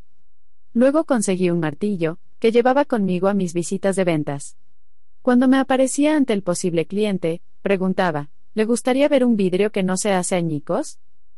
Casi invariablemente el posible cliente decía, eso no es posible, no lo creo. Luego colocaba la muestra de vidrio sobre el escritorio, sacaba el martillo y le daba un martillazo. Instintivamente el posible cliente saltaba hacia atrás y se llevaba las manos a la cara para protegerse los ojos. Cuando volvía a mirar y veía que el vidrio no se había partido en mil pedazos, se asombraba. Luego de eso, el asunto era sencillo. Yo preguntaba, ¿cuánto quiere? Sacaba mi libreta de pedidos y comenzaba a escribir. Enséñalo a todos. Los directivos de Corning Glass estaban tan impresionados con esta técnica que, al año siguiente, compraron martillos para todos sus vendedores, les suministraron muestras de vidrio de seguridad y los enviaron a vender por todo el país. El método realmente funcionó, vendieron vidrio a montones. Al final del año, en la siguiente Convención Nacional de Ventas, por alguna razón el joven vendedor todavía superaba ampliamente al resto de los vendedores del país. Una vez más, lo invitaron a subir al escenario para recibir el premio al mejor vendedor del país. De nuevo, le preguntaron, ¿qué fue lo que hiciste este año para vender más que el resto? Que lo haga el cliente. Bueno, dijo, sabía que todo el mundo querría utilizar mi método, así que tuve que inventar una técnica nueva. Ahora, cuando voy a ver al cliente, sostengo el martillo con una mano, y la muestra de vidrio de seguridad con la otra. Le pregunto, ¿Le gustaría ver un vidrio que no se hace añicos? Por lo general dicen, no lo creo. Luego coloco la muestra de vidrio sobre su escritorio, le doy a él el martillo y le pido que sea él quien lo golpee. Cuando intenta romper el vidrio y falla, se convence totalmente. Entonces, escribo el pedido. Un buen comienzo es la mitad del trabajo. Una buena apertura, con una pregunta fuerte dirigida al resultado o beneficio de tu producto, puede conducirte casi al cierre de la venta. Una apertura fuerte acaba con la preocupación del cliente, lo pone totalmente alerta y captura toda su atención. Al instante está dispuesto a escucharte. Dan Kennedy, el gurú de la mercadotecnia, tiene una técnica poderosa para poner a prueba la oración de apertura que empleas cuando visitas a un posible cliente por primera vez. Él dice que tus palabras de apertura deberían disparar la respuesta. ¿De veras? ¿Cómo lo haces? Por ejemplo, puedo brindarle vidrios que no se hacen añicos. ¿De veras? ¿Cómo lo haces? Tu declaración debería capturar toda su atención de inmediato. Tu tiempo es limitado. Solo tienes cerca de 30 segundos al comienzo de tu reunión para conseguir toda la atención del posible cliente. En esos primeros segundos, éste decide si te escuchará o no. Si te desvías del asunto o hablas de temas generales, el posible cliente se pondrá impaciente. En el lapso de 30 segundos, se habrá desconectado y ya no te escuchará. Luego es difícil hacerlo volver. Por lo general, los expertos están de acuerdo en que las primeras 15 a 25 palabras que salen de tu boca determinan el tono del resto de la conversación. Es conveniente que selecciones estas palabras con cuidado y las ensayes con frecuencia. No deberías librarlas al azar. Las primeras 15 a 25 palabras que salen de tu boca determinan el tono del resto de la conversación. Muchos vendedores se reúnen con un posible cliente por primera vez y se dicen a sí mismos, estoy ansioso por escuchar lo que tengo que decir, me pregunto qué saldrá de mi boca ahora. Esto no es para ti. Planifícalo palabra por palabra. Es conveniente que planifiques tu declaración o pregunta de apertura palabra por palabra, la ensayes frente a un espejo una y otra vez, y la memorices. Solo entonces debes salir y pronunciarla ante un posible cliente real. Observa qué clase de respuesta obtienes. Si tu posible cliente no responde con interés y total atención, vuelve a la mesa de dibujo. Tienes que rehacer tu declaración o pregunta de apertura hasta que obtengas el tipo de reacción que deseas. ¿De veras? ¿Qué es? Llamadas en frío para conseguir citas. Aprendí la importancia de esto por experiencia propia. Cuando vendía cursos de entrenamiento en ventas, llamaba a las personas por teléfono y decía algo así como, me gustaría hablarle acerca de entrenar a sus vendedores. Esto automáticamente generaba respuestas tales como, no podemos pagarlo. No tenemos tiempo para entrenar a nuestros vendedores. Tenemos nuestro propio programa de entrenamiento en ventas. Nuestra gente no necesita entrenamiento. Hay pocas ventas ahora y no podemos pagarlo. Los negocios marchan mal. No tenemos dinero para entrenamiento en nuestro presupuesto. Con algunas variaciones, estas son las mismas cosas que los posibles clientes nos dicen todo el tiempo. Reescribe y replantea tus palabras de apertura. Cuando descubrí que no iba a ninguna parte con mi enfoque, me senté y lo estudié. Pasé horas trabajando y repasando mis comentarios de apertura, intentando determinar cómo podía llamar en frío a posibles clientes de organizaciones de ventas con mayor eficacia. Al final me di cuenta de lo que estaba mal y desarrollé una estrategia para compensarlo. Lo primero que decidí fue que tenía que estar seguro de que estaba hablando con la persona indicada antes de hacer cualquier intento de organizar una cita. ¿Quién es el posible cliente para el entrenamiento en ventas en una organización de negocios? Obviamente, es la persona responsable de tomar decisiones acerca del entrenamiento en ventas para los vendedores, el dueño o el gerente de ventas. Mi segunda pregunta fue, ¿cuál es la necesidad o preocupación básica de mi posible cliente ideal? Esto también era obvio. Mi cliente ideal no estaba interesado en el entrenamiento en ventas. Estaba interesado en volúmenes de ventas más altos, en aumentar los resultados de las ventas. Me di cuenta de que tenía que formular una pregunta que se concentrara en una necesidad específica, en el resultado o beneficio que mi posible cliente ideal buscaba. De nuevo al teléfono. Comencé a buscar nuevos clientes por teléfono una vez más. Mi primera pregunta era para la recepcionista. ¿Quién es la persona responsable de las ventas y el entrenamiento en ventas en la organización? El señor Brown, nuestro gerente de ventas. ¿Podría hablar con él, por favor? La recepcionista me comunicaba. Cuando me atendían, decía, Señor Brown, mi nombre es Brian Tracy. Trabajo en el Instituto para el Desarrollo Ejecutivo. Me preguntaba si usted estaría interesado en un método probado que podría aumentar sus ventas en un 20 o un 30% en los próximos 12 meses. ¿Qué clase de respuesta piensas que obtenía?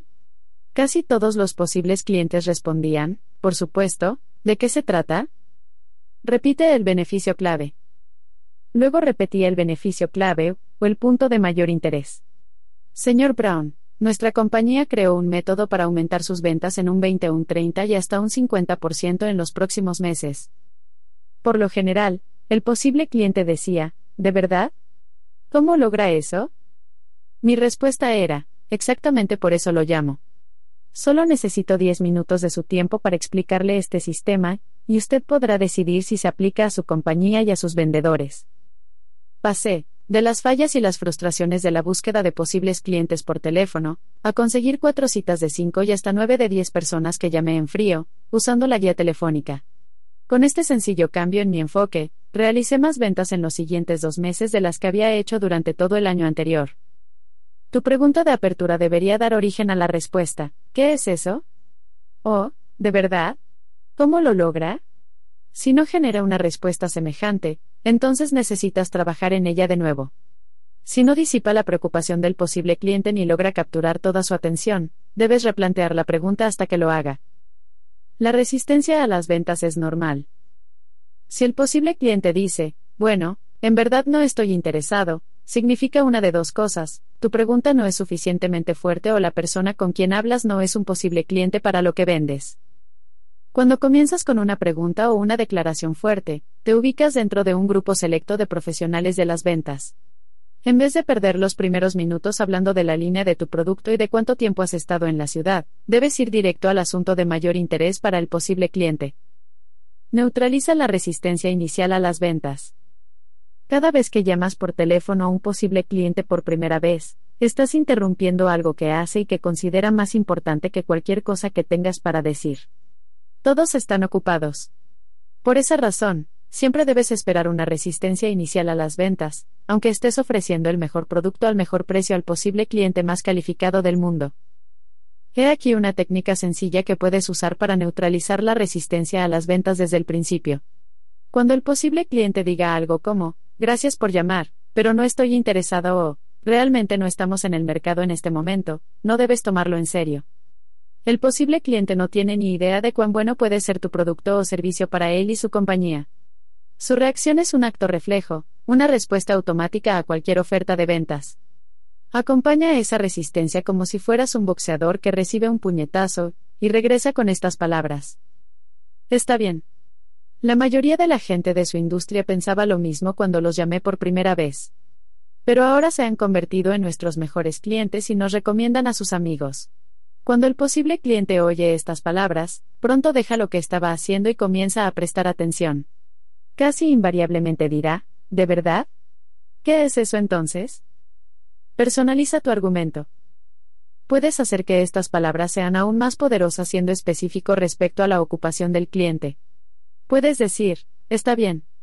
La mayoría de la gente de la industria de los servicios financieros pensaba lo mismo cuando los llamé por primera vez.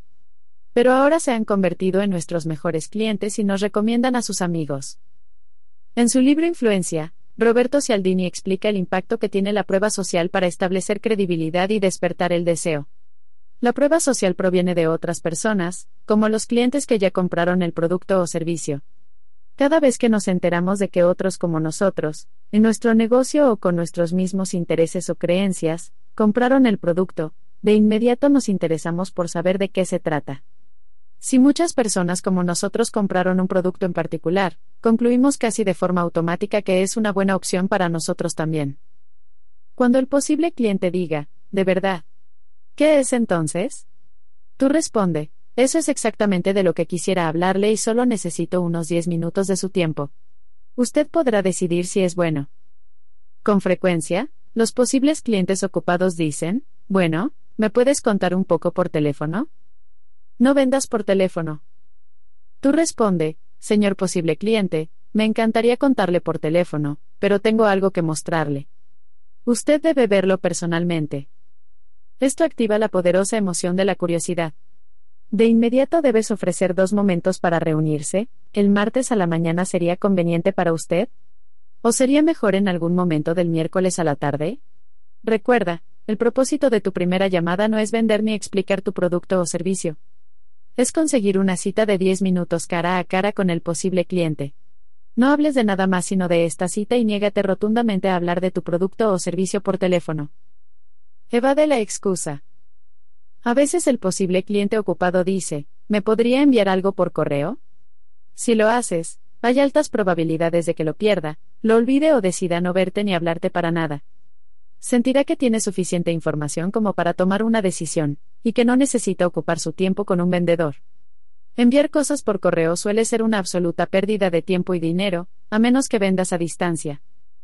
Cuando el posible cliente te pregunte si puedes enviarle algo, respóndele, me encantaría enviárselo, pero usted sabe lo poco fiable que puede ser el correo hoy en día. ¿Por qué no se lo dejo personalmente el martes a la tarde cuando esté por la zona? ¿Estará disponible a esa hora? Que no te posterguen. Quizás ahora el posible cliente haga un último esfuerzo para evitar el compromiso. Muy bien, ¿por qué no me llama el lunes y concertamos una cita a una hora específica para reunirnos la próxima semana? Si aceptas esta postergación, cuando llames el lunes, el posible cliente estará en una reunión de la cual, probablemente, nunca saldrá.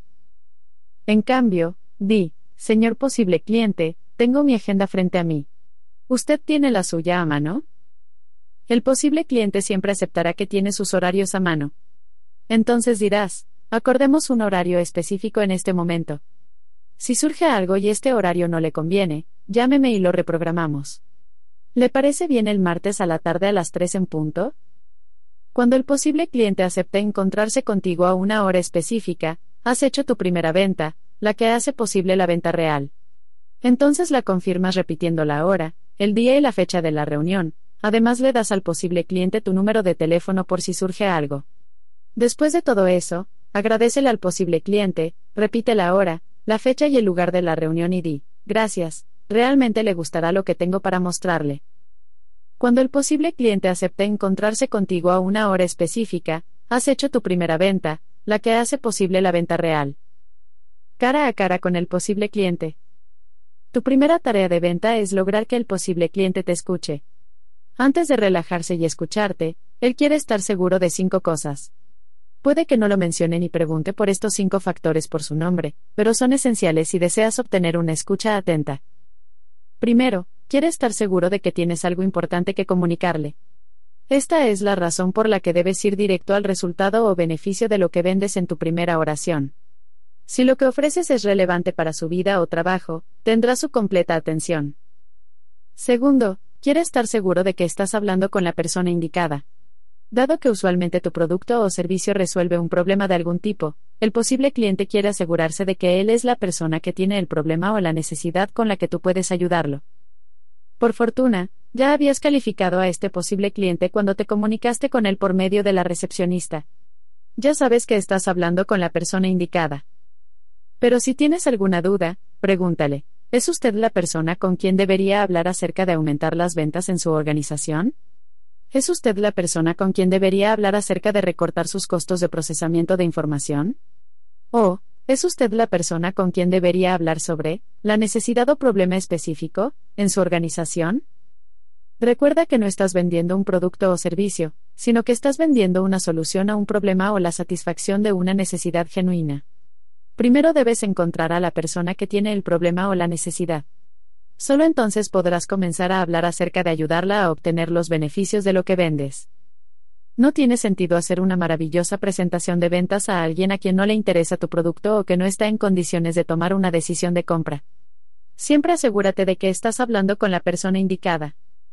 Tercero, por lo menos al principio, el posible cliente quiere asegurarse de que tu visita será breve. Las personas están extremadamente ocupadas estos días. A menudo están abrumadas por los problemas y las responsabilidades. Se ponen nerviosas y negativas y piensan que alguien les quitará mucho tiempo. Por lo tanto, debes asegurarle enseguida que solo le quitarás un par de minutos para hablarle acerca del beneficio que has mencionado en tu pregunta de apertura. Cuarto, el posible cliente quiere estar seguro de que, si se reúne contigo, no contraerá ninguna obligación. Esta es la razón por la que dices, tengo algo que mostrarle y podrá juzgar por usted mismo. Esto le quita presión al posible cliente y, a menudo, es lo que determina si consigues la cita en primer lugar. Quinto, el posible cliente quiere estar seguro de que no lo presionarás. Los dos temores más comunes de los posibles clientes con respecto a los vendedores son el temor a ser presionados y el temor a que se aprovechen de ellos. Al abordar al posible cliente con una actitud positiva, educada y amigable alejas esos temores. Haces que se relaje y te escuche con más atención. Para conseguir la cita y, por lo general, cuando hablas por teléfono con un nuevo posible cliente, tienes que lograr estas cinco metas al principio de tu conversación. Existe un método para llevar esto a cabo y lo he enseñado a miles de vendedores. Por lo general, cuando lo utilizaron, revolucionaron los resultados de sus intentos por conseguir citas por teléfono o mediante visitas sorpresivas. Comienza con una pregunta bien estructurada. Cuando al fin estés cara a cara con un nuevo posible cliente, preséntate, estrecha su mano, siéntate y comienza formulando una pregunta bien estructurada. Esta suele ser una pregunta interesante e inusual que apunta al beneficio de lo que vendes. Las preguntas son poderosas porque las personas están condicionadas, desde la niñez, a responder cuando se les pregunta. Si le preguntas a alguien qué hora es, antes de que pueda pensar en cualquier otra cosa, mirará su reloj y te dirá la hora. La gente responde a las preguntas en forma automática. Esta es la razón por la que, en ventas, decimos que la persona que hace las preguntas tiene el control. El que pregunta controla al que responde. La manera más rápida de tomar el control de cualquier conversación es hacer una pausa y formular una pregunta. Hasta que la otra persona haya respondido tu pregunta, estará totalmente concentrada en lo que está diciendo. Cuando le preguntas al posible cliente, ¿puedo hacerle una pregunta? Casi siempre dirá que sí. Entonces tendrás el control absoluto. Continúa haciendo preguntas, las buenas preguntas generan buenas respuestas. Cuando le preguntas a un posible cliente, ¿le gustaría ver un método probado para aumentar sus ventas en un 20 a 30% por año? El posible cliente no puede decir nada más hasta que haya contestado la pregunta. El que pregunta tiene el control. En todos los años en los que utilicé esta pregunta para abrir una llamada a un posible cliente, solo hubo una persona que dijo, no, no estoy interesado. La razón por la que no estaba interesado era porque los acreedores de su bancarrota acababan de entrar y cerrar la compañía. Me dijo por teléfono, es demasiado tarde para nosotros, si tan solo me hubiese llamado hace seis meses. Pero todos los otros gerentes de ventas a quienes les formulé esa pregunta dijeron, sí, ¿qué es? ¿Cuándo le gustaría venir para conversar? Tu pregunta también generará esta respuesta. El segundo paso de este método para conseguir citas cara a cara es ser cortés y decir, solo necesitaré unos 10 minutos de su tiempo para mostrarle lo que tengo y luego podrá juzgar por usted mismo. El punto esencial que debes comunicar es, sea usted el juez. Esto le asegura al posible cliente que el encuentro será breve, que él no estará bajo presión y que tienes algo importante y relevante para compartir con él. Haz referencia a otros clientes satisfechos. En la mayoría de los casos, hasta con la mejor pregunta de apertura los posibles clientes serán reacios y opondrán resistencia a concertar una cita contigo. Para vencer esa resistencia, la técnica más poderosa es hacer referencia a otros clientes que ya utilizan tu producto y están satisfechos con él. Si llamas a una imprenta y ya vendiste uno de tus productos a otra imprenta, diles, Servicios de Impresión ABC, otra compañía de su industria, ya usa este producto y está obteniendo excelentes resultados. Dado el poder de la prueba social, esto suele hacer que un posible cliente negativo o neutral sea positivo y genera en él el deseo de verte y enterarse de lo que ya hacen otras personas de esa industria. Construye la credibilidad de tu producto. Cuando vendía cursos de entrenamiento para las ventas, yo decía, cientos de compañías ya usan este proceso y obtienen resultados grandiosos. Está probado, es práctico y está completamente garantizado. Solo necesito 10 minutos de su tiempo para mostrárselo, y usted podrá decidir. Cualquiera puede darte 10 minutos. Quizás no puedan darte media hora antes de los próximos dos meses, pero pueden darte 10 minutos ahora mismo si tienes algo que les interesa. Sé profesional en todo momento. Es importante que no cometas el error de ofrecer al posible cliente la opción de dos horarios específicos. ¿Sería mejor para usted esta mañana a las 10 y media o mañana a las 11 y 20? Este es un método viejo y manipulador para conseguir citas que los clientes ya escucharon muchísimas veces. Si lo usas, perjudicas tu credibilidad. Aun si el posible cliente está interesado en tu ofrecimiento, puede perder interés y siente que intentas manipularlo. Este es el momento en que debes ser agradable, positivo y persistente. Ofrece al cliente una opción de horarios generales, como el miércoles cerca de las 10 o el jueves a las 3 de la tarde. Si ninguno de estos horarios le sirve, pregunta, ¿Cuándo sería conveniente para usted? La persona que formula las preguntas tiene el control. Confirma la cita. Una vez que hayas concertado la cita, el trabajo no ha terminado. Solo es el comienzo. Antes de ir a una cita arreglada con anticipación, siempre llama para reconfirmar. Esta es la marca de los mejores profesionales. Muchos tienen miedo de llamar y confirmar porque temen que el posible cliente cancele la cita, entonces solo se presentan a la hora acordada. Sin embargo, suele suceder que el posible cliente está en una reunión o fuera de la ciudad. A veces está enfermo o tuvo una emergencia. Una gran cantidad de citas acordadas no se llevan a cabo por razones que no puedes manejar. Existen dos maneras de confirmar una cita. La primera es llamar al posible cliente, y decirle que estarás allí a la hora estipulada y que estás ansioso por verlo. Esto da al posible cliente la oportunidad de reprogramar la cita si surgió algo que interfiere con la reunión. Otra manera de confirmar una cita es simplemente llamar a la recepcionista y preguntarle, ¿está el señor Brown? Cuando la recepcionista responda sí, entonces di, bien, soy Brian Tracy. Solo llamo para confirmar mi cita con él mañana a la mañana a las 10 en punto. Por favor, dígale que estaré allí como programamos. Muchas gracias. Si por cualquier razón tu cita se cancelara, muévete pronto para reprogramarla para un horario específico y utiliza las técnicas que expliqué en este capítulo. Suelo concertar y confirmar citas para un horario determinado con varias semanas de anticipación. Es asombroso cuántas de estas citas previas se concretan a tiempo y cuántos negocios surgen de ellas finalmente. Manéjate con la excepción. Muchas veces, el posible cliente dice, no sé si estaré en la ciudad ese día. ¿Me podría volver a llamar en unos días o la próxima semana para concretar algo?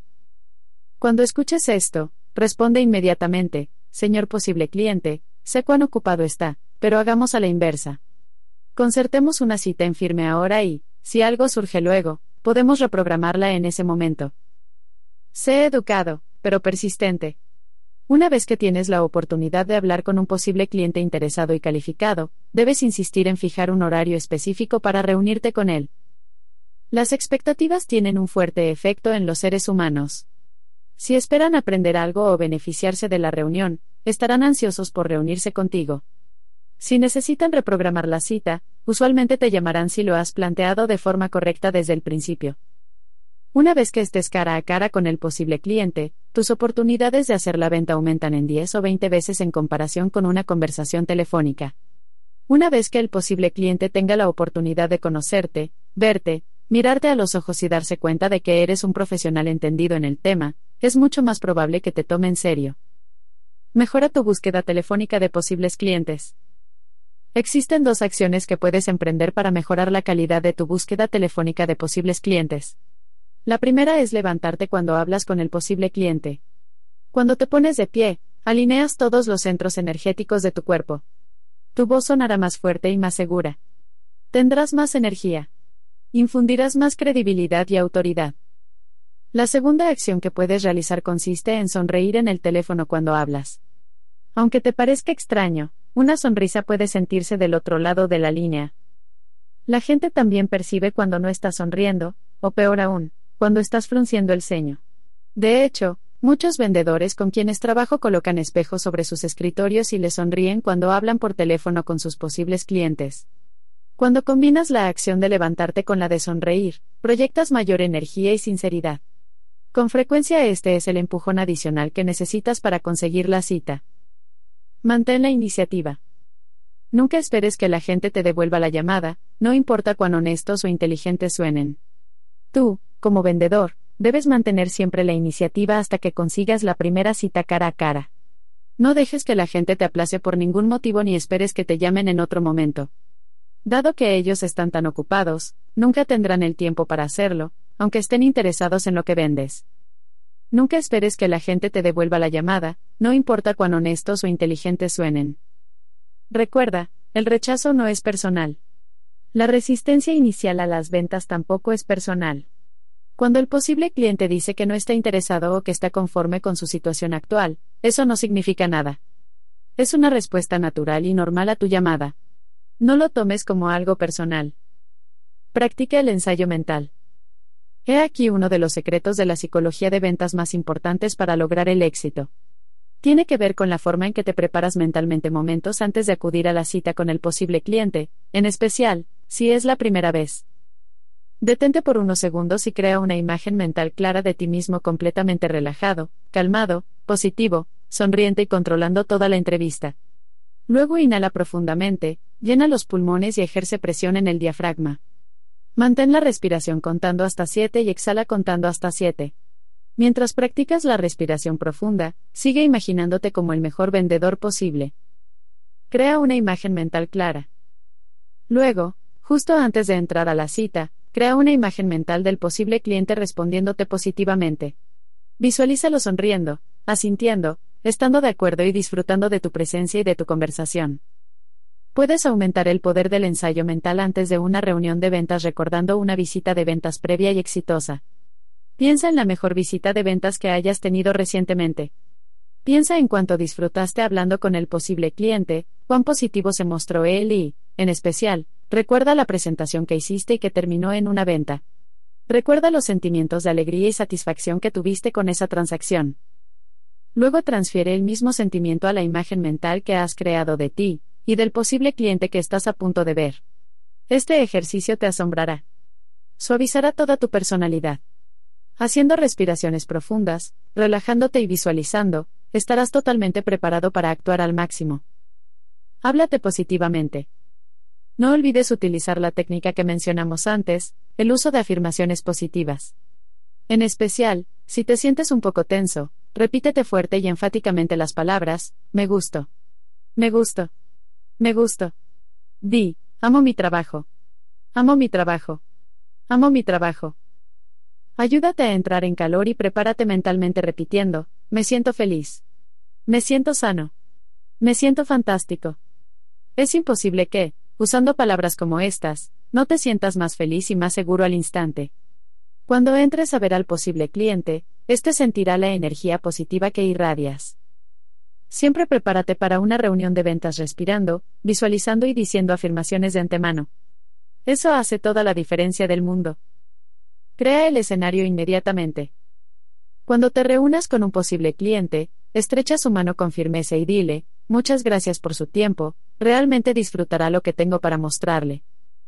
Cuando creas expectativas positivas, logras que el posible cliente se interese y sienta curiosidad. Comenzará a decirse, me pregunto qué es. Cuando sonríes, seguro y positivo, proyectas ese bienestar en el posible cliente y haces que él anticipe en gran medida lo que tienes que decir. Espera ser bienvenido. A veces tu posible cliente ha tenido una mañana mala. Desde que llegó se ha visto inundado con mensajes telefónicos, correos electrónicos y quejas. El café estaba frío. Sus empleados están enfermos o malhumorados y su jefe se ha vuelto loco. Entonces entras tú. El posible cliente piensa, gracias a Dios, una persona amigable, agradable, inteligente, con una imagen positiva que tiene algo interesante para decirme. Muchas personas se sienten así. Tú puedes ser el rayo de luz de toda la mañana o la tarde. Cuando eres agradable y sonríes, estarán felices de recibirte. Rehúsa hablar de pie. Cuando llegues a una cita, a veces, un posible cliente ocupado te recibirá en el área de la recepción y te pedirá que le hables acerca de tu producto. Pero debes negarte a hacer tu presentación de pie. Si lo haces, corres el riesgo de devaluar tu producto o servicio. Nadie compra un producto o servicio estando de pie. Rehúsa venderlo de esa manera. Nadie compra un producto o servicio estando de pie. Rehúsa venderlo de esa manera. Recuerda el dicho, todo cuenta. A menos que vendas en un salón de exposiciones, nadie considera que un producto o servicio tenga valor alguno si estás dispuesto a hablar de él e intentas venderlo de pie. En cambio, di, lo que tengo que mostrarle es realmente importante y necesito unos 10 minutos de su tiempo. Si el posible cliente no te invita a sentarte para explicar tu oferta, di, si usted no tiene tiempo ahora mismo, quizás podamos programar 10 minutos en algún momento que sea más conveniente para usted pero rehúsa discutir tu producto o servicio de pie. Esta es la regla básica. Si el posible cliente no puede comprar tu producto de pie, no intentes venderlo de pie. Respeta tu producto. Lo mismo se aplica al teléfono. Si tu posible cliente no puede comprar lo que vendes por teléfono, no intentes hacer una venta telefónica. Si el posible cliente no puede comprar y pagar tu producto por correo, no intentes venderlo por ese canal. Si vender tu producto exige que estés allí físicamente, entonces insiste en estar allí en persona para hacer la presentación de ventas. La gente no toma decisiones de compra cuando está de pie. Toman la decisión de comprar sentados, cómodos, en su oficina o en su casa. Toman decisiones de compra después de escucharte, considerarlo, reflexionarlo y mirar tu material. Solo compran después de haber evaluado y revisado los beneficios que ofreces y una vez que decidieron que estos valen más que el precio que cobras. Ejercicios. Calcula con exactitud el número de posibles clientes que debes llamar cada día y cada semana para lograr tus metas de ventas e ingresos. Dedica el 80% de tu tiempo a buscar posibles clientes hasta que tengas tantas personas para ver que carezcas de tiempo para llamar a otros más. Escribe tu guion para buscar posibles clientes por teléfono, memorízalo y practícalo continuamente hasta que suene natural y relajado.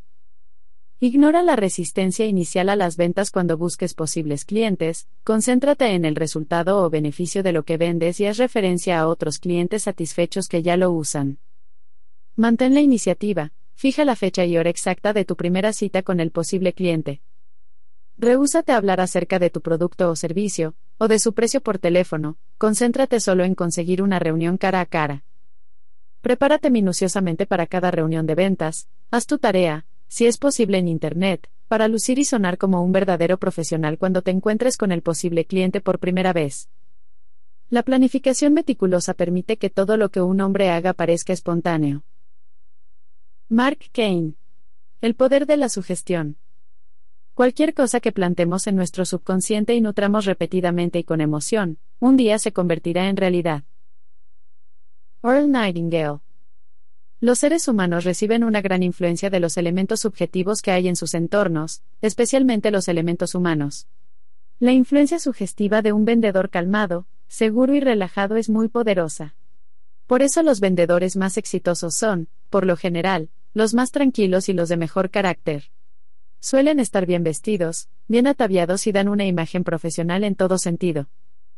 Los mejores vendedores tienen un efecto calmante y suavizante en los clientes.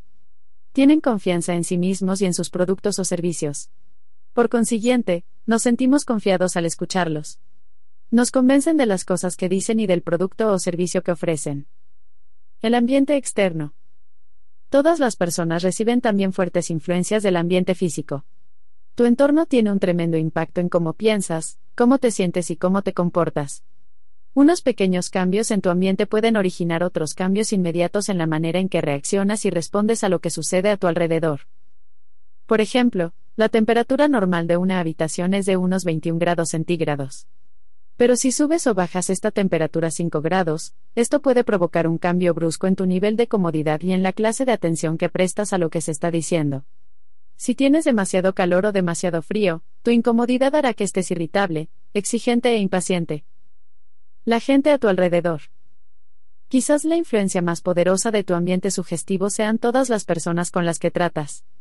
La manera en que la gente te responde y se comporta cuando está cerca ejerce una fuerte influencia en ti. En principio, gran parte de tu reacción hacia las otras personas es subconsciente. Todos hemos experimentado el hecho de conocer a una persona e, inmediatamente, tener una reacción negativa o positiva hacia ella, incluso antes de intercambiar una palabra. La causa de esta evaluación instantánea es que tus experiencias previas con muchas otras personas están almacenadas en tu subconsciente como parte de tu banco de memoria permanente. Cuando conoces a una persona nueva, tu subconsciente junta las piezas del rompecabezas y te da una evaluación instantánea de esa persona, basada en tus experiencias previas. Respondes de forma subconsciente a otras personas, los clientes responden de forma subconsciente a ti.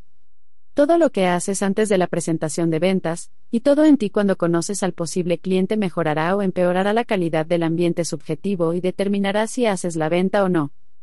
Tu ambiente interno. Existen varias influencias subjetivas que puedes controlar. Las esenciales son tu apariencia, tu voz y tu actitud. Si luces bien, tu voz es clara y segura y tu actitud es calmada y optimista, el impacto inicial de tu presencia causará una impresión positiva en el posible cliente. Por fortuna, puedes controlar tu apariencia física en casi todos los aspectos.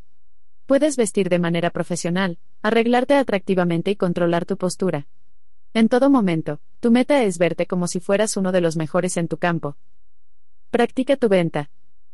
Puedes asegurarte de que tu voz sea fuerte y clara practicando tu presentación en voz alta frente al espejo.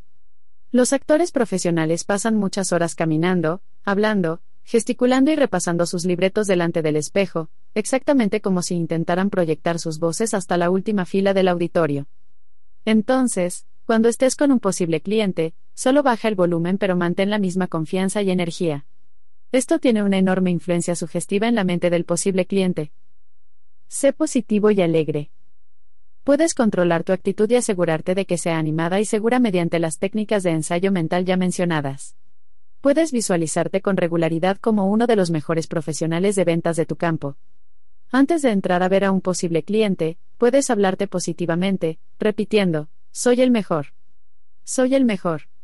Soy el mejor. Puedes pararte erguido, con la espalda recta y la barbilla hacia arriba. Puedes mirar al posible cliente a los ojos y estrechar su mano con firmeza. Puedes dar la impresión de que eres un vendedor profesional, positivo y preparado en todos los aspectos. Vístete para el éxito. Uno de los momentos cruciales en mi carrera de ventas fue cuando un amigo me llevó a un lado, y me preguntó si había leído algo sobre la ropa apropiada para vestir en las reuniones con clientes. Vengo de una familia donde nunca nadie vistió un traje, tampoco me habían hablado de la importancia de la vestimenta en los negocios. Pero yo era un estudiante listo. Mi amigo me explicó unas pocas cosas acerca de vestirse para lograr el éxito en los negocios. Más tarde compré una serie de libros sobre el tema y estudié detenidamente el modo de vestir. Lo que aprendí fue que un 95% de la primera impresión que tiene un posible cliente está determinado por tu ropa. Los posibles clientes son visuales. Los posibles clientes son intensamente visuales. El impacto visual de tu ropa golpea al posible cliente como una ola golpea un rompeolas y ejerce una fuerte influencia subconsciente en esa persona. Se cree que la manera en que luces por fuera refleja el tipo de persona que eres por dentro. El impacto visual de tu ropa golpea al posible cliente como una ola golpea un rompeolas y ejerce una fuerte influencia subconsciente en esa persona. Cuando estás bien vestido y arreglado, el cliente supone, de modo inconsciente, que vienes de una buena compañía y que tu producto o servicio es de buena calidad. Cuando en la primera reunión das perfectamente con el perfil del mejor vendedor, el posible cliente te tomará más en serio y estará más receptivo a tu mensaje de ventas. ¿Quién gana más dinero? A través de los años, en más de mil seminarios con más de un millón de vendedores, he notado que quienes están mejor vestidos son siempre quienes ganan más dinero en sus campos. Cada vez que un vendedor bien vestido me habla, enseguida resulta evidente, por su actitud segura, que gana muy buen dinero en su campo. Por otra parte, Veo incontables personas que no tienen idea de que se sabotean a sí mismas y a sus ventas cada mañana, cuando salen de casa mal vestidos. Lo trágico es que nadie los ha llevado aparte ni les ha explicado cuán importante es la ropa de negocios apropiada para tener éxito. Peor aún, nadie quiere criticar a un vendedor diciéndole que su ropa no es adecuada. Todos lo saben, pero nadie dice nada. Todos los vendedores deberían leer, al menos, dos libros sobre el traje o atavío indicado para realizar negocios y luego seguir sus consejos religiosamente. Recuerda, en el vestir, así como en todos los otros aspectos de las ventas, todo cuenta. ¿Te ayuda o te perjudica? Suma o resta. Tu ropa te acerca a la venta o te aleja de ella. El modo de vestir es una de las influencias sugestivas más poderosas en las ventas. El factor amistad. Una de las verdades más notables de las ventas, que ya he tratado brevemente, es esta, una persona no te comprará hasta que esté convencida de que eres su amigo y que actúas en su beneficio. Otro punto de influencia, el libro de Roberto Cialdini, es la importancia que tiene el gustar en el éxito de las ventas. Si le agradas a un posible cliente, los detalles no se interpondrán en el camino de la venta. Pero si el posible cliente tiene una actitud neutral o negativa hacia ti, los detalles te pondrán la zancadilla a cada paso del camino y, con frecuencia, harán que la venta sea imposible. La primera pregunta secreta que el posible cliente se hace cuando te conoce por primera vez es, ¿te importo? Si no respondes que sí durante los primeros dos minutos, el cliente perderá, sin decirlo, interés en hacer negocio contigo. Tal vez se siente educadamente durante tu visita y tu presentación, pero al final, te agradecerá por haber venido y te dirá que lo pensará. Nos gusta tratar con personas que nos resultan amigables. Creamos el escenario para esta relación en los primeros segundos de la primera conversación y con las primeras palabras. El cuidado del cabello. El foco de la conversación de ventas debería estar en la expresión del rostro del vendedor. Por esta razón, el arreglo es esencial. La regla es que nada acerca de tu arreglo o tu vestido, en realidad, debería distraer al posible cliente del mensaje que debes transmitir. ¿Has oído el dicho dime con quién andas y te diré quién eres o los iguales se atraen? El hecho es que nos gusta tratar con personas similares a nosotros, nos gusta comprarles a personas que se parezcan a nosotros en tantos aspectos como sea posible. Nos sentimos más cómodos con quienes visten como nosotros, se arreglan como nosotros, tienen las mismas actitudes y opiniones que nosotros, etc. Mientras más armonices tu apariencia para estar a tono con la manera en que la gente se ve en el ambiente del cliente, menos resistencia opondrá el cliente a escucharte y hacer negocios contigo. Uno de nuestros más grandes deseos es sentirnos cómodos en una situación personal o de negocios. Todo lo que hagas para elevar el nivel de comodidad de tu posible cliente también aumentará la posibilidad de que le vendas. Cabello largo, registro de ventas corto. Hace algunos años, un vendedor joven se acercó en un seminario y me pidió consejos para aumentar las ventas. Por su largo y greñudo cabello, enseguida me di cuenta de cuál era su problema. Cuando le pregunté por su especialidad, me dijo que sus principales clientes eran la gente de negocios de las oficinas. Él ofrecía un buen producto a un buen precio, sin embargo, no hacía demasiadas ventas. La razón me resultó evidente de inmediato. Le dije que si quería ser más exitoso con las ventas a la gente de negocios, tendría que cortarse el cabello. Él se enfureció y dijo que el largo de su cabello no debería hacer ninguna diferencia. Le gustaba expresar su personalidad llevando el cabello largo, y greñudo a la altura de los hombros. Le expliqué que él podía llevar su cabello tan largo como quisiera, pero que cambiaba cabello largo por éxito en las ventas. Acción inmediata, resultados inmediatos. Por fortuna, él era un buen estudiante. Se cortó el cabello, pero solo un poco. No obstante, sus ventas aumentaron casi de inmediato. Así que se cortó el cabello un poco más. De nuevo, sus ventas aumentaron de forma considerable. Por último, radicalizó su decisión haciéndose un corte de cabello conservador y de negocios. Sus ventas aumentaron repentinamente. Pudo mudarse de la casa de sus padres, comprar un auto y comenzar a construir una buena vida. Estaba encantado. Pero, ay. Comenzó a pensar que su éxito se debía únicamente a su gran producto y a su excepcional personalidad. Así que retomó sus antiguos hábitos y se dejó crecer el cabello cada vez más.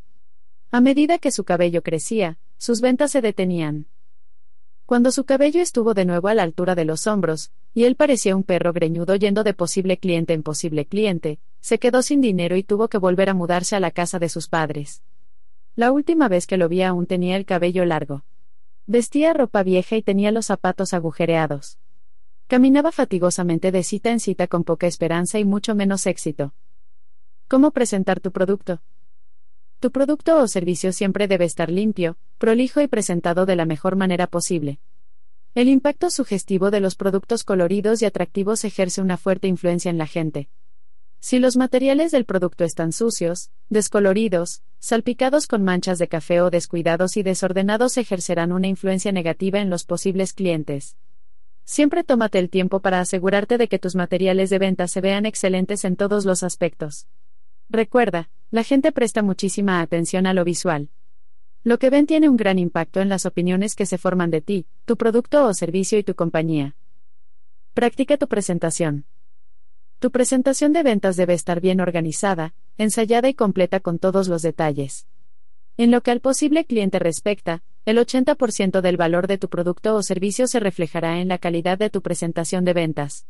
Si esta es improvisada y vaga, el posible cliente considerará que tu producto o servicio es menos deseable o atractivo.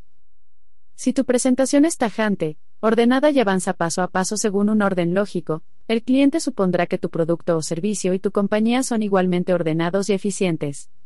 Una presentación de ventas profesional puede aumentar significativamente el valor percibido de lo que vendes y, al mismo tiempo, atenuar la resistencia al precio. Ambientes agradables. Tu ambiente debe estar siempre limpio, ordenado e irradiar éxito y prosperidad. Cuando la gente te visite en tu lugar de trabajo, inmediatamente deben tener la sensación de que esa es una organización exitosa. Todo debe estar ordenado y en su lugar. En nuestros programas de entrenamiento avanzado, entrenamos a empresarios exitosos para que realicen cambios en las imágenes que presentan a sus clientes.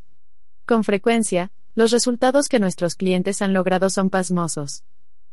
Recientemente, una pareja dueña de una pequeña firma se quejaba de que, aunque tenían bastante éxito para lograr que los posibles clientes fueran a su oficina para una entrevista de ventas inicial, estos después se iban y nunca más regresaban.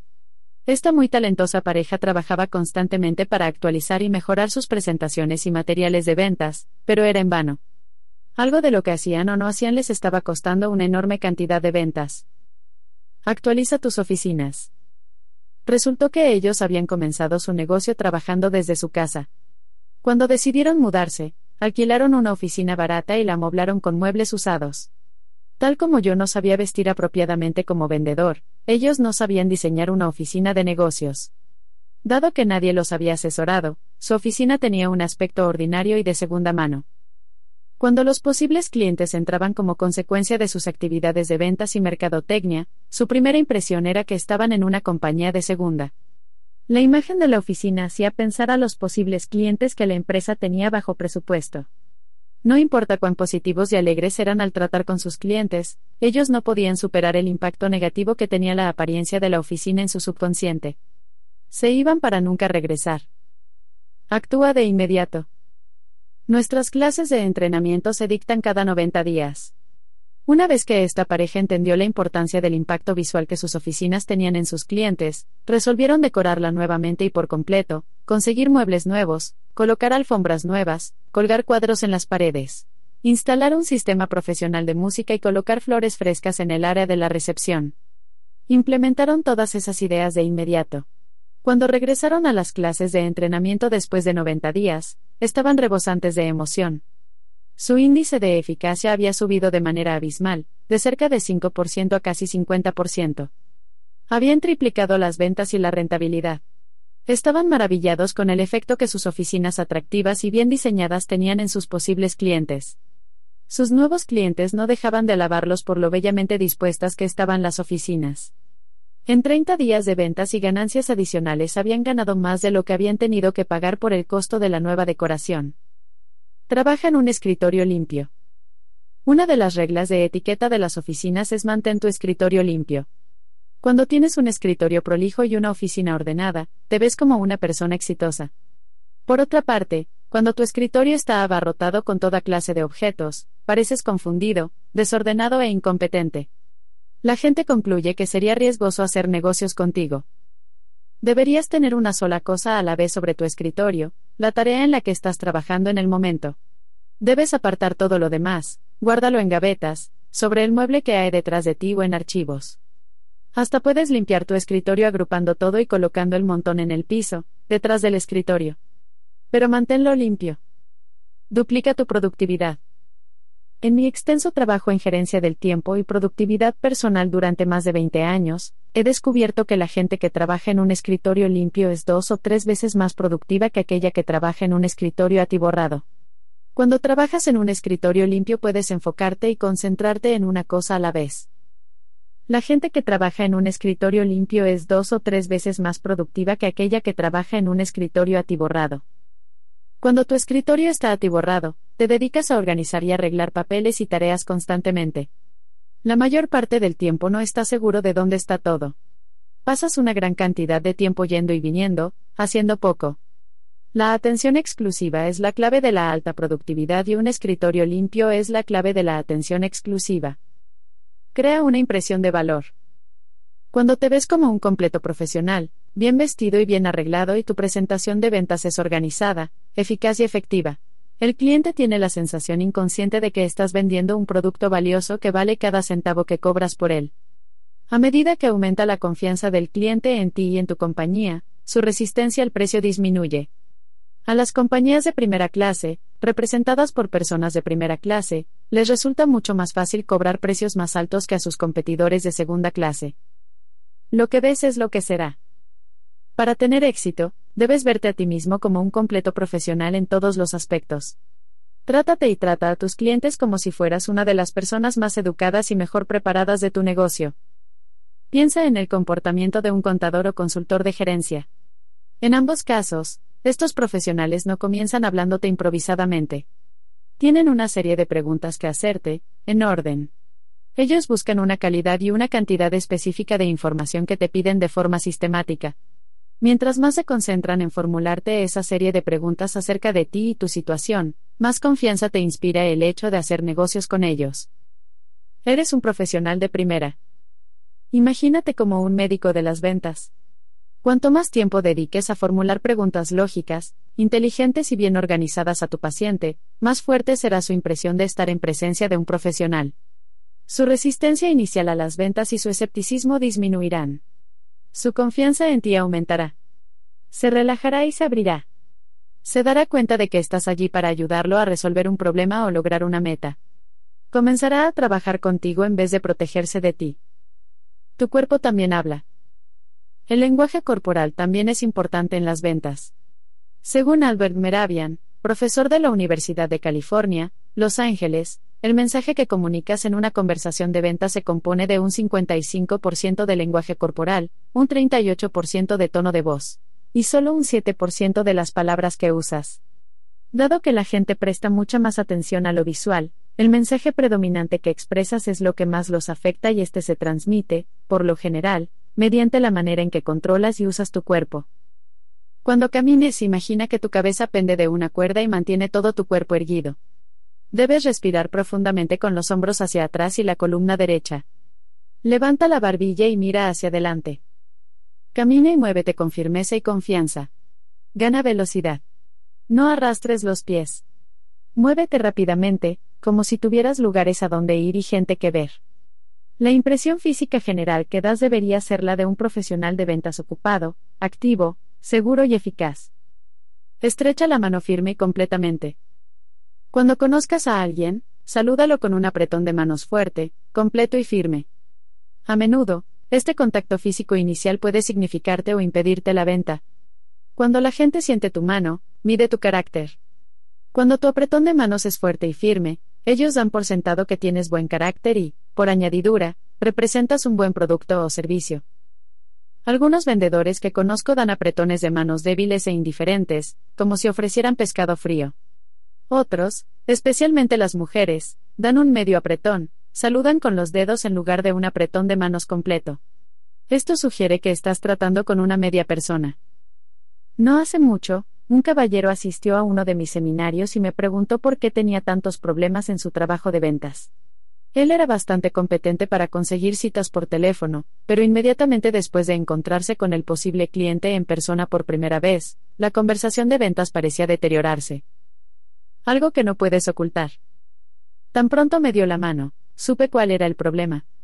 El vendedor provenía de la India, de una cultura en la que la gente no se da la mano cuando se conoce. De ahí que, cuando extendía su mano a un posible cliente, su apretón era débil y descuidado. De inmediato, el posible cliente perdía interés en él y en su producto, y él lo advertía.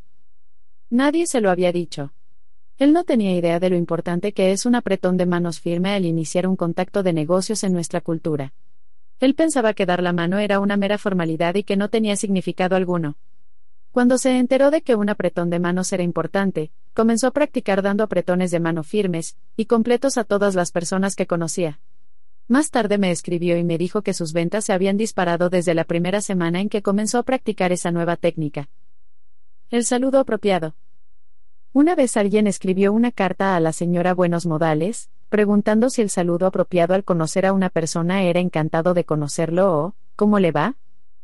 La señora Buenos Modales respondió que el saludo correcto es, ¿cómo le va? De forma jocosa, añadió que no debe decirse encantado de conocerlo porque todavía no sabe si lo estás. Cuando veas a un posible cliente por primera vez, ofrece tu mano, míralo directamente a los ojos y di, ¿cómo le va? Este contacto inicial es como el saque en un partido de fútbol. Si se hace bien, puede acercarte bastante a los postes de una venta exitosa. Siéntate derecho, mira hacia adelante. Cuando te sientes en una situación de ventas, siempre ubícate cara a cara con el posible cliente. Nunca te reclines sobre el respaldo de la silla.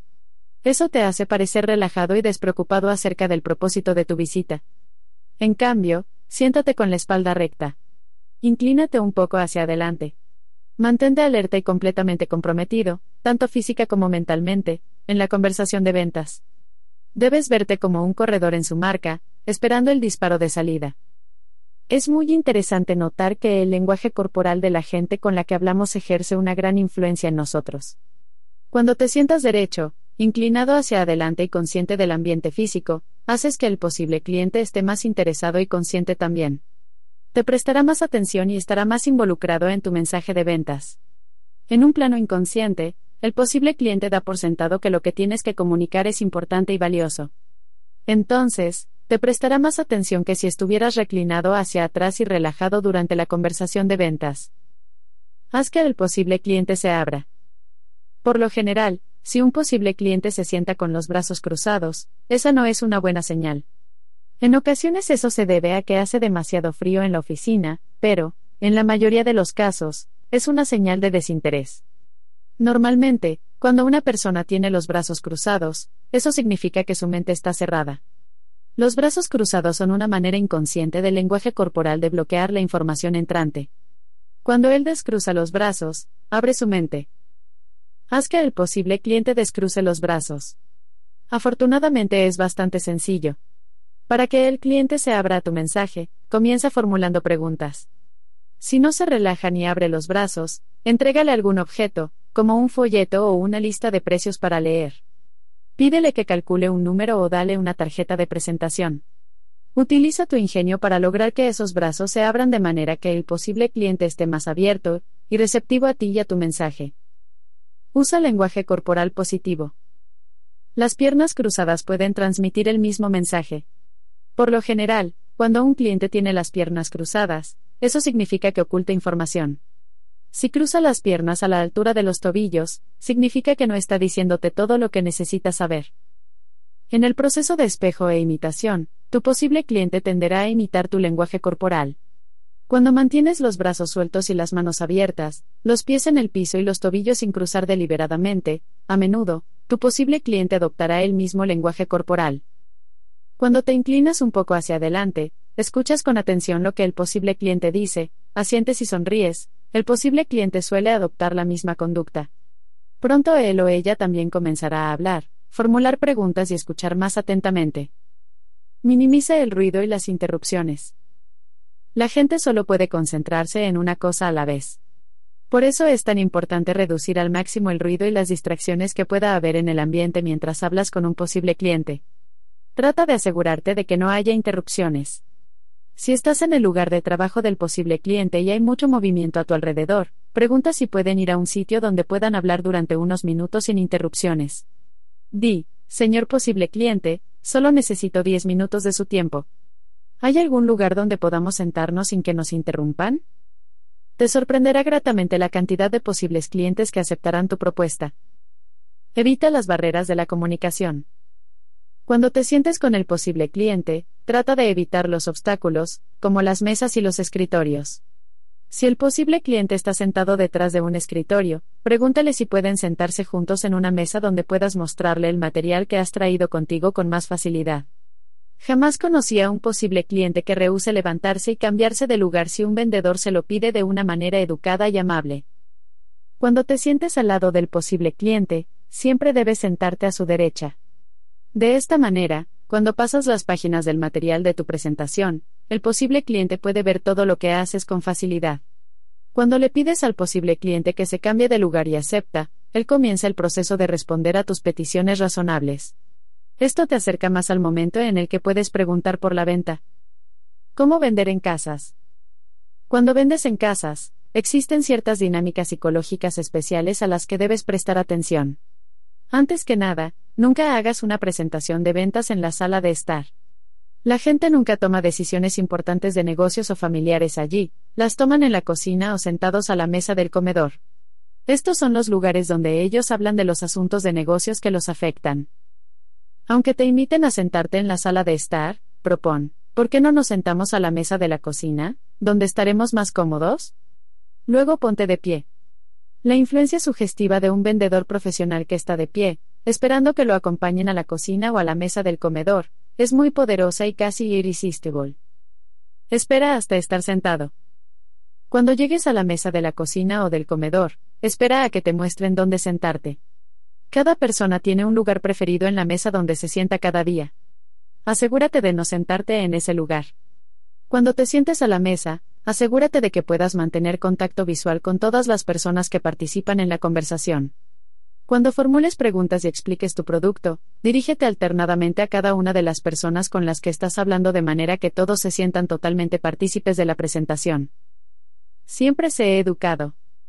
Por último, con respecto a las reglas de etiqueta, sea en un lugar de negocios o sea en casa, nunca olvides los buenos modales. Sé siempre cortés y considerado con los posibles clientes, sus empleados, sus cónyuges y con otras personas de la oficina. Cuando vayas a tu cita en un lugar de negocios, siempre trata a la recepcionista con cortesía y respeto. Trata a todos como si fueran realmente importantes y valiosos. Compórtate con cada persona como si ella fuera un cliente de un millón de dólares o tuviera el potencial de convertirse en tal. La recompensa por tratar bien a la gente. Quizás el beneficio más grande de todos cuando se trata bien a la gente sea este, cada vez que hagas algo para elevar la autoestima de otra persona, tu autoestima subirá del mismo modo. Cuando eres educado y respetuoso, te gustas y te respetas y haces que otras personas se gusten y se respeten al mismo tiempo. Mientras más practiques estos elementos sugestivos y críticos en las ventas, más poderoso, positivo y seguro serás y mayores serán tus ventas. Ejercicios. Todo cuenta. Toma el control total de cada factor que tu posible cliente ve, oye, siente y hace, planifica con anticipación. Visualízate como un médico de las ventas, como un profesional de primera, totalmente preparado, con un excelente producto o servicio. Vístete para el éxito, elige las prendas que visten las personas más exitosas y mejor pagadas de tu negocio. Debes verte como el tipo de persona en cuyos consejos el cliente pueda confiar. Sé cortés con todas las personas que conozcas, desde la recepcionista y la secretaria hasta el cliente. Siempre sé positivo y alegre. Practica el ensayo mental antes de cada visita de ventas, imagínate calmado, controlado, optimista y completamente relajado, la forma en que te ves es la forma en que estarás. Haz todo lo posible por evitar ruidos o distracciones de cualquier tipo cuando hables con un posible cliente, si es necesario, Haz que éste se cambie de lugar para que pueda concentrarse en ti y en tu producto. Camina erguido, con la barbilla hacia arriba, estrecha la mano del posible cliente firme y confiadamente, condúcete como si fueras el mejor en tu campo. Al visualizar tus metas, puedes conseguir que tu subconsciente trabaje para hacer realidad esas imágenes subconscientes. Revista Success. ¿Cómo hacer la venta? Ningún hecho es tan importante como nuestra actitud hacia él, ya que eso determina nuestro éxito o fracaso. Norman Vincent Peale. Todo lo que haces en el proceso de una venta, desde el primer contacto hasta el cierre y la entrega del producto o servicio, tiene un efecto. Nada es neutral. Todo ayuda o perjudica. Nada puede dejarse librado al azar. Todo cuenta. Las primeras palabras que salen de tu boca comienzan el proceso que lleva ya sea a la venta, ya sea al rechazo. Cuando te encuentras con un posible cliente por primera vez, su grado de resistencia a las ventas está en su punto más alto. De hecho, al comienzo de cualquier reunión con un vendedor, y en casi todas las circunstancias, todos los posibles clientes tienen lo que se llama una resistencia generalizada a las ventas. Esto es normal y natural, es parte de la vida en una sociedad comercial. Es una forma de autodefensa, Autodefensa contra los mensajes de ventas. El cliente promedio está expuesto a quizás 3.000 mensajes comerciales por día, de todas las fuentes. Desde que se levanta a la mañana, lo bombardean con mensajes de ventas de la radio, la televisión, los carteles y los letreros de las tiendas, los periódicos y las revistas, las llamadas telefónicas y las solicitudes por correo. Mire donde mire, verá anuncios que le gritan, compre esto. Para sobrevivir en una sociedad comercial, una persona debe desarrollar un alto nivel de resistencia a las ventas. Primero, solo para ser capaz de funcionar eficazmente, debe filtrar la mayoría de esos mensajes e ignorarlos. Segundo, debe ser capaz de resistirse a las propuestas de venta directa de vendedores como tú, o terminará comprando todo lo que se le ofrece. Como profesional, aprende a esperar esta resistencia generalizada a las ventas en tu primera reunión y a manejarla con eficiencia. El cierre de propuesta. Una de las formas más efectivas de comenzar una conversación de ventas es el cierre de propuesta. Cuando se lo utiliza exitosamente, este cierre puede hacer que el posible cliente acepte tomar una decisión de ventas después de la presentación. En vez de que él diga algo como, bueno, déjeme pensarlo o necesito discutirlo con otra persona, puedes pedirle que tome una decisión, por sí o por no. Reduce la resistencia inicial a las ventas diciendo, señor posible cliente, Muchas gracias por su tiempo. Por favor, relájese, no estoy aquí para venderle nada en este momento. Ese no es el propósito de mi visita. Si pronuncias esta declaración inicial con una sonrisa, el posible cliente se relajará un poco. Aún estará receloso, pero no tanto como antes. Entonces explícale, lo único que quiero hacer durante el tiempo que tenemos juntos es explicarle algunas de las razones por las que tantas otras personas han comprado este producto y continúan comprándolo. Lo único que le pido es que mire lo que tengo que mostrarle con la mente abierta, determine si se aplica o no a su situación y luego me diga, al final de nuestra conversación, si el producto tiene sentido para usted o no. ¿Le parece justo? Con este cierre de propuesta, le ofreces un intercambio. Le dices, no intentaré venderle nada así, a cambio, usted escucha con la mente receptiva. Un intercambio justo. Casi sin excepción, el posible cliente aceptará tu propuesta, no tiene nada que perder. De hecho, ahora sentirá curiosidad por saber por qué tantas otras personas han comprado tu producto y continúan comprándolo. Su mente está abierta y está preparado para escucharte. En este cierre, hay un elemento sugestivo muy fuerte. Está sugiriendo que el producto ya es popular y está siendo utilizado por un gran número de personas. Todo lo que se le pide al posible cliente es que acepte o no que las mismas razones por las que otras personas utilizan lo que tú vendes se aplican a él. Luego comienza tu proceso de ventas formulando preguntas para descubrir lo que él hace, y cómo tu producto o servicio podría ser útil en esa situación. Como un médico de las ventas, realizas un análisis minucioso para descubrir las necesidades que el posible cliente tiene y que tu producto o servicio puede satisfacer. Una vez que tengas en claro cuál es la situación y cuáles son las necesidades del posible cliente, podrás presentar tu producto como la solución ideal a sus necesidades, habiendo considerado todos los detalles. Al final de tu presentación, tendrás la ventaja psicológica. Pide una respuesta. Si el posible cliente dice, bueno, tengo que pensarlo, puedes responder diciendo, muy bien, señor posible cliente, se lo agradezco, pero habíamos quedado en que usted me diría si esto se aplicaba a su situación o no. Luego agrega, y después de lo que me ha dicho, parece que esto es ideal para usted en este momento, a menos que haya algo más que yo no entienda. Esto obliga al posible cliente a decirte la razón por la que tiene dudas u objeciones. En cualquiera de los dos casos, esto te permite responder la objeción y proseguir con la venta. Pero cuando un posible cliente finaliza con quiero pensarlo, no hay nada que hacer. No puedes continuar con la venta a menos que haya una objeción que contestar. Usando este cierre de propuesta, obligas al posible cliente a presentar una objeción, la cual seguramente podrás manejar. Puedes emplear este cierre de propuesta con casi cualquier producto o servicio. Cuando declaras que un gran número de clientes ya lo han comprado y continúan comprándolo, construyes un alto grado de expectativa positiva desde el comienzo. Despiertas la curiosidad del posible cliente. Consigues que escuche con la mente abierta y que te explique las razones que puedan hacerlo dudar al final, en vez de postergarte con la frase déjeme pensarlo. El cierre de demostración. Esta es una poderosa técnica de cierre que puedes usar al comienzo de la conversación de ventas. Con frecuencia, este tipo de cierre permite establecer las condiciones necesarias para realizar la venta al final de la presentación. El cierre de demostración comienza con una pregunta fuerte que apunta al resultado o beneficio principal que el cliente podrá disfrutar cuando compre tu producto y, simultáneamente, califica al posible cliente. Cuando yo vendía fondos comunes de inversión, este método era muy efectivo. Iniciaba la reunión con la pregunta, señor posible cliente, si pudiera mostrarle la mejor inversión disponible en el mercado actual, ¿estaría en condiciones de invertir 5 mil dólares de inmediato? Cambia el foco de la conversación. Esta pregunta cambia la naturaleza de la conversación por completo. Ya no es, ¿me escuchará? Sino más bien, ¿cuánto es capaz de invertir si puedo cumplir la promesa incluida en mi pregunta de apertura? Quizás el posible cliente diga, sí, si la inversión es tan buena como dice, podría invertir 5.000 ya. Puedes calificar aún más precisamente al posible cliente diciendo, si de veras le gustara, podría invertir 10.000 o más. El posible cliente puede responder sí o no. En cualquiera de los dos casos, calificas al posible cliente con mayor precisión y determinas exactamente cuál es su situación económica, aún antes de comenzar a hablar de tu producto o servicio. Digamos que el posible cliente dice, no creo que tenga 5 mil dólares. Entonces puedes preguntar, bueno, ¿podría invertir 3 mil si fuera la mejor inversión de la que haya oído hablar?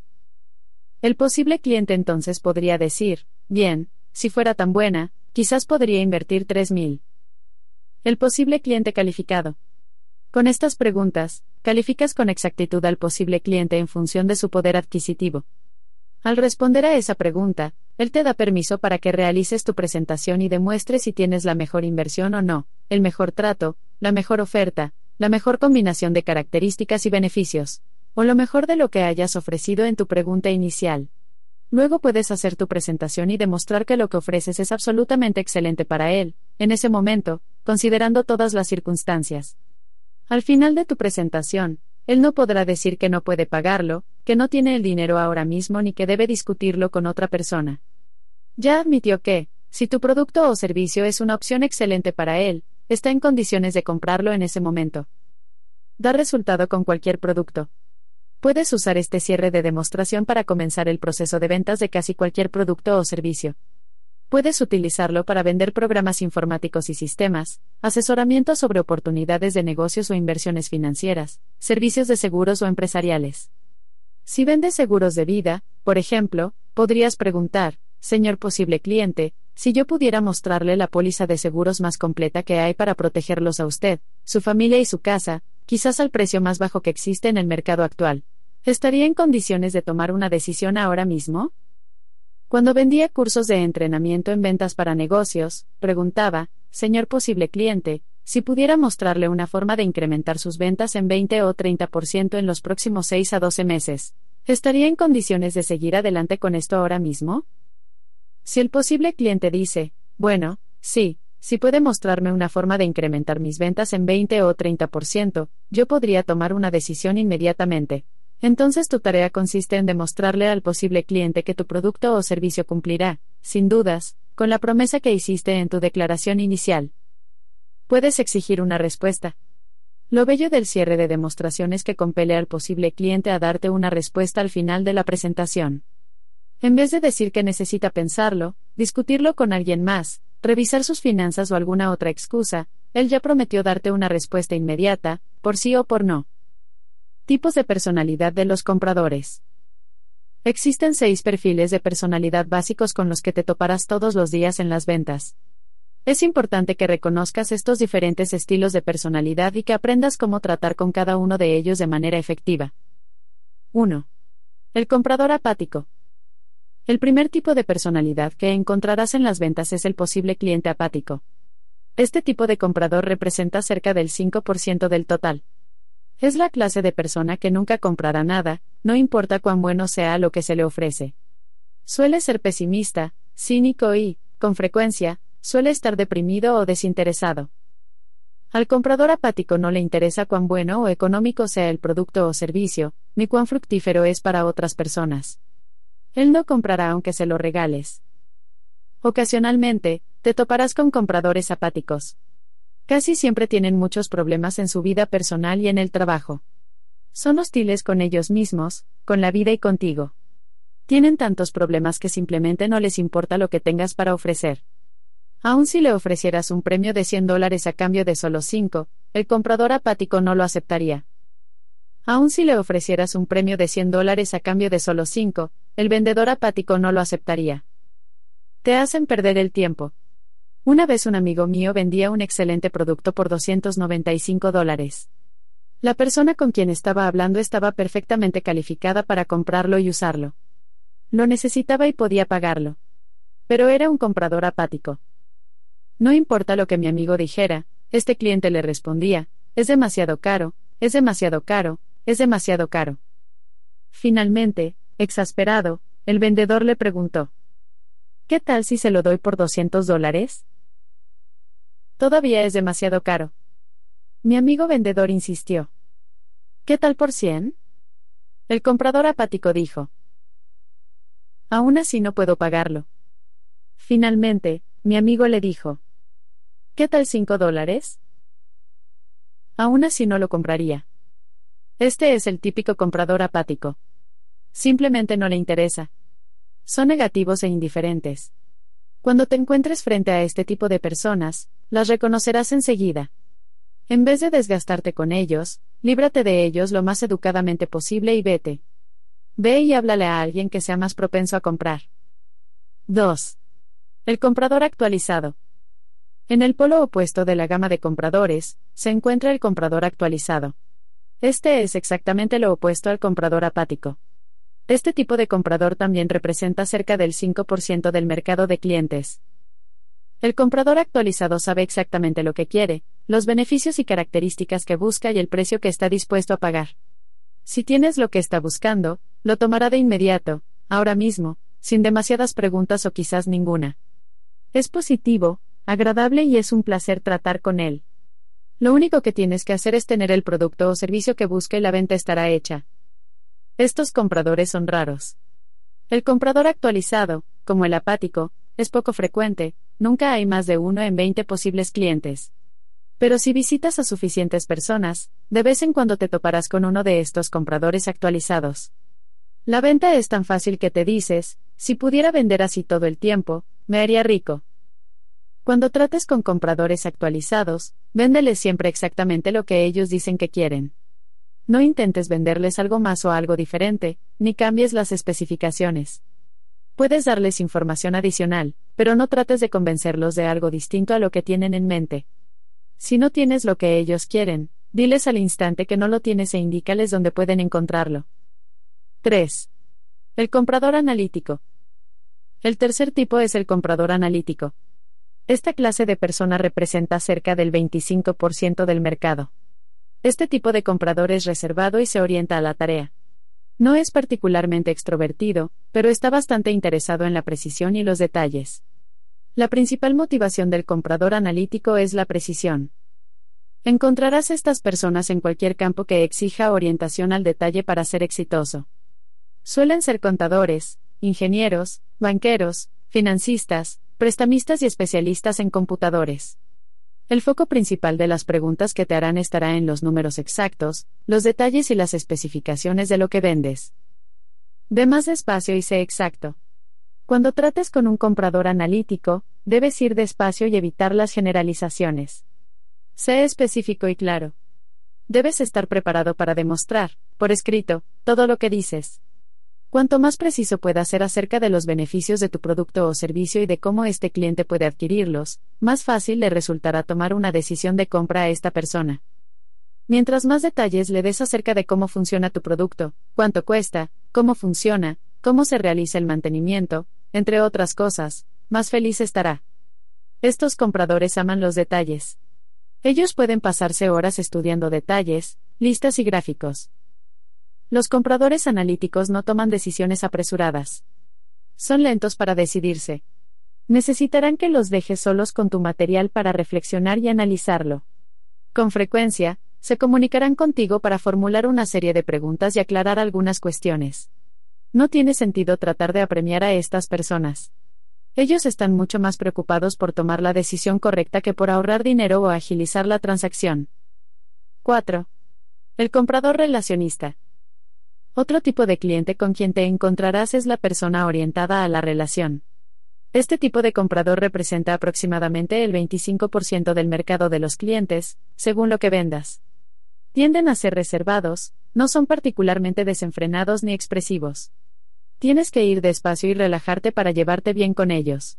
Los relacionistas se preocupan mucho por las personas.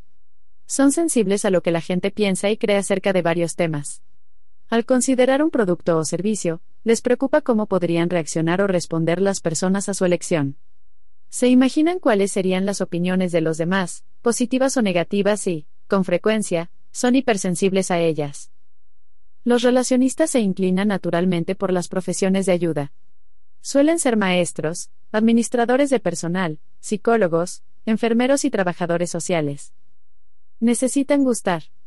Este tipo de cliente se preocupa por lo que la gente pueda pensar si ellos compraran un producto o servicio en particular. Siempre tiene que discutirlo con alguien y, con frecuencia, con más de una persona. A veces deben preguntarle a cada miembro de su familia, además de a sus amigos y colegas, antes de comprar un nuevo producto o servicio. La principal motivación de los relacionistas es llevarse bien con los demás. Se esfuerzan por hacer que reine la armonía, y la felicidad entre la gente que los rodea y les angustia la posibilidad de que alguien sea infeliz por alguna razón. Concéntrate en otros clientes satisfechos. Cuando vendes un producto o servicio a un relacionista, este te hará muchas preguntas acerca de otros clientes que usan el producto. Querrás saber si el producto es popular y aceptado por otras personas a las que les afectará su compra. Quiere asegurarse de que a los otros les resultará atractivo y adecuado. Si le estás vendiendo una casa, su interés principal serán las posibles reacciones de otras personas cuando la vean y la visiten. Cuando le vendes ropa o un automóvil, su principal interés será cómo respondan los otros a su elección. Construye una relación. A los relacionistas les encanta hablar y hacer preguntas acerca de ti, de lo que piensas y de lo que sientes. Les gusta hablar de tu producto o servicio, y de cómo reaccionaron las personas luego de comprarlo y utilizarlo. En primer lugar, quieren entablar un vínculo con el vendedor que les permita sentirse cómodos al hablar del producto o servicio. Cuando tratas con un relacionista o con un comprador emocional, este querrá dedicar una hora o dos a conocerte, y luego te hará volver y pasar otra hora o dos con él para construir la relación. Quiere sentirse cómodo contigo para así considerarte a ti y al producto o servicio que ofreces. No los apremies. Los compradores relacionistas tienden a ser lentos para decidirse, por lo general, dudan y son indecisos. Les gusta pensar mucho las cosas. Pueden decidir comprar tu producto y luego cambiar de opinión completamente si otra persona critica o desaprueba su decisión. Debes cultivar la paciencia, la sensibilidad y la atención cuando tratas con compradores orientados a la relación. 5. El comprador conductor. El quinto tipo de comprador está más orientado a la tarea que cualquier otro. Su personalidad tiene el perfil de un director. Es directo, Impaciente y quiere ir al grano. Es eficiente y práctico. Su mayor interés es obtener resultados. Dado que el comprador orientado a la tarea es impaciente y extrovertido, será directo e irá al grano contigo. Querrás saber qué es tu producto, qué hace, qué resultados obtendrá él, cuánto cuesta, cuán seguro puede estar de que tu producto o servicio cumplirá tus promesas, y cuánto tiempo tomará. Ve directo al grano. A un comprador conductor no le gusta la charla superficial ni tiene interés en establecer una relación cálida con el vendedor. Quiere llegar a los resultados finales rápidamente y tomar una decisión, por sí o por no. Las personas orientadas a los resultados o las tareas se inclinan por las ocupaciones que exigen este tipo de temperamento. Suelen ser empresarios, vendedores ambiciosos y gerentes de venta. Llegan a ser altos ejecutivos y ocupan puestos en los que son directamente responsables por resultados mensurables. Son jefes de bomberos y comandantes de los grupos de operaciones especiales. Son personas que hacen el trabajo rápido y bien. Están ocupados y preocupados. Los compradores orientados a las tareas están ocupados. Tú los estás interrumpiendo y los distraes de algo que consideran más importante que tu persona. Quieren que vayas al punto rápidamente. No quieren que hagas gran publicidad acerca de cómo se concibe y se diseña tu producto. Solo desean que respondas la pregunta, ¿qué tiene para mí? Solo desean que respondas la pregunta, ¿qué tiene para mí? Es un placer tratar con este tipo de comprador si puedes demostrar que tu producto o servicio le dará los resultados que él desea. Como todos los compradores, busca mejoras y mientras más claro esté que tu producto o servicio mejorará su vida o trabajo, más rápidamente te dará una respuesta afirmativa.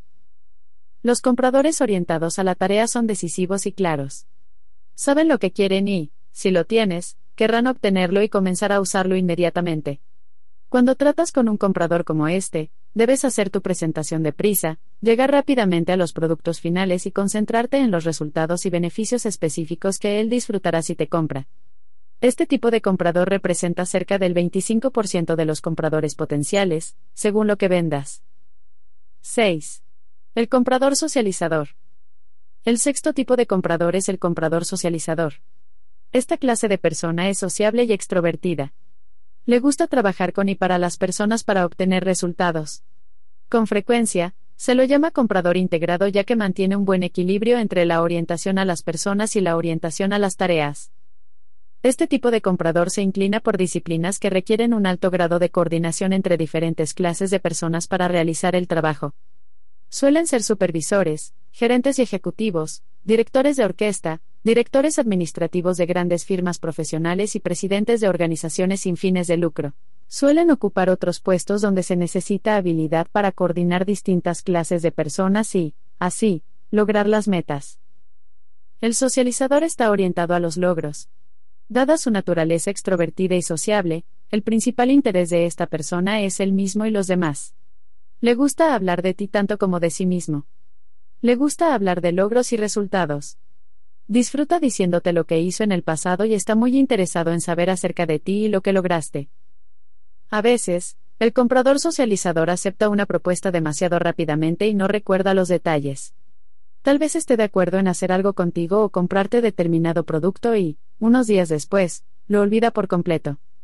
O peor aún, recordará la conversación de un modo diferente y se sorprenderá de la forma en que interpretaste la reunión con él. Ponlo por escrito. Tan pronto como llegues a un acuerdo de cualquier índole con este tipo de comprador extrovertido y sociable, debes ponerlo por escrito y hacer una copia para él. Recuerda, con este tipo de comprador, el buen entendimiento previene los malentendidos.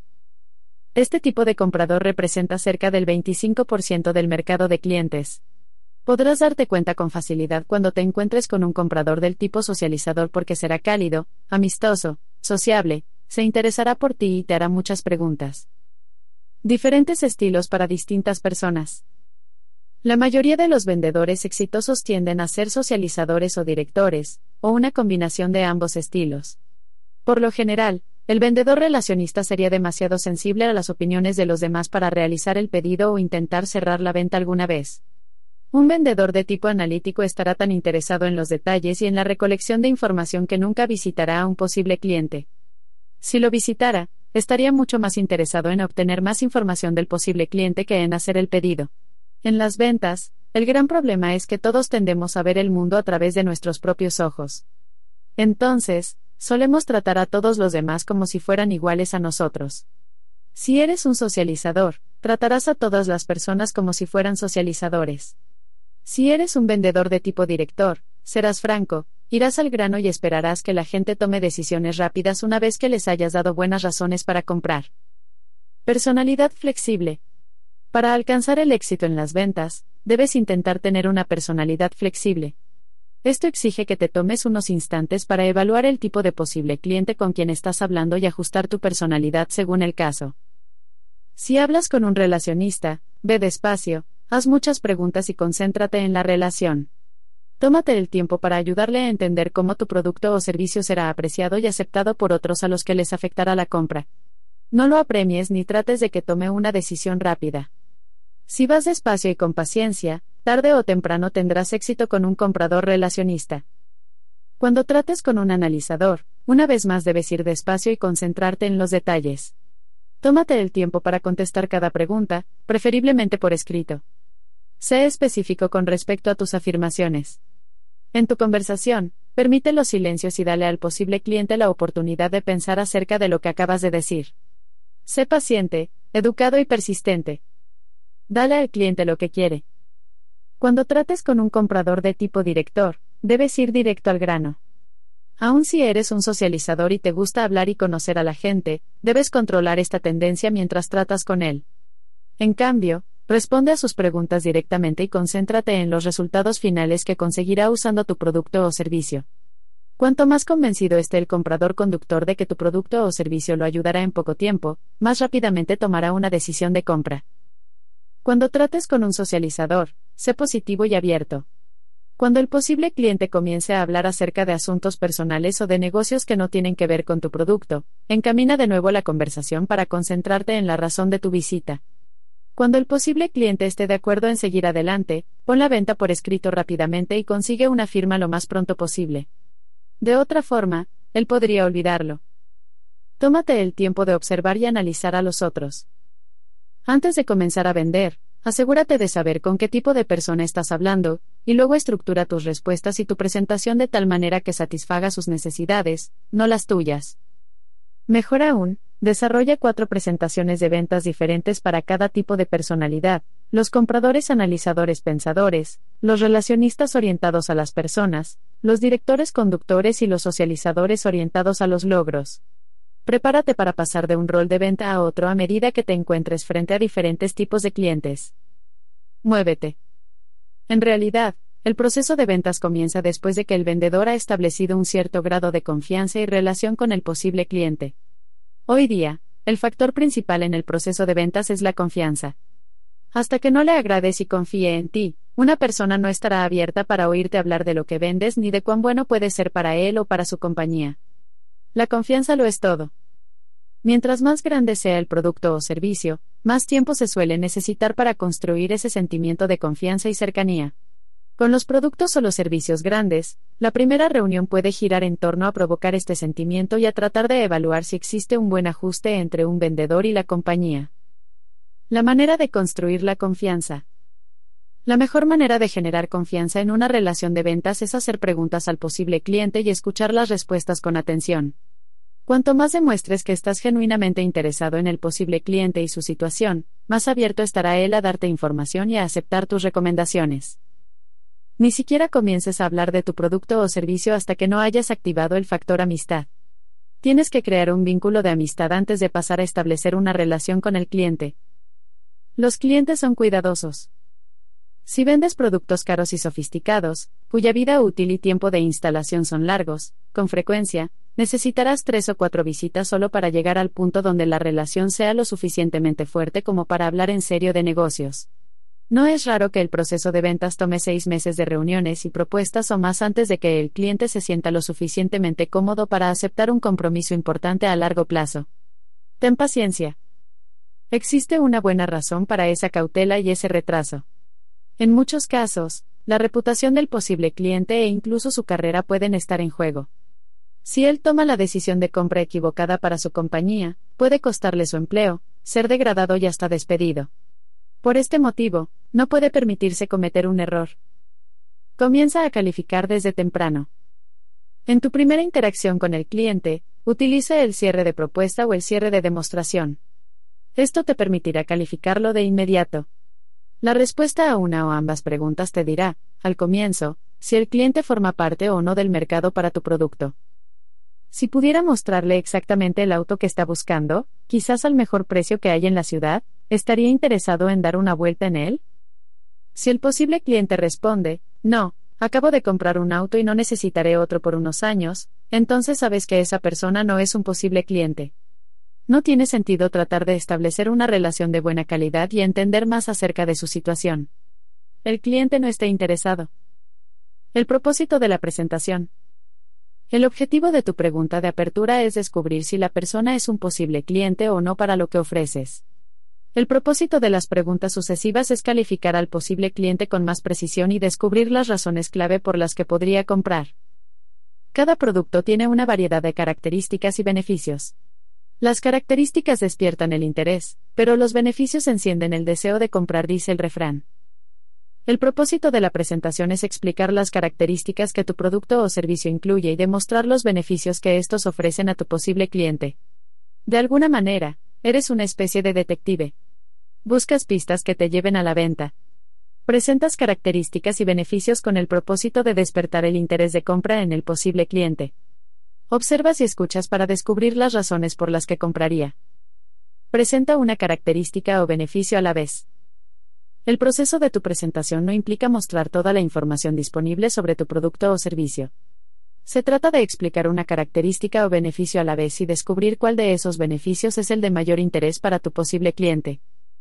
Si tienes una lista de 10 características y beneficios por orden de importancia, desde el beneficio más atractivo que tu producto ofrece hasta el menos atractivo, desvela las características y beneficios en ese orden.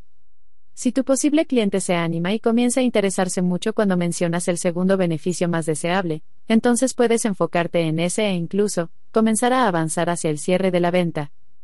Concluye la venta. Una vez que esté claro que tu cliente está más interesado en cierto beneficio en particular que tu producto o servicio ofrece, no necesitas explayarte en el resto de los beneficios. Si has encontrado el punto de mayor interés, comienza a concentrarte en ese beneficio específico, mostrándole al cliente de qué modo podrá disfrutar ese beneficio cuando compre tu producto. El posible cliente dice, en respuesta a un punto en particular de tu presentación, caramba, es grandioso. Nunca antes había visto eso. Necesitamos eso por aquí. ¿Cuánto tiempo toma la entrega de algo así? Cuando esto sucede, puedes realizar el pedido de inmediato. No necesitas seguir hablando. Simplemente di, para cuando lo necesita. Y cierra la venta. Los compradores a veces ya están. Uno de los mejores vendedores de fondos comunes de inversión que conocí había pasado años desarrollando su presentación de ventas. Esta iba de lo general a lo particular. Incluía todos los beneficios que un inversionista pudiera disfrutar de un fondo de inversión. Para el momento en que la presentación estaba completa, esta incluía 32 puntos diferentes a partir de los cuales él podía cerrar la venta. Lo que me dijo fue que cada posible cliente está muy cerca o muy lejos de comprar cuando se encuentra con el vendedor por primera vez. En realidad, la mayoría de los posibles clientes están en algún punto medio. Algunos solo necesitan una o dos razones para decir que sí. Otros necesitan un proceso de ventas mucho más largo antes de estar listos para comprar. La presentación de ventas de este vendedor estaba diseñada para ser efectiva con cualquier posible cliente que encontrara, en cualquier punto del ciclo de compra. Haz el pedido desde temprano. A veces él estaba en condiciones de cerrar ya desde el comienzo con un posible cliente altamente calificado. Cuando realizaba su presentación de fondos comunes de inversión, comenzaba formulando una pregunta como, ¿le gustaría ver una manera de obtener el mayor rendimiento de su dinero con el menor riesgo posible en el mercado actual? Si el posible cliente decía que sí, mi amigo tomaba una hoja y dibujaba dos círculos. Decía, señor posible cliente, estos dos círculos representan lo que usted puede hacer con su dinero. Si lo coloca en el primer círculo, en una caja de ahorros tradicional, puede ganar de 3 a 5% bruto sobre su dinero. ¿Verdad? Pero si usted coloca el dinero en el segundo círculo, en un fondo común de inversión bien manejado, puede ganar de 10 a 15% sobre su dinero sin pagar impuestos sobre el dinero hasta que lo retire. ¿Cuál de los dos prefiere? A menudo, el posible cliente decía, bueno, prefiero obtener de 10 a 15% sobre mi dinero. El vendedor decía, grandioso. ¿Por qué no comenzamos ahora mismo? Actúa para cerrar la venta. Entonces sacaba un formulario de solicitud, escribía la fecha en el margen superior derecho y preguntaba, ¿cómo se escribe su apellido? Cuando el posible cliente deletreaba su nombre, la venta estaba hecha.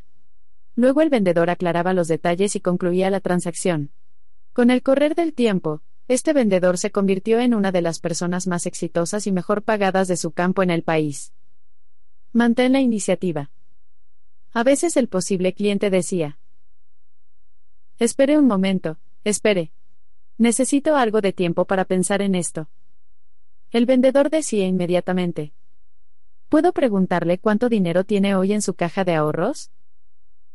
Cerca de cinco mil dólares. Entonces mi amigo decía, Señor posible cliente, ¿qué le parece mejor? ¿De 3 a 5% o de 10 a 15%? Bueno, me imagino que de 10 a 15% es mejor, respondía su posible cliente. Exacto. ¿Tiene aquí su chequera? Entonces, él simplemente daba por hecha la venta y comenzaba a completar el formulario. El posible cliente tendría que detenerlo para evitar que la venta siguiera adelante. Pocas veces lo hacía. Lo que él descubrió fue que, al tratar con un posible cliente calificado, podía llegar al cierre de la venta tan pronto como el posible cliente dejara claro que quería el beneficio principal que podía conseguir comprando el producto. Lo que hemos descubierto a lo largo de los años es que una gran cantidad de ventas se retrasan mucho más de lo necesario porque los vendedores son reacios a realizar el pedido y dar un cierre a la transacción. Muchas ventas se retrasan mucho más de lo necesario porque los vendedores son reacios a realizar el pedido y dar un cierre a la transacción. Productos tangibles versus productos intangibles. Cerrar la venta de un producto tangible exige un método diferente al que se usa para cerrar la venta de un producto intangible. Cuando has hecho la presentación de un producto tangible, como un auto, una fotocopiadora, un teléfono móvil o un refrigerador y el cliente no tiene más preguntas, debes realizar el pedido enseguida. Cuando el posible cliente entiende completamente lo que estás vendiendo, cómo funciona y cómo se beneficiará al poseerlo y disfrutarlo, es tiempo de cerrar la venta. Cuando has finalizado tu presentación, el posible cliente sabe todo lo que alguna vez sabrá acerca de comprar y disfrutar de tu producto o servicio. No aprenderá nada nuevo ni diferente después de la reunión.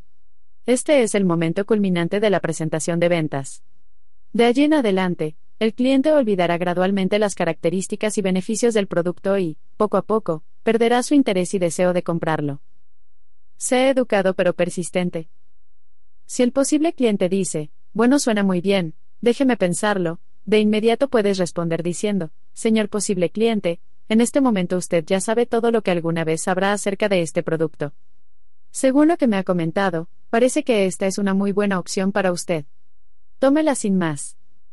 Estarás absolutamente asombrado de cuán a menudo el posible cliente dice, bueno, está bien. Lo tomaré. Pero si le das la oportunidad de alejarse y pensarlo, es probable que, con el tiempo, el cliente se olvide de por qué alguna vez se sintió atraído por tu producto o servicio.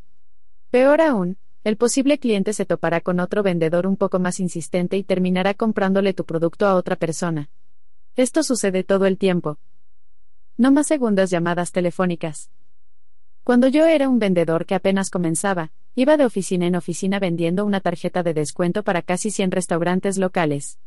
Costaba 20 dólares. Cada vez que el dueño de la tarjeta la mostrara en un restaurante, obtendría entre un 10 y un 20% de descuento. Por lo tanto, la tarjeta se pagaría sola con uno o dos usos. Este era un producto sencillo, un beneficio sencillo, una decisión sencilla y una venta sencilla. Pero cuando salí a vender, estaba muy nervioso. Hacía mi presentación y luego esperaba. El posible cliente decía invariablemente, bueno, déjeme pensarlo. Yo le agradecía y prometía llamarlo de nuevo en pocos días después de que él tuviera oportunidad de pensarlo. Sorpresa, sorpresa. Nadie jamás lo pensó y nadie compró la tarjeta. Cuando llamaba por teléfono, el posible cliente nunca estaba disponible. Si regresaba a su oficina, me hacían esperar sentado en la sala de espera indefinidamente. No hacía casi ninguna venta y me estaba desesperando. Se hizo la luz. Un día tuve una revelación. Me di cuenta de que era yo quien hacía que los posibles clientes dudaran en comprar. Yo había decidido ya, sin darme cuenta, que la gente necesitaba pensarlo. Incluso, si el posible cliente dudaba, yo sugería, ¿por qué no lo piensa? Desde ese día en adelante, desarrollé una nueva táctica. Después de hacer mi presentación, cuando el posible cliente dijera, bueno, déjeme pensarlo, yo diría, lo siento, no llamo dos veces. Recuerdo la primera vez que dije esto a un posible cliente. Se sorprendió. Me dijo, ¿Qué quiere decir? Le respondí, Señor posible cliente, usted sabe todo lo que necesita saber para tomar una decisión hoy mismo. Este es un gran producto que se paga solo con uno o dos usos. Después de eso, usted puede ahorrar de 5 a 100 veces el costo de la tarjeta. ¿Por qué no la compra? Para mi sorpresa, el posible cliente dijo, bien. Tiene sentido. La compraré. Salí con una actitud completamente nueva hacia la venta y el cierre. En mi siguiente visita, hice y dije las mismas cosas y, de nuevo, conseguí una venta. En mi tercera visita, sucedió lo mismo. Pronto, vendía más que cualquier otro en mi compañía y más que todos ellos juntos. Le vendí a casi todas las personas a quienes les hablé porque rehusé llamarlos de nuevo. Piensa en cómo se podría aplicar esto a tus ventas. Los productos intangibles son diferentes. Si vendes un producto intangible y el posible cliente puede o no estar en condiciones de beneficiarse de los valores contenidos en tu oferta, por lo general, necesitarás hacer más de una llamada. En la primera llamada, simplemente distingues a los posibles clientes de los sospechosos. Formulas preguntas y calificas al posible cliente para determinar si puede beneficiarse o no de lo que vendes. Averigua sus necesidades exactas y luego quedas en regresar para una segunda cita con algunas recomendaciones y, quizás, una propuesta por escrito. Utiliza los dos pasos de las ventas. Si vendes un producto intangible, tal como una póliza de seguros, una inversión o cualquier tipo de servicio que deba personalizarse y adaptarse a las necesidades específicas del cliente, utiliza la venta de dos pasos. En tu primera visita, formula preguntas para determinar si el posible cliente puede beneficiarse de tu producto o servicio. En la segunda, Regresa con una propuesta o recomendación que incluya precios y condiciones y explica al posible cliente cómo puede beneficiarse más de lo que vendes. La razón por la que recurres a una venta de dos pasos cuando vendes un servicio más complejo es que no estás en condiciones de hacer una recomendación de compra en la primera visita. No tienes la suficiente información ni la suficiente cercanía y confianza para realizar un pedido. La planificación previa previene las presentaciones mediocres. Un comportamiento que distingue a los profesionales mejor pagados de los aficionados mal pagados en la profesión de las ventas es la presentación planificada. Esta es 20 veces más poderosa que la presentación espontánea. Todos los profesionales de ventas que forman parte del 10% de los mejores utilizan una presentación planificada. Los que perciben bajos salarios, los que forman parte del 80% de los peores vendedores, simplemente dicen lo primero que se les ocurre cuando se reúnen con los clientes. Este no es el camino para ti. Los que perciben bajos salarios, los que forman parte del 80% de los peores vendedores, simplemente dicen lo primero que se les ocurre cuando se reúnen con los clientes. Este no es el camino para ti. La presentación planificada es un proceso de aprendizaje y enseñanza paso a paso. Comienza con tu pregunta de apertura. A partir de tu pregunta inicial, Avanzas desde el proceso de conocer la situación y las necesidades del posible cliente hasta mostrarle lo que tu producto hace y lo que puede hacer por él. Vas de lo general a lo particular, de lo conocido a lo desconocido. Muestra, di, pregunta. La presentación más simple es la de característica y beneficio. Un formato sencillo que puedes usar para cada característica y beneficio consta de tres partes, mostrar, decir y preguntar. Por ejemplo, si vendieras un nuevo programa de computación, le mostrarías al posible cliente el programa cargado en la computadora. Luego le dirías cómo el programa puede mejorar su negocio. Finalmente, formularías una pregunta. ¿Sería esto útil para su negocio? Presenta las tres partes. Otro método de tres partes para presentar tus productos se apoya en la siguiente estructura. Por eso, usted puede, lo que significa, estas tres partes son la característica del producto, el beneficio del producto y luego el beneficio del cliente, que es la verdadera razón por la que éste comprará. Por ejemplo, si vendieras televisores de pantalla plana que se colocan sobre la pared, podrías decir, como esta pantalla es plana, la característica del producto, usted puede ver desde cualquier ángulo, el beneficio del producto. Lo que significa que usted puede convertir su sala de estar en un cine para su familia y sus amigos, el beneficio para el cliente, Enumera cada característica y beneficio de tu producto o servicio y luego escribe ambos tipos de presentación. Muestra lo que es, di lo que hace y luego pide alguna devolución o aprobación. Explica la característica del producto, el beneficio que esa característica supone para el producto y luego el beneficio que ambos brindarán al cliente. Te asombrarás de cuanto más persuasivas serán tus presentaciones. Lo que tu producto hace. Existen dos enfoques diferentes para presentar cualquier producto o servicio. Uno es utilizado por los profesionales y otro es utilizado por los aficionados. El primer enfoque, utilizado por profesionales muy bien pagados, consiste en concentrarse en lo que el producto hace. El segundo enfoque, utilizado por aficionados mal pagados, consiste en enfocarse en lo que el producto es. En realidad, lo único que le interesa al cliente es lo que el producto hace, lo que puede darle a él. En las ventas a las firmas, la razón principal por la que alguien compra algo es para ganar o ahorrar tiempo o dinero. Estas son las respuestas a lo que tu producto o servicio hace. Cuando hablas con gente de negocios, a ellos solo les interesa el resultado final, directo y medible que obtendrán a cambio del dinero que te dieron por tu producto o servicio. Cuatro preguntas que debes responder. La gente de negocios se hace cuatro preguntas. Debes responderlas clara y verdaderamente si deseas hacer la venta, las preguntas son las siguientes. ¿Cuánto pago? ¿Cuánto recibo a cambio? ¿Qué tan rápido consigo estos resultados? ¿Cuán seguro puedo estar de que obtendré los resultados que me prometes? Toda tu presentación de ventas debe girar en torno a responder estas preguntas para la satisfacción del posible cliente. Con frecuencia, tendrás que argumentar a favor de comprar y usar tu producto o servicio. En forma muy similar a la de un abogado que presenta un caso en los tribunales, tendrás que presentar una prueba tras otra, consecutivamente y cada característica y beneficio debe conducir a la próxima característica o beneficio y reforzarlo. ¿Emoción o lógica? A veces pregunto a mi público, ¿qué porcentaje de las decisiones de una persona surge de las emociones y qué porcentaje surge de la lógica? Casi todos dicen que las personas se dejan llevar por las emociones un 90% de las veces y emplean la lógica solo en 10% del tiempo. Pero la respuesta correcta es que las personas son 100% emocionales. Pensar exige tiempo y esfuerzo, pero las emociones son instantáneas. Como argumenté antes, esta es la razón por la que, en las ventas, los posibles clientes deciden emocionalmente y luego justifican sus decisiones mediante la lógica.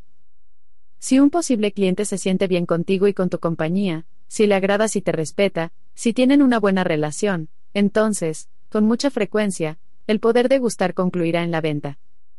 La lógica vende. Sin embargo, no importa cuánto quiera tu producto el posible cliente de manera emocional, de todas formas debe estar convencido, mediante la lógica, de que conseguirá los beneficios que desea. Como reza el dicho, la lógica vende. Cuando construyes tu presentación desde cero, cuando avanzas desde un punto hacia otro, ofreces los beneficios específicos y luego explicas lógicamente la forma en que el posible cliente logra esos beneficios. Construyes tu presentación de venta sobre una base sólida. Una vez que el cliente decida comprar, su decisión no cambiará, no tendrá recelos ni remordimientos de comprador.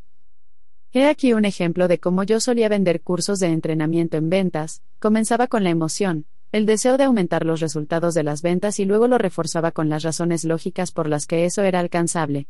Mi pregunta de apertura era, señor posible cliente, ¿estaría usted interesado en ver una forma de aumentar sus ventas en 20 o 30% en los próximos 6 a 12 meses? Si el posible cliente era el responsable de las ventas y era calificado, decía, ¿seguro? ¿De qué se trata? Yo respondía, señor posible cliente, esta es una metodología probada que dio resultados en cientos de compañías que incrementaron sus ventas y está garantizado incondicionalmente. Si no funciona, no le costará nada. Esto relajaba al posible cliente de inmediato, y le permitía abrirse y escucharme con gran interés. Fórmula preguntas lógicas. Señor posible cliente, ¿quiénes son sus vendedores mejor pagados? ¿Son los que tienen mayor o menor motivación? El posible cliente siempre decía, mis mejores vendedores son los más motivados. Yo decía, grandioso, eso es lo que dicen todos. Déjeme darle la que considero la mejor definición de motivación. La motivación proviene de un elevado sentido de la competencia. En otras palabras, señor posible cliente, las personas están más motivadas cuando sienten que son más capaces de obtener resultados. ¿No es verdad? Casi siempre el posible cliente estaba de acuerdo.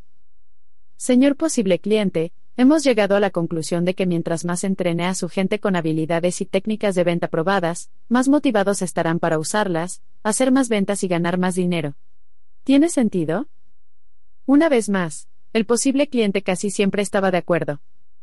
Señor posible cliente, lo que hemos descubierto es que, cuando entrenamos a la gente con estas avanzadas habilidades de ventas, sus ventas suben de inmediato. Más importante aún, una vez que tienen estas nuevas habilidades, pueden usarlas una y otra vez para obtener aún mejores resultados. Cuanto más usen estas destrezas, más las perfeccionarán. ¿Le parece razonable? Da beneficios mensurables. Señor posible cliente, si sus ventas promedio aumentaran apenas el 10% en el primer mes, probablemente seguirán aumentando a lo largo del año. ¿Correcto? Otra vez, el posible cliente estaba de acuerdo. Señor posible cliente, si sus ventas subieran de forma regular desde el primer mes, durante todo el año, fácilmente aumentarían 20 o 30% en promedio. ¿Cuánto le significaría, en dólares, a sus resultados finales? ¿Un aumento de sus ventas del 20 o 30% durante los próximos 12 meses? El posible cliente calculaba rápidamente que el rendimiento sobre la inversión en entrenamiento en ventas sería, fácilmente, 1000% o más. Por cada dólar que gastara en entrenamiento en ventas, obtendría un retorno de 10 dólares o más para sus resultados finales. Una vez que el posible cliente hacía esos cálculos, era bastante fácil cerrar la venta. Garantiza la satisfacción cada vez que sea posible. Mi argumento de cierre era, señor posible cliente, si alguna de las personas que tome este curso no cree que sus ventas aumentarán un 10 o 20% utilizando estas ideas, no tendrá que pagar por esa persona. Si es usted quien no cree que su gente obtendrá un incremento del 10 o 20% en las ventas utilizando estas ideas, no le cobraremos nada por el programa completo. ¿Qué opina? Mediante esta presentación, que iba de lo general a lo particular, concentrándome en el beneficio pero enfatizando el beneficio económico lógico para ese posible cliente, fui capaz de vender millones de dólares en cursos de entrenamiento de ventas. Y dado que los métodos y técnicas de ventas eran tan poderosos y efectivos, nunca hubo ningún pedido de reembolso. Tú puedes diseñar tu presentación de ventas para que ésta logre el mismo tipo de resultados. El precio es lo último. Resulta interesante que solo cuando yo ya había cerrado la venta y establecido un acuerdo para llevar a cabo nuestro programa de entrenamiento en ventas, de repente, el posible cliente despertaba y preguntaba, espere un minuto. ¿Cuánto costará? Cuando has diseñado y realizado tu presentación de ventas de manera efectiva, la pregunta por el precio solo surgirá al final, después de que la decisión de compra haya sido tomada. De hecho, si el posible cliente te pregunta el precio antes de que hayas terminado de explicarle lo que obtendrá y lo que tu producto o servicio hará por él, rehúsa decírselo. Posterga la pregunta. Di, esa es una buena pregunta, la responderé en un momento. He aquí un sabio refrán del mundo de las ventas, el precio antes de tiempo, para la venta es un impedimento. Si informas el precio demasiado pronto, antes de que el cliente sepa qué incluye el importe, con frecuencia se preocupará del monto que le cobrarás en vez de los beneficios que recibirá. Siempre retrasa la charla del precio hasta el final de la presentación, cuando no haya dudas de que el posible cliente quiere disfrutar de los beneficios que tu producto o servicio ofrece. Aprende y enseña continuamente. En una buena presentación, durante el proceso de aprendizaje y enseñanza, aprenderás lo que el posible cliente necesita y le enseñarás de qué manera lo obtendrá del producto o servicio que vendes. A medida que haces tu presentación de ventas, formulando preguntas y dando lugar a los comentarios del posible cliente, aprenderás cada vez más lo que éste realmente quiere. Cuando tu presentación está bien planificada, tiene una lógica y un fluir irresistibles. Cuando llegues al final de tu presentación, el posible cliente estará listo para comprar lo que vendes. Por eso, el verdadero cierre forma parte de la presentación. Cuando has hecho una buena presentación y el posible cliente está convencido de que los beneficios que le brindará tu producto superan a los costos, entonces es solo cuestión de dedicarse a los detalles al final de la presentación. Tómate el tiempo para estar seguro. Antes de comenzar tu presentación de ventas, debes saber perfectamente cuáles son las necesidades específicas del posible cliente al que te diriges en ese momento y cómo tu producto o servicio puede satisfacerlas. En esta fase de calificación, la mejor manera de sacar a la luz esas necesidades es formulando preguntas planificadas, preguntas de respuesta abierta que te ayuden a obtener información específica. Escuchar es la clave para construir la confianza, para conocer las verdaderas necesidades del posible cliente. También es la clave para establecer una relación de excelente calidad. De hecho, escuchar es la clave para lograr el éxito en las ventas. Una de las más grandes necesidades que tiene la gente es sentirse importante, ser apreciada y estimada por los otros. El saber escuchar se llama magia blanca debido al enorme impacto que tiene esta habilidad en las emociones y en la personalidad de las otras personas. Conviértete en un gran escucha. Existen cinco claves para lograr una escucha efectiva. Puedes asistir a todos los cursos, leer todos los artículos de las revistas y ver todos los videos sobre escucha, pero todo se reducirá a estas cinco claves. 1. Escucha atentamente. Primero, escucha atentamente, sin interrupciones. Escucha y no intentes siquiera abrir la boca para compartir tus ideas. Mira al posible cliente a los ojos. Inclínate hacia adelante. Asiente, sonríe y coincide con él. Sé un escucha activo en lugar de un escucha pasivo. Concéntrate en la boca y en los ojos del posible cliente cuando éste hable. He aquí un buen ejercicio. Imagina que tus ojos son lámparas de bronceado y tú quieres broncear la cara del posible cliente. A medida que lo escuchas, míralo continuamente a la cara, de arriba a abajo, esperando cada palabra, como si estuviera a punto de revelarte el número ganador de la lotería, y te lo fuera a decir una sola vez. Imagina que tus ojos son lámparas de bronceado y tú quieres broncear la cara del posible cliente. Escucha como si dispusieras de todo el tiempo del mundo. Escucha como si fueras a permanecer allí aun si el posible cliente quisiera hablar durante ocho años y como si a ti te encantara escuchar cada palabra que dice. Escuchar afecta a las personas. Cuando un posible cliente es escuchado atentamente, él experimenta cambios psicológicos específicos. Su ritmo cardíaco aumenta. Su presión sanguínea se eleva. La respuesta galvánica de su piel aumenta. Más importante aún, cuando una persona es escuchada con gran atención, su autoestima se eleva. Se siente más valorada. Se gusta más y, por consiguiente, gusta de la persona que lo escucha con tanta atención. En las ventas, la escucha es la técnica más poderosa de todas. A los profesionales de ventas mejor pagados se los describe como muy buenos escuchas. Primero intentan entender y luego que los entiendan. Concentran toda su atención en comprender los pensamientos, los sentimientos y las necesidades del cliente antes de hacer cualquier intento por vender. 2. Haz una pausa antes de responder. Segundo, haz una pausa antes de responder o continuar. Cuando el posible cliente termine de hablar, haz una pausa y espera entre 3 y 5 segundos antes de responder. Aunque el posible cliente te haya hecho una pregunta cuya respuesta ya sepas, de todas formas debes obligarte a hacer una pausa durante unos pocos instantes. Hacer una pausa tiene tres beneficios. Primero, comunicas al posible cliente que estás considerando cuidadosamente lo que acaba de decir. Esto le indica que tú lo valoras tanto a él como a sus palabras. Lo que acaba de decir es demasiado importante para ti como para responder tan rápido. En consecuencia, eleva su autoestima y su respeto por sí mismo. Lo hace sentir mejor consigo y, por añadidura, contigo. El segundo beneficio de hacer una pausa es que te permite escuchar al posible cliente en un plano mental más profundo. Es casi como si las palabras empaparan tu mente así como el agua moja la tierra. Cuando haces silencio después de las palabras del posible cliente, en realidad entiendes lo que él quiso decir, mucho más que si contestaras de inmediato. El tercer beneficio de hacer una pausa antes de responder es que evitas el riesgo de interrumpir al posible cliente si acaso está ordenando sus pensamientos y preparándose para comenzar a hablar otra vez.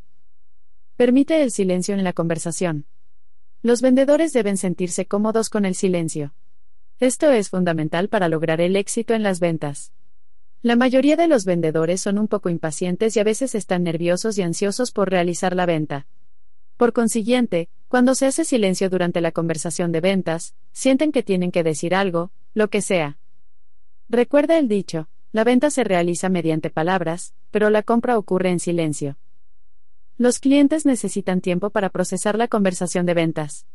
Si no das lugar al silencio, que permite que lo que se dice empape sus mentes, ellos no podrán procesar tu mensaje de ventas. Al final del encuentro, no tendrán más que decir, déjeme verlo, déjeme pensarlo. Y cuando ellos dicen eso, lo más probable es que hayas perdido la venta por completo. 3. Pregunta para aclarar. Tercero, pregunta para aclarar. Nunca des por sentado que comprendiste lo que el posible cliente acaba de decir. En cambio, Haz una pausa y luego pregunta, ¿qué quiere decir? Esta es una de las grandes preguntas que cumplen varias funciones y que sirven para lograr el éxito en las ventas.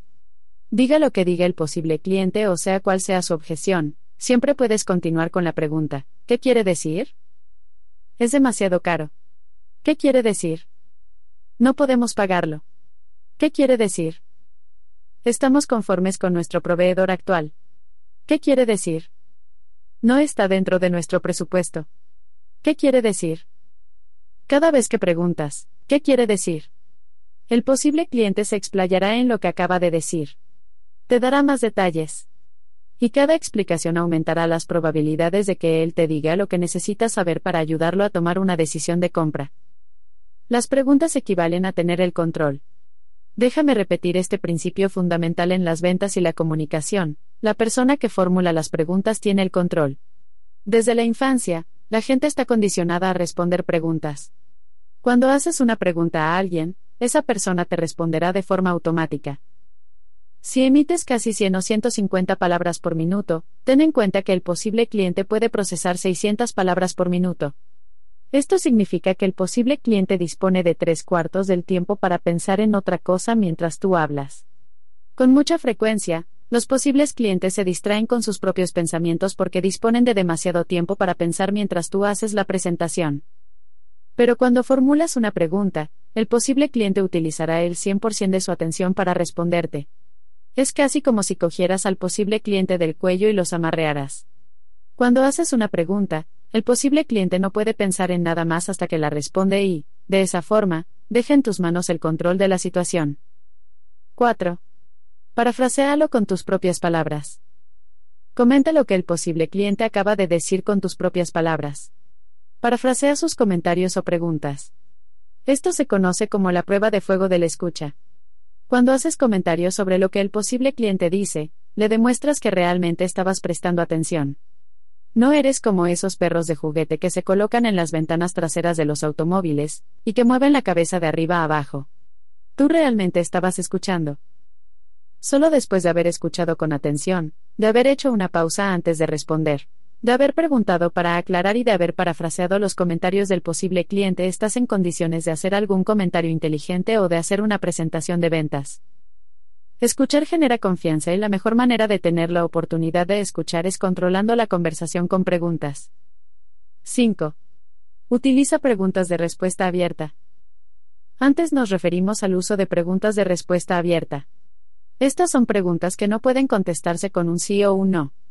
Cada vez que formulas una pregunta con los pronombres o adverbios quién, por qué, dónde, cuándo, cómo, qué y cuál animas al posible cliente a hablar y darte más información que pueda ayudarte a realizar la venta.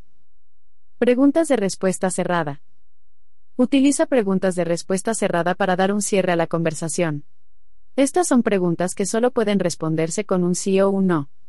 Las preguntas de respuesta cerrada siempre comienzan con verbos como está, es y otros verbos en tiempo presente. ¿Está listo para tomar una decisión hoy? ¿Es eso lo que busca? ¿Quiere comenzar de inmediato? Recuerda diseñar tu presentación de ventas en torno a preguntas que has planificado con anticipación. Como has aprendido, decir no es vender. Métodos de presentación. Tu presentación siempre debe avanzar siguiendo un orden lógico, de lo general a lo particular. Utiliza el llamado cierre ascendente. Con este, presentas las características de tu producto en orden de importancia, desde las más significativas a las menos destacadas. Por lo general, el beneficio más poderoso despertará el deseo de compra. Pero no siempre ocurre así. Prepárate para explayarte en todas las características y los beneficios, permanece alerta a las reacciones del posible cliente y sé consciente de ellas. A veces el tercer o cuarto beneficio será lo que interese a tu posible cliente más que ninguna otra cosa. Involucra al posible cliente. Involucra al posible cliente e impide que deje de participar. Haz que se mueva. Cuando un posible cliente permanece sentado como una mole de piedra, sin reaccionar ni responder, no hay demasiadas probabilidades de que compre al final de la presentación. Los mejores vendedores son activos en la conversación de ventas. No solo hablan, sino que se mueven, usan sus rostros y gesticulan con las manos. Le brindan información al posible cliente y la recuperan. Le piden que calcule cifras y porcentajes. Pídele al posible cliente que se siente en otro lugar. No temas pasar tu silla por alrededor del escritorio de tu posible cliente, y sentarte a su lado mientras haces la presentación. Mejor aún, Haz que el posible cliente se siente en otra mesa o en otra oficina donde haya más espacio para que puedas desplegar tus materiales mientras presentas tu producto. Mientras más se mueva el posible cliente durante una conversación de ventas, más probable será que acepte comprar al final de tu presentación. Mientras más se mueva el posible cliente durante una conversación de ventas, más probable será que acepte comprar al final de tu presentación. Utiliza ayudas visuales para vender. Emplea ayudas visuales cuando sea posible. La cantidad de nervios que van del ojo al cerebro es 22 veces superior a la cantidad de nervios que van del oído al cerebro. Si lo único que haces es hablar, al posible cliente le resultará muy difícil prestarte atención o recordar cualquier cosa que digas. Utiliza imágenes, gráficos, ilustraciones e incluso comparaciones numéricas impresas para reforzar y facilitar la comprensión de los puntos clave. La duración promedio de la atención de un adulto es de aproximadamente tres oraciones. Una vez que hayas dicho tres oraciones seguidas sin hacer una pregunta, mostrar una imagen y exhibir alguna ilustración, el posible cliente se perderá en su propio mundo. Estará ocupado pensando en lo que hará cuando te vayas. Pero en cuanto haces una pregunta, sacudes al posible cliente y lo obligas a enfocar toda su atención en la presentación. Cuando usas ilustraciones y las combinas con preguntas, mantienes al posible cliente totalmente involucrado a lo largo de tu presentación. Decir no es vender. De nuevo, el refrán. Porque la manera más efectiva de presentar el producto o servicio es tomar cada uno de los datos importantes que tienes que comunicar y parafrasearlo en forma de pregunta.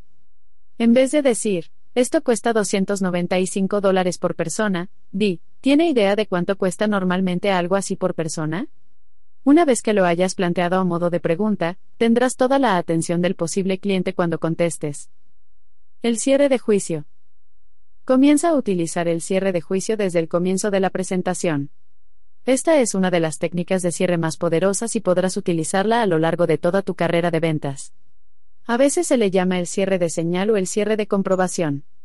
Se lo utiliza para averiguar si el vendedor va por buen camino o para comprobar si lo que está diciendo es importante para el posible cliente. Es una manera maravillosa de evaluar la reacción del posible cliente en forma continua a lo largo de la presentación.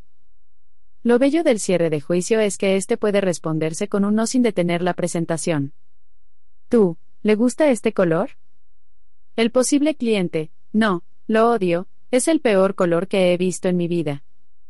Tú, no hay problema, tenemos muchos otros colores que le gustarán más. Pide comentarios sobre la presentación. Algunas de las preguntas del cierre de juicio más populares que puedes plantear son. ¿Hasta ahora, tiene sentido para usted? ¿Esto es lo que usted tiene en mente? ¿Le gusta lo que le he mostrado hasta ahora? ¿Esto sería una mejora para su situación actual? ¿Estamos bien hasta ahora? Esta nueva fotocopiadora producirá 150 copias por minuto en lugar de las 100 copias por minuto normales. ¿Sería importante para usted en su firma? No, no lo creo. Nunca necesitamos producir una gran cantidad de copias en un periodo breve. No hay problema, esta máquina tiene muchas otras características y creo que realmente le gustarán. Entonces continúas con tu presentación. Los comentarios del posible cliente son esenciales. Cuando un posible cliente dice que no determinada característica o beneficio, te brinda información valiosa. No está diciendo que no a toda la oferta. Solo dice que no a esa característica en particular. La diferencia entre los vendedores experimentados y los vendedores que carecen de experiencia en esta área es que los vendedores experimentados presentan una característica o beneficio y luego piden algún comentario. Se aseguran de entender lo que el cliente piensa en cada etapa de la presentación de ventas. Los vendedores que carecen de experiencia, presos de los nervios, presentan todas las características o beneficios, uno tras otro, sin dudar ni detenerse a evaluar la reacción del posible cliente. Al final de la presentación, el cliente estará sobrecargado y no tendrá otra opción que decir, déjeme verlo, déjeme pensarlo. El cierre de poder sugestivo. Puedes utilizar el cierre de poder sugestivo a lo largo de la presentación para plantar las semillas de la buena predisposición en la mente del cliente. En gran medida, la gente piensa y toma decisiones de compra con la ayuda de historias e imágenes verbales. La gente recibe la información en forma lógica, pero el cerebro solo puede retener cierta cantidad de datos. Sin embargo, el cerebro es capaz de almacenar millones de imágenes e historias. Los mejores vendedores son aquellos que pintan imágenes verbales y emocionales acerca de su producto de forma continua. Las imágenes verbales crean representaciones en la mente del cliente. A menudo, estas imágenes activan emociones tales como el deseo de compra. Mucho tiempo después de la presentación, el posible cliente olvidará todos los hechos que le informaste, pero todavía recordará las imágenes y las historias con precisión. Crea imágenes verbales. Por ejemplo, imagínate que vendes automóviles. Puedes decir, realmente le encantará la forma en que este auto funciona en la montaña. ¿Qué sucede cuando dices eso? El posible cliente piensa en el auto y lo ve avanzando por las montañas. Él o ella inmediatamente se transporta y maneja ese vehículo por caminos serpenteantes con bosques y lagos a ambos lados. Si vendes casas, podrías decir, realmente disfrutará vivir en una calle tan tranquila. Esta zona es muy bella. No se oye ni un ruido durante la noche. Es muy relajante. Cuando describes una casa de ese modo, al instante el individuo disfruta los beneficios de forma mental y emocional. Cuando, más tarde, sus amigos le pregunten por qué compró esa casa en particular, casi invariablemente mencionará la tranquilidad del vecindario. Duplica tus respuestas. Cuando trabajaba como asesor de ventas para una compañía inmobiliaria que vendía casas, mis colegas y yo elaboramos una poderosa pregunta telefónica que duplicó el número de personas que venían a ver casas. En el negocio inmobiliario de las viviendas, las compañías publican avisos de casas en venta en los periódicos e invitan a los posibles clientes a llamar para solicitar más información. En la mayoría de los casos, los posibles compradores llaman por teléfono, preguntan por el mejor precio y las mejores condiciones posibles para comprar esa casa y luego cuelgan. Con demasiada frecuencia, la compañía inmobiliaria ni siquiera tiene la oportunidad de reunirse y hablar con esas personas. Contesta las preguntas con preguntas. En vez de informar hechos y brindar detalles sobre la casa, les enseñamos a responder los interrogantes con una sencilla pregunta. Gracias por llamar. ¿Puedo hacerle una pregunta? ¿Está buscando una casa ideal en un vecindario tranquilo? Esta pregunta se formulaba con cuidado. Cuando la persona que contestaba el teléfono hacía esta pregunta, de inmediato creaba dos imágenes en la mente del posible comprador. La primera era su propia definición de casa ideal. Esa imagen es diferente para cada persona. Pero esas tres palabras lograban de forma instantánea que quien llamaba visualizara lo que él o ella consideraban la casa ideal. La segunda imagen que se creaba a partir de esta pregunta era la visión de un vecindario tranquilo. Invariablemente, las dos imágenes combinadas provocaban la respuesta, por supuesto. ¿Tiene algo que se adapte a esa descripción? El agente de bienes raíces decía, bueno, de hecho, tenemos dos casas que acaban de ser incluidas en la lista y que a usted le podrían interesar. Ni siquiera fueron publicadas en el periódico todavía. ¿Cuándo tendría tiempo para verlas? Este enfoque sencillo, que utilizaba el cierre de poder sugestivo, multiplicó el flujo de posibles clientes que pasaban por esa oficina de bienes raíces. Una vez que los posibles clientes habían venido y visitado casas con uno de los agentes inmobiliarios, normalmente permanecían con ese agente hasta haber encontrado el tipo de casa que estaban buscando. Háblale al posible cliente como si ya hubiera comprado. Además de usar el cierre de poder sugestivo, puedes hablarle al posible cliente como si éste ya hubiera comprado. Este método es muy sencillo.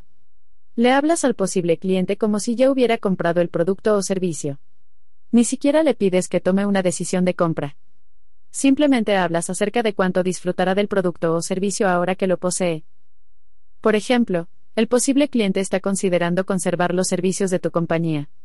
Tú comentas, le encantará el tipo de servicio que recibirá con nuestra compañía.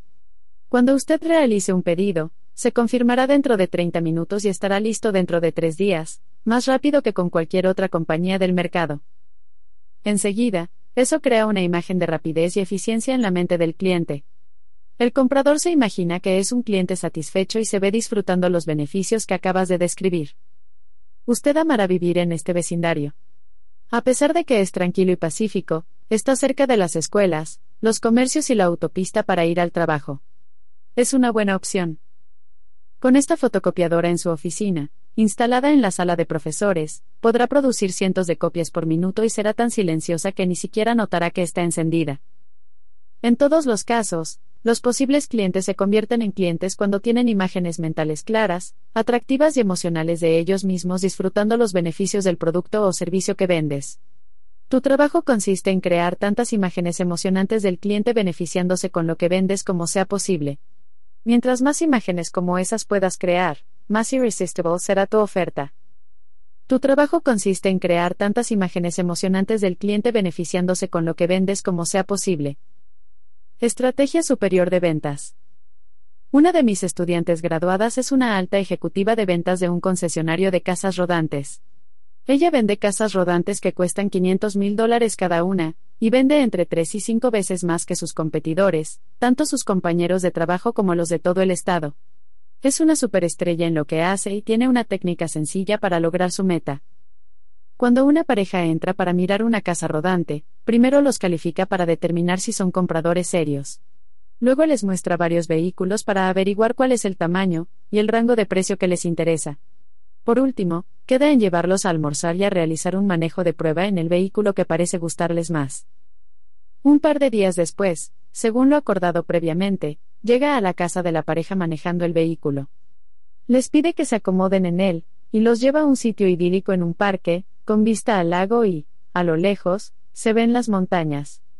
Ubica el vehículo de manera que la pareja pueda apreciar esta bella escena mientras permanecen sentados a la mesa de la cocina. Luego la vendedora saca una cesta de campo, dispone un buen almuerzo y se lo sirve mientras ellos miran las montañas. Después de almorzar y de contestar todas sus preguntas, les dice, ¿no es esta una bella manera de vivir? ¿No les encantaría poder escaparse en este vehículo cuando lo deseen? La pareja la mira, se miran entre sí, miran las montañas y el lago, y la decisión está tomada. Ella vende más casas rodantes que nadie en su industria y por una buena razón. Ejercicios.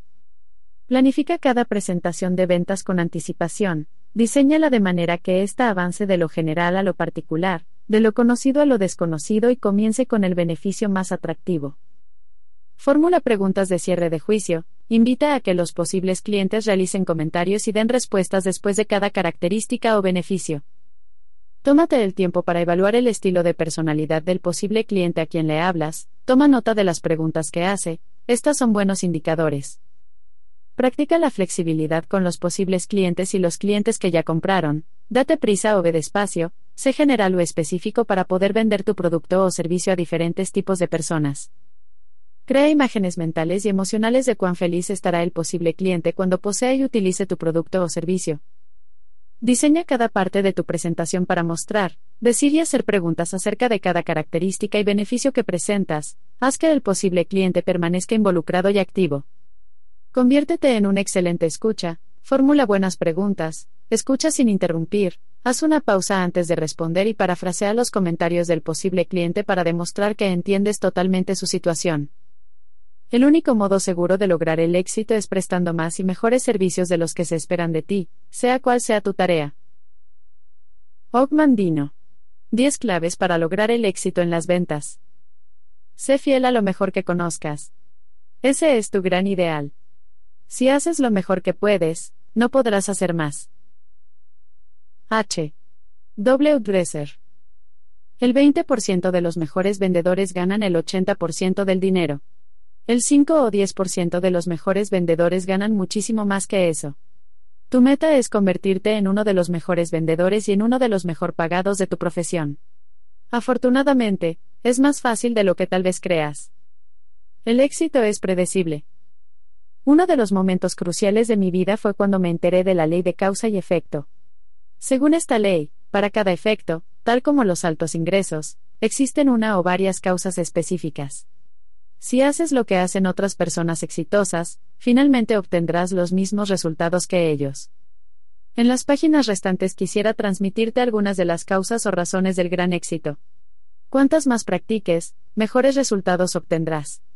Una vez que aprendas estas ideas, puedes practicarlas una y otra vez.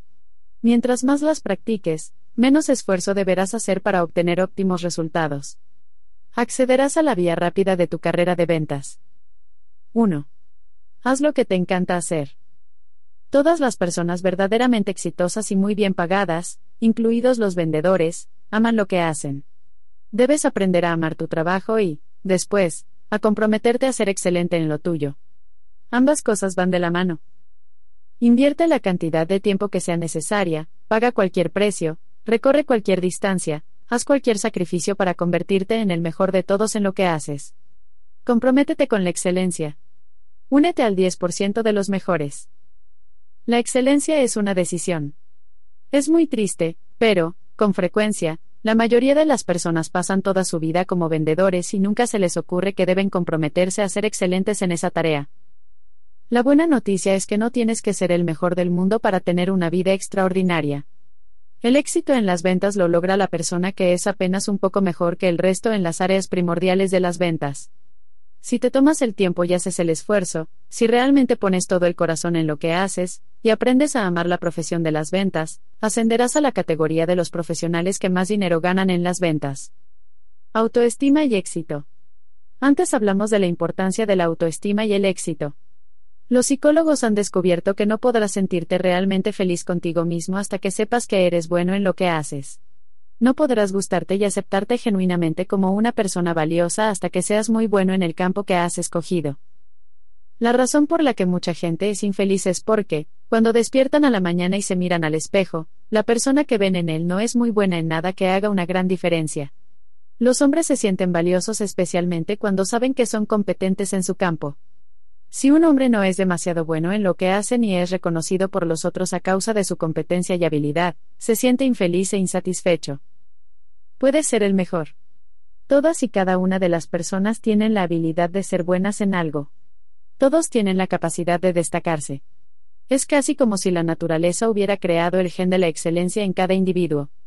De cada uno depende descubrir cuál es su área de excelencia para luego intentar con toda el alma llegar a ser realmente bueno en esa disciplina. En cierta ocasión, un periodista halagó a Michael Jordan por su extraordinaria destreza como jugador de básquetbol. Le dijo, tuviste suerte de nacer con tamaña habilidad atlética. Jordan respondió, todos tienen habilidad, pero para ser talentoso hay que esforzarse mucho. Muchos cometen el error de pensar que si tienen la habilidad para destacarse en un campo, esto es algo natural. Pero en realidad, la excelencia es el resultado de años de gran esfuerzo y dedicación concentrados en un solo objetivo. Nada reemplaza el trabajo arduo. 2. Decide exactamente qué quieres. No seas indeciso ni vago. Decide exactamente qué quieres en la vida. Póntelo como meta y luego determina qué precio tendrás que pagar para obtenerlo. La mayoría de la gente nunca lo hace.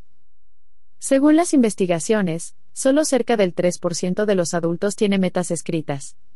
Estas son las personas más exitosas y mejor pagadas de cada campo. Son los movilizadores y activadores, los creadores e innovadores, los mejores vendedores y empresarios. Casi todos trabajan para ellos. Según las investigaciones, solo cerca del 3% de los adultos tiene metas escritas.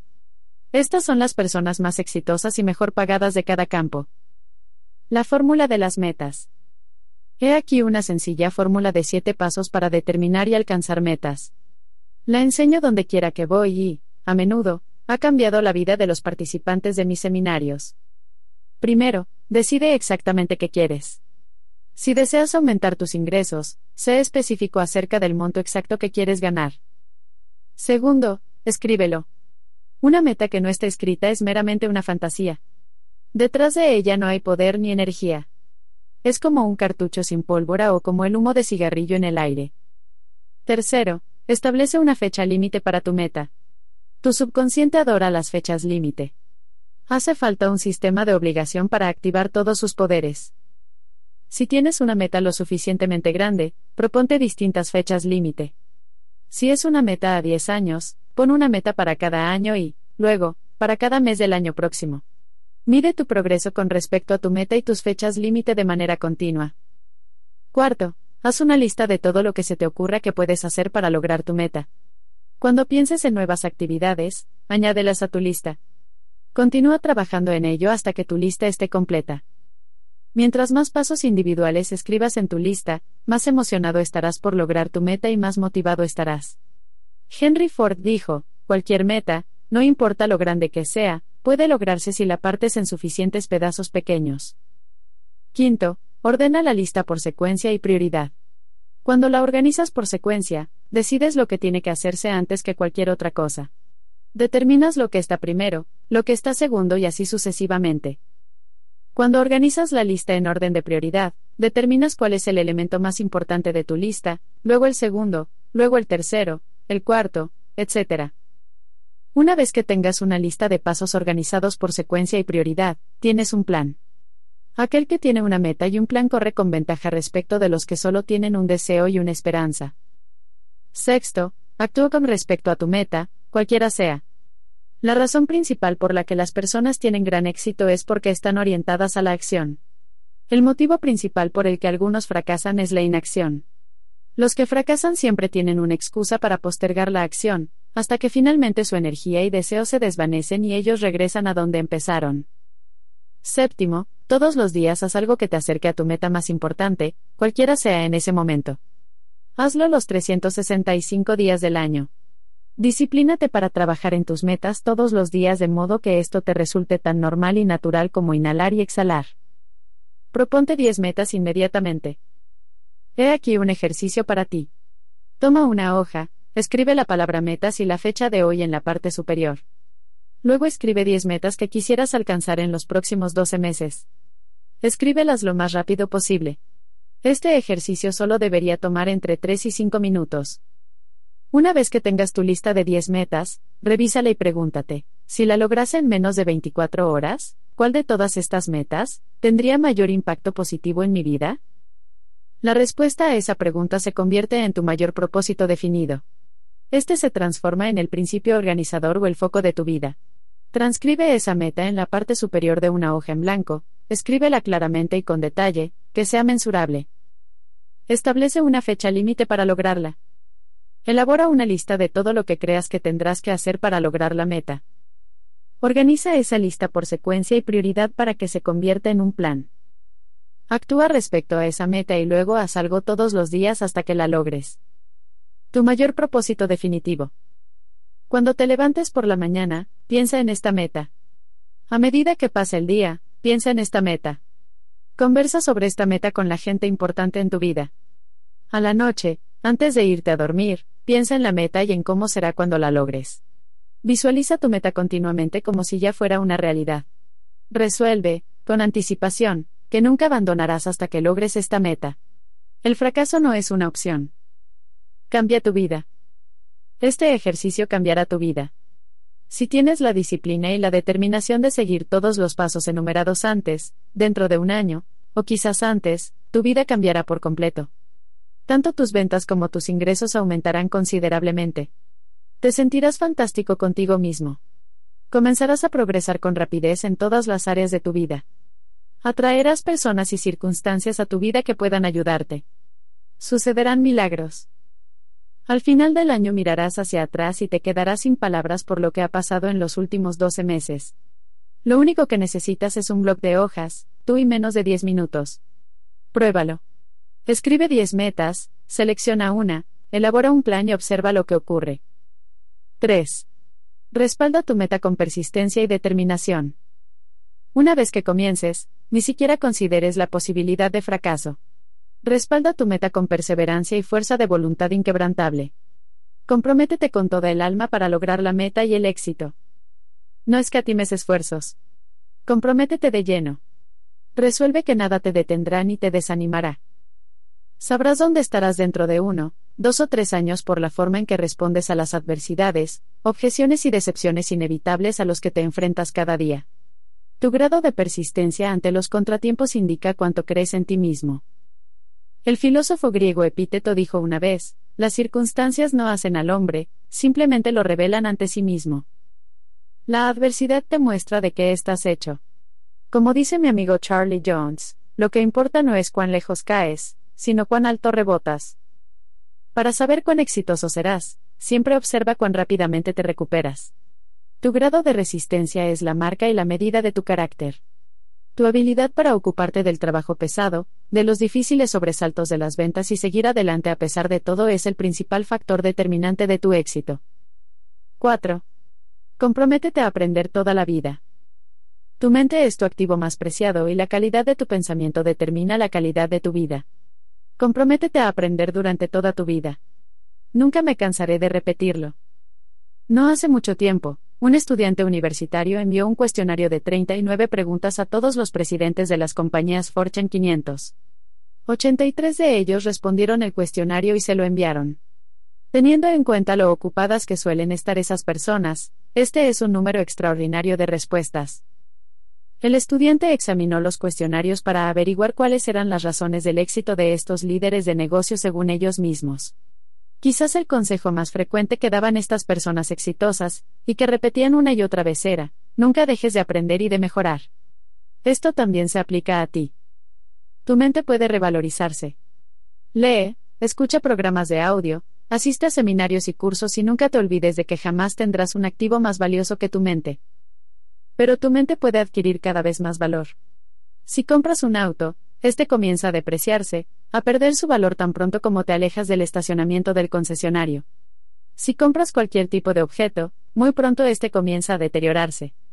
Tú puedes aumentar el valor de tu mente alimentándola con nueva información que puedes utilizar para lograr mejores resultados en forma continua. Aumenta tu valor.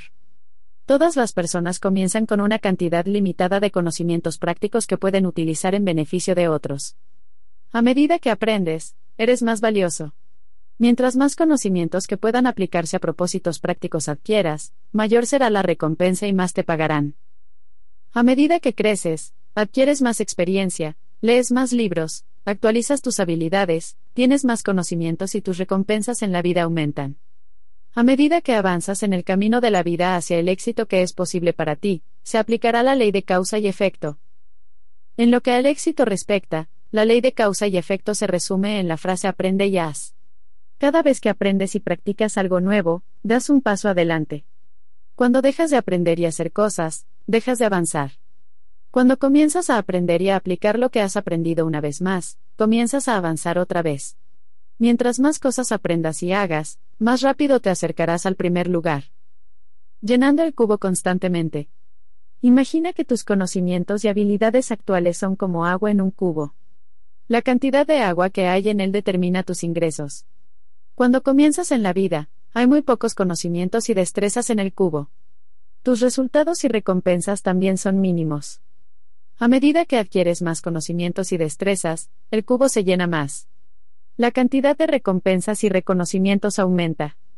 Al pasar los años, el cubo se llena más, el nivel de agua aumenta y tus ingresos se incrementan. Pero hay un problema. El cubo tiene un agujero. Si en algún momento dejas de aprender y practicar nuevas destrezas o de añadir nuevos conocimientos e ideas, no permanecerás en el mismo lugar. Tu nivel de agua descenderá. De hecho, comenzarás a quedarte atrás en el camino de la vida los demás comenzarán a superarte. Si no actualizas continuamente tus conocimientos y destrezas, perderás tu ventaja. Tus conocimientos y habilidades actuales serán obsoletos y perderán cada vez más valor. Nunca dejes de aprender. Una enorme cantidad de adultos no lo entienden. Reciben la educación básica, pero luego pretenden quedarse con los conocimientos y las habilidades mínimos durante muchos años. Se quedan estupefactos y se enojan cuando las personas más jóvenes lo superan en la carrera. Se frustran. Nadie les ha dicho que el aprendizaje continuo es tan esencial como bañarse o cepillarse los dientes todos los días. Si no lo haces por algún tiempo, pronto será evidente para cualquiera de los que te rodean. Si no aprendes y creces de forma continua, los conocimientos que tienes realmente disminuirán. El incompetente del mañana es el que dejó de aprender hoy. El iletrado es el que ya no aprende, no crece ni incrementa su valor cada día. Quien no lee no es mejor que quien no sabe leer. Resuelve que aprenderás y practicarás algo nuevo cada día. Lee cada mañana, escucha programas de audio en tu auto, entrénate todo lo que puedas y aplica tus nuevos conocimientos continuamente. 5. Utiliza bien tu tiempo. Tu tiempo es todo lo que tienes para vender. Es tu principal activo. La manera en la que usas tu tiempo determinará tu nivel de vida. Por lo tanto, resuelve administrar bien tu tiempo. Tu tiempo es todo lo que tienes para vender. Es tu principal activo. Debido a la regla del 80-20, algunas de las cosas que haces valen muchísimo más que otras, aunque te tomen la misma cantidad de minutos y horas. Tu meta es enfocarte en esas actividades que aportan el máximo valor a tu vida y a tu trabajo. Comienza todos los días con una lista. El mejor momento para elaborar tu lista de tareas es la noche anterior, antes de finalizar el día. Escribe todo lo que tienes que hacer el día siguiente, comienza con las citas que ya concertaste, y luego incluye todo lo que se te ocurra. Nunca trabajes sin una lista. Los expertos en administración del tiempo dicen que, por el solo acto de planificar tu día con anticipación, incrementarás tu productividad un 25% o ganarás dos horas extra por día. Tu lista se convierte en la clave de la forma en que administras tu tiempo y tu vida. Determina prioridades claras. Una vez tengas una lista, determina las prioridades. Decide qué es más importante y qué es menos importante. Pregúntate, si pudiera hacer solo una cosa de esta lista antes de irme de la ciudad por un mes, ¿cuál de ellas haría? Cualquiera sea tu respuesta, rodéala con un círculo. Luego pregúntate, si pudiera hacer dos cosas de esta lista antes de irme de la ciudad por un mes, ¿qué haría en segundo lugar? También marca esa prioridad con un círculo. Luego hazte esta pregunta una vez más. Este ejercicio te obliga a pensar acerca de lo que es importante de verdad, en vez de lo que es meramente urgente o improductivo. Una vez que hayas determinado tu tarea más prioritaria, sabrás por dónde empezar y a qué dedicarte. Selecciona la tarea más importante. Una buena pregunta que suele hacerse en el área de administración del tiempo es, ¿qué cosa, hecha de forma excelente, tendría el resultado positivo más grande en mi trabajo? Siempre hay algo que puedes hacer que, si lo haces bien, puede ejercer una influencia significativa en tus resultados y en tus recompensas. Una variante de esta pregunta es, ¿qué puedo hacer yo, y solo yo, que si lo hago bien, marco una verdadera diferencia? Cada hora de cada día hay solo una respuesta a esta pregunta. Hay algo que solo tú puedes hacer y que hará la verdadera diferencia. Es algo que nadie hará por ti si tú no lo haces. Pero si lo haces, y lo haces bien, puede hacer una verdadera diferencia. ¿Qué es? La pregunta final que debes hacer para establecer prioridades es, ¿cuál es el uso más valioso de mi tiempo ahora mismo? Una vez más, pregúntate eso a cada hora. Siempre hay una sola respuesta a esta pregunta.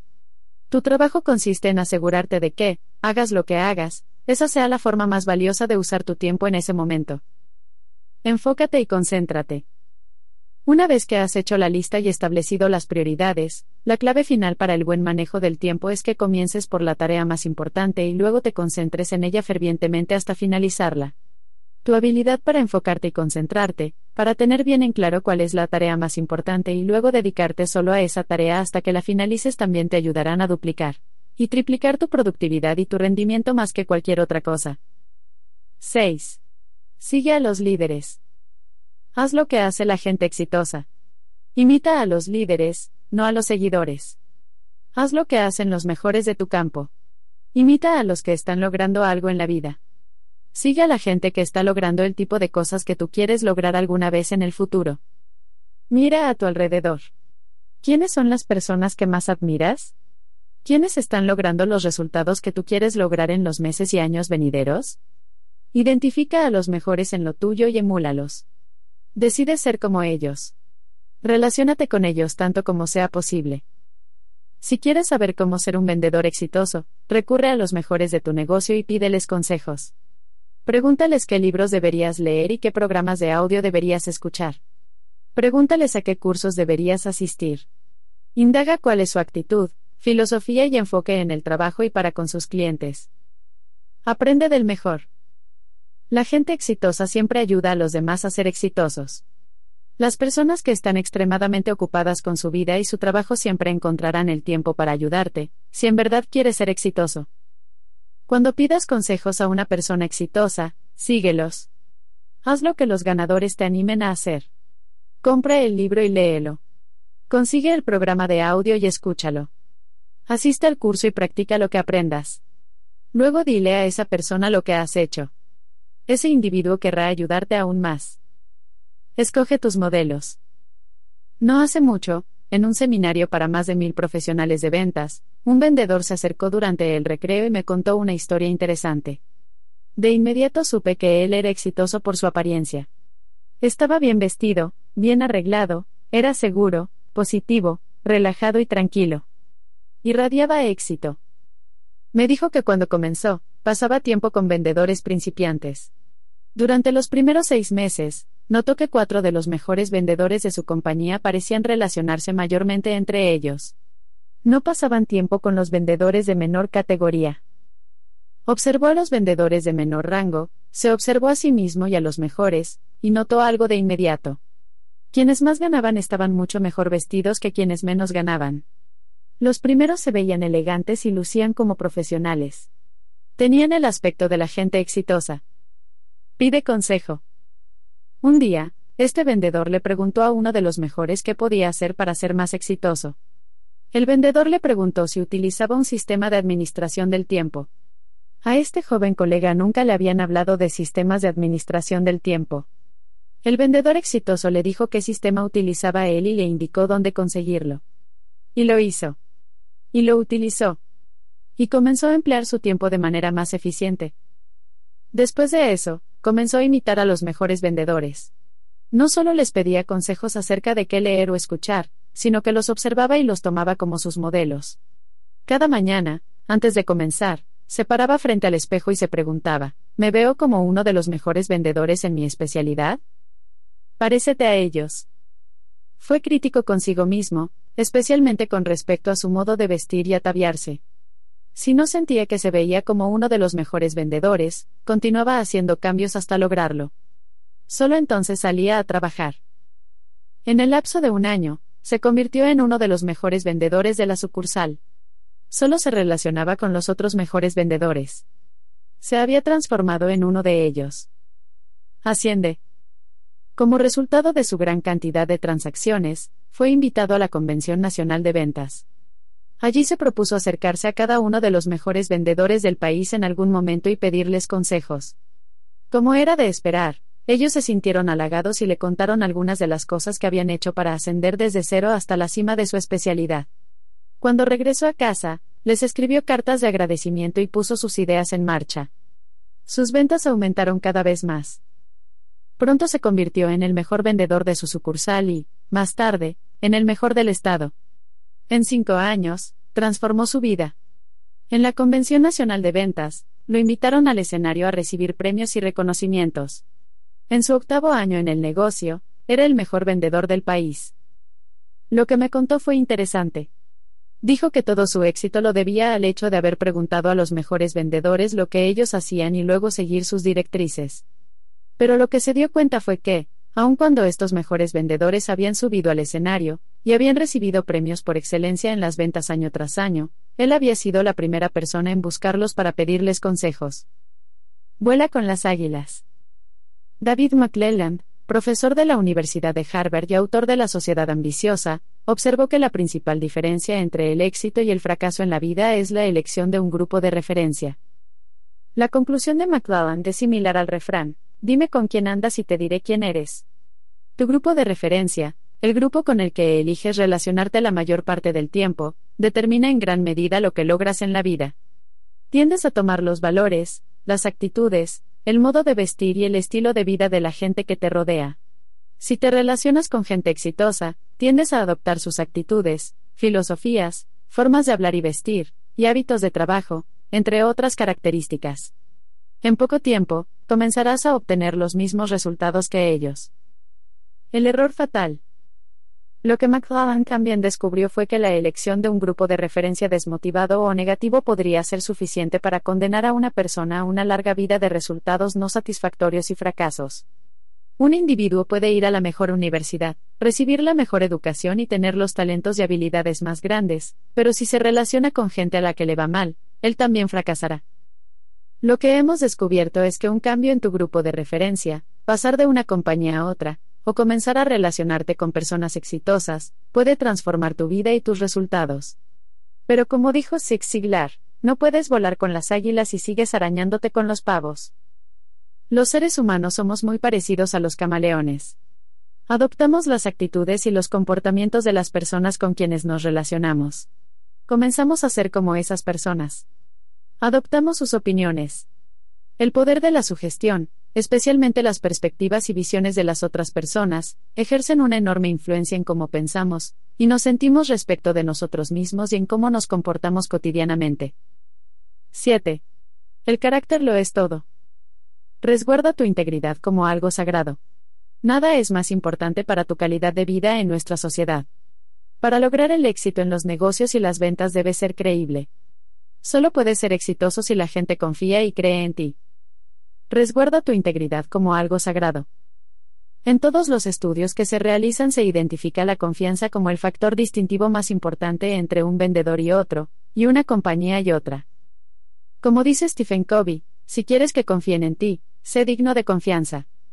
Honestidad significa que siempre cumples tu palabra y siempre dices la verdad. Sé franco contigo mismo. Hay otro elemento que hace a la integridad y que es igualmente importante.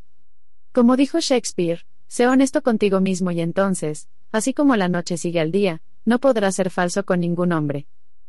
Debes ser honesto contigo mismo, lo más que puedas. Debes ser fiel a la verdad y negarte a caer en autoengaños. Debes ser totalmente honesto y no desear que las cosas sean distintas a lo que son. Cultiva la habilidad de ver el mundo y la vida tal como son, no como tú deseas que fueran o pudieran ser. La mayoría de las personas son bastante honestas. No mienten, no engañan ni roban. Hacen su trabajo, pagan los impuestos y tratan con rectitud a los demás. Pero a veces, hasta las personas más honestas desean, esperan y quieren creer cosas que no son ciertas. Practica el principio de la realidad. Jack Welch, presidente de General Electric, dijo que la regla más importante del liderazgo es el principio de la realidad y que éste se basa en la necesidad de buscar la verdad, donde quiera que pueda llevarte. Trata con el mundo tal cual es, dijo, no como tú desearías que fuera. Cada vez que Welch tenía que enfrentar un problema o una dificultad en General Electric, su primera pregunta era, ¿cuál es la realidad? En tu vida, es absolutamente esencial que seas honesto contigo mismo, y que seas siempre fiel a la verdad. Es vital que seas leal a lo mejor que hay en ti. Cada día debes hacer las cosas que conducen a las metas que has establecido para ti. Enfrenta la realidad de tu vida, cualquiera sea. Esta es la marca distintiva de las personas verdaderamente honestas. 8. Libera tu creatividad innata. Piensa en ti como en una persona inteligentísima, incluso un genio. Reconoce que tienes grandes reservas de creatividad que nunca has usado. Di en voz alta, una y otra vez, soy un genio, soy un genio, soy un genio. Esto puede parecer una exageración, pero no lo es. El hecho es que cada persona tiene la habilidad de desempeñarse con genialidad en una o más áreas. Ahora mismo, tienes dentro de ti, la habilidad de hacer más y de ser más de lo que alguna vez hayas hecho o hayas sido. Tienes la capacidad innata de superar todos tus logros anteriores. Tienes enormes reservas de creatividad e inteligencia. Como dice Denise Whiteley, tienes más potencial del que podrías utilizar en 100 vidas. Utiliza tus talentos innatos. Uno de los principales objetivos en la vida debe ser identificar tus talentos especiales y luego desarrollarlos mucho más. En esa área es donde tu inteligencia brilla.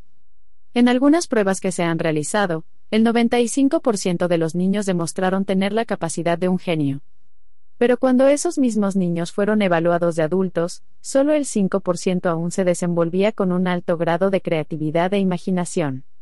En los años intermedios, aprendieron que si quieres llevarte bien, tienes que ceder. Tu mejor área de genialidad o talento especial sería el arte de las ventas. Solo cerca del 10% de los vendedores es totalmente apto para desempeñarse con excelencia en las siete destrezas clave en las ventas. Si este es tu caso, entonces tendrás una vida de altas ganancias y gran éxito profesional casi garantizados. ¿Cómo detectar tus talentos especiales? Existen varias maneras en las que puedes detectar tu área de talento especial. Primero, tu área de talento especial es algo que disfrutas hacer.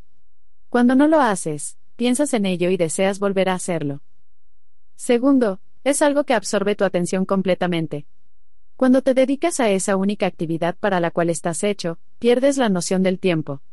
Con frecuencia olvidas comer, beber o descansar cuando te ocupas de la tarea para la que eres idóneo. Tercero, te gusta aprender acerca de esa actividad y perfeccionarte en ella a lo largo de tu vida. Estás sediento de libros, programas de audio y cursos que te den ideas para ser aún mejor en tu área de talento especial. Cuarto, te encanta hablar de eso, conversar de eso, oír hablar de eso y relacionarte con personas que hacen aquello para lo que eres ideal. A veces oyes que la gente dice, cuando estoy en el trabajo, hago mi trabajo. Pero cuando salgo de ahí, no pienso más en eso. Esta clase de personas tiene un futuro limitado en lo que sea que estén haciendo. La persona que no piensa en su trabajo cuando está lejos de él es alguien que no está hecho para ese tipo de trabajo. Si te dedicas a la actividad indicada para ti, tu trabajo y tu vida personal estarán entrelazados y solo una delgada línea divisoria los separará. Quinto y quizás el mejor indicador de tu talento natural, se trata de algo que es fácil de aprender y fácil de hacer. De hecho, te olvidas de cómo lo aprendiste en primer lugar, fue muy fácil para ti. Parece ser una expresión natural de tu personalidad. Lo haces fácilmente y bien, casi sin esfuerzo. Una de las razones de los resultados poco satisfactorios es que muchos se consideran personas promedio y no excepcionales. Ven a otras personas a las que les va mejor que ellos y suponen que los otros son mejores. Pero si piensan de esa manera, su conclusión lógica es que, si alguien es mejor, ellos deben de ser peores. Si otra persona vale más, ellos deben de valer menos, le hace inútiles.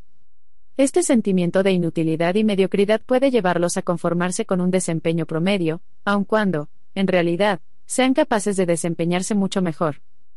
9. Practica la regla de oro. Practica la regla de oro en todas tus interacciones con los demás, compórtate con los demás como te gustaría que lo hicieran contigo. Piensa en ti como cliente. ¿Cómo te gustaría que te trataran? Obviamente querrías que el vendedor fuera franco contigo.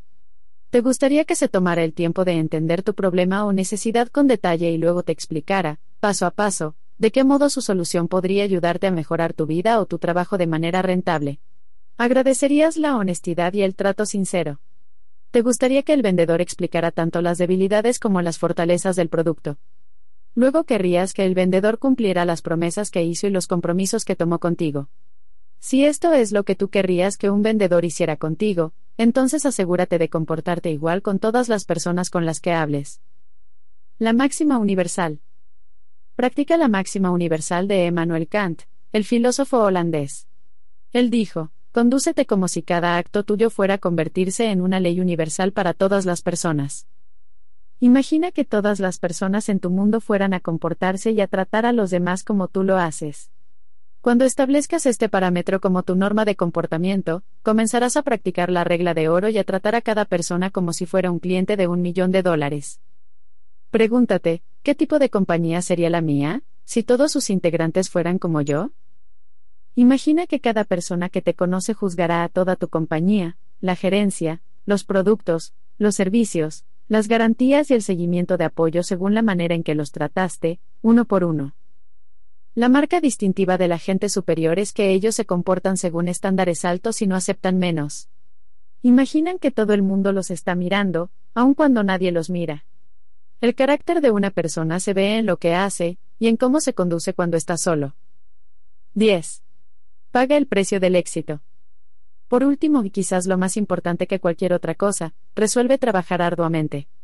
Esta es una de las grandes claves para lograr el éxito en la vida. En la investigación para el libro El millonario de al lado, los doctores Stanley y Danko entrevistaron a miles de personas que se hicieron millonarias por sus propios medios y les preguntaron a qué atribuían su éxito. El 85% de los millonarios, un porcentaje asombroso, que lograron el éxito por sus propios medios en los Estados Unidos admitieron que no eran más inteligentes ni talentosos que otros, sino que trabajaron mucho más arduamente que cualquiera. Por mucho más tiempo, la clave para lograr el éxito en las ventas es que comiences un poco más temprano, te esfuerces un poco más y te quedes hasta un poco más tarde. Haz las pequeñas cosas que la gente promedio siempre trata de evitar. Cuando comiences tu día de trabajo, resuelve trabajar cada minuto. No pierdas tiempo. Sigue adelante. Muévete rápido. Desarrolla un sentido de la urgencia, una tendencia a la acción. La clave para lograr el éxito en las ventas es que comiences un poco más temprano, te esfuerces un poco más y te quedes hasta un poco más tarde. Acelera al máximo. El trabajo arduo y el éxito en la vida pueden compararse a despegar y volar un avión. Cuando subes a un avión y ruedas hasta el final de la pista, llamas a la torre y pides autorización para despegar. Tan pronto recibes la autorización, aceleras al máximo, al 100%, para avanzar por la pista y despegar. He aquí mi punto. Si solo aceleraras el avión un 80 o 90%, nunca alcanzarías la velocidad de despegue. Te quedarías en tierra hasta que acabe la pista y colisionarías. No te contengas. La vida es bastante parecida. Muchos trabajan arduamente, pero no al máximo, no se comprometen al 100%. Por eso, nunca alcanzan el punto de despegue que los colocaría dentro del 10% de los mejores de su campo. Siempre permanecen en tierra, entre las personas promedio, ese 80% de los vendedores que solo ganan el 20% del dinero del mercado. La buena noticia es que si pisas el acelerador al máximo y te deslizas por la pista, ganando velocidad y altura, pronto despegarás. Si continúas acelerando, cada vez más, finalmente alcanzarás la altitud de crucero. Una vez que hayas alcanzado la altitud de crucero, podrás soltar el acelerador e ir un poco más tranquilo y permanecerás en esa altitud a lo largo de tu viaje. En tu carrera de ventas, en especial al comienzo, debes trabajar al máximo, con el 100% de tu energía, para librarte de la gravedad de la Tierra y escapar del fardo de las mediocridades. Pero una vez que alcances la altitud de crucero y pertenezcas al 10% de los que más ganan en tu campo, podrás soltar el acelerador, pasar más tiempo con tu familia y tus amigos y aún mantener altos ingresos y excelentes resultados. Tu futuro es ilimitado. Ahora mismo, tienes dentro de ti la habilidad de ser más, hacer más y tener más de lo que has tenido en toda tu vida. Si te vuelves excelente en tu profesión elegida de ventas, puedes lograr todas tus metas y alcanzar todos tus sueños. Puedes crear una vida maravillosa para ti y tu familia. Puedes convertirte en una de las personas más valiosas de tu compañía y de tu industria.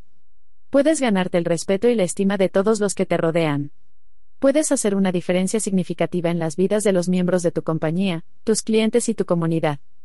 Aprendiendo y practicando la psicología de las ventas, puedes alcanzar las estrellas. Y no hay límites. Ejercicios. Hoy decide convertirte en uno de los mejores vendedores de tu industria, paga cualquier precio, haz cualquier sacrificio y nunca abandones hasta que lo logres. Dedícate al aprendizaje continuo, lee, escucha programas de audio y asiste a seminarios, tu vida solo mejorará cuando tú mejores. Administra bien tu tiempo, planifica tus tareas cuidadosamente y con anticipación y haz que cada minuto cuente. Haz lo que amas hacer, haz tu trabajo con toda el alma y nunca dejes de perfeccionarte. Resuelve con anticipación que tendrás gran éxito en la vida y que no abandonarás hasta que hayas logrado tus metas más importantes. Siéntate ya y haz una lista de 10 metas que te gustaría alcanzar en los próximos 12 meses. Selecciona la meta más importante de esa lista y trabaja para lograrla todos los días. Aprovecha cada minuto de trabajo, vive con el acelerador al máximo, comienza temprano, esfuérzate más y quédate hasta más tarde. Paga el total del precio del éxito, con anticipación. No se puede engañar a la naturaleza. Ella te dará el objeto de tus luchas solo después de que tú hayas pagado el precio. Napoleón Hill. Entrenamiento avanzado focal y programa de guía. Este programa intensivo de un año es ideal para los hombres y las mujeres ambiciosos y exitosos que desean obtener mejores resultados y mayor equilibrio en sus vidas. Si ya ganas más de 100 mil dólares por año y eres el dueño de tu tiempo, en cuatro días enteros conmigo en San Diego, un día cada tres meses, aprenderás cómo duplicar tu productividad y tus ingresos. Y cómo duplicar tu tiempo libre para estar con tu familia al mismo tiempo. Cada 90 días trabajarás conmigo y un grupo selecto de empresarios exitosos, profesionales dueños de sus propias firmas y algunos de los mejores vendedores durante un día entero. Durante el tiempo que pasarán juntos, formarán una alianza organizativa que te aportará ideas y visiones que podrás aplicar de inmediato a tu trabajo y a tu vida personal. El entrenamiento avanzado focal y el programa de guía se apoya en cuatro áreas de eficacia, clarificación, simplificación, maximización y multiplicación. Aprenderás una serie de métodos y estrategias para incorporar estos principios a todo lo que haces. Clarificación. Aprenderás a darte cuenta realmente de quién eres y de qué quieres en verdad en cada una de las siete áreas de la vida. Determinarás tus valores, tu visión, tu misión, tu propósito y tus metas para ti, para tu familia y tu trabajo. Simplificación. Aprenderás cómo simplificar tu vida de forma significativa, deshaciéndote de todas las pequeñas tareas y actividades que poco contribuyen al logro de tus verdaderas metas de altos ingresos, relaciones familiares magníficas. Excelente salud y buen estado físico e independencia económica. Aprenderás a racionalizar, delegar, recurrir a fuentes externas, minimizar y eliminar todas las actividades que carecen de valor. Maximización. Aprenderás a obtener lo máximo de ti implementando las mejores herramientas y técnicas de administración del tiempo y manejo personal. Aprenderás cómo lograr más cosas en menos tiempo, aumentar tus ingresos rápidamente y tener aún más tiempo para tu vida personal. Multiplicación. Aprenderás cómo optimizar tus fortalezas especiales para lograr muchísimo más de lo que podrías lograr haciendo uso de tus propios esfuerzos y recursos. Aprenderás cómo usar el dinero, los esfuerzos, las ideas, los clientes y los contactos de otras personas para incrementar tu productividad personal y ganar más dinero. Brian Tracy dicta personalmente el entrenamiento avanzado focal y el programa de guía cuatro veces al año en San Diego. Cada reunión incluye trabajo preliminar completo, ejercicios detallados e instrucción, todos los materiales, además de las comidas y los refrigerios del día. Al final de cada encuentro, te irás con un proyecto completo para los próximos 90 días. Si te interesa asistir a este curso, visita nuestro sitio electrónico www.briantracy.com o comunícate por teléfono con Víctor Riesling, nuestro vicepresidente, al 1-800-542-42-52.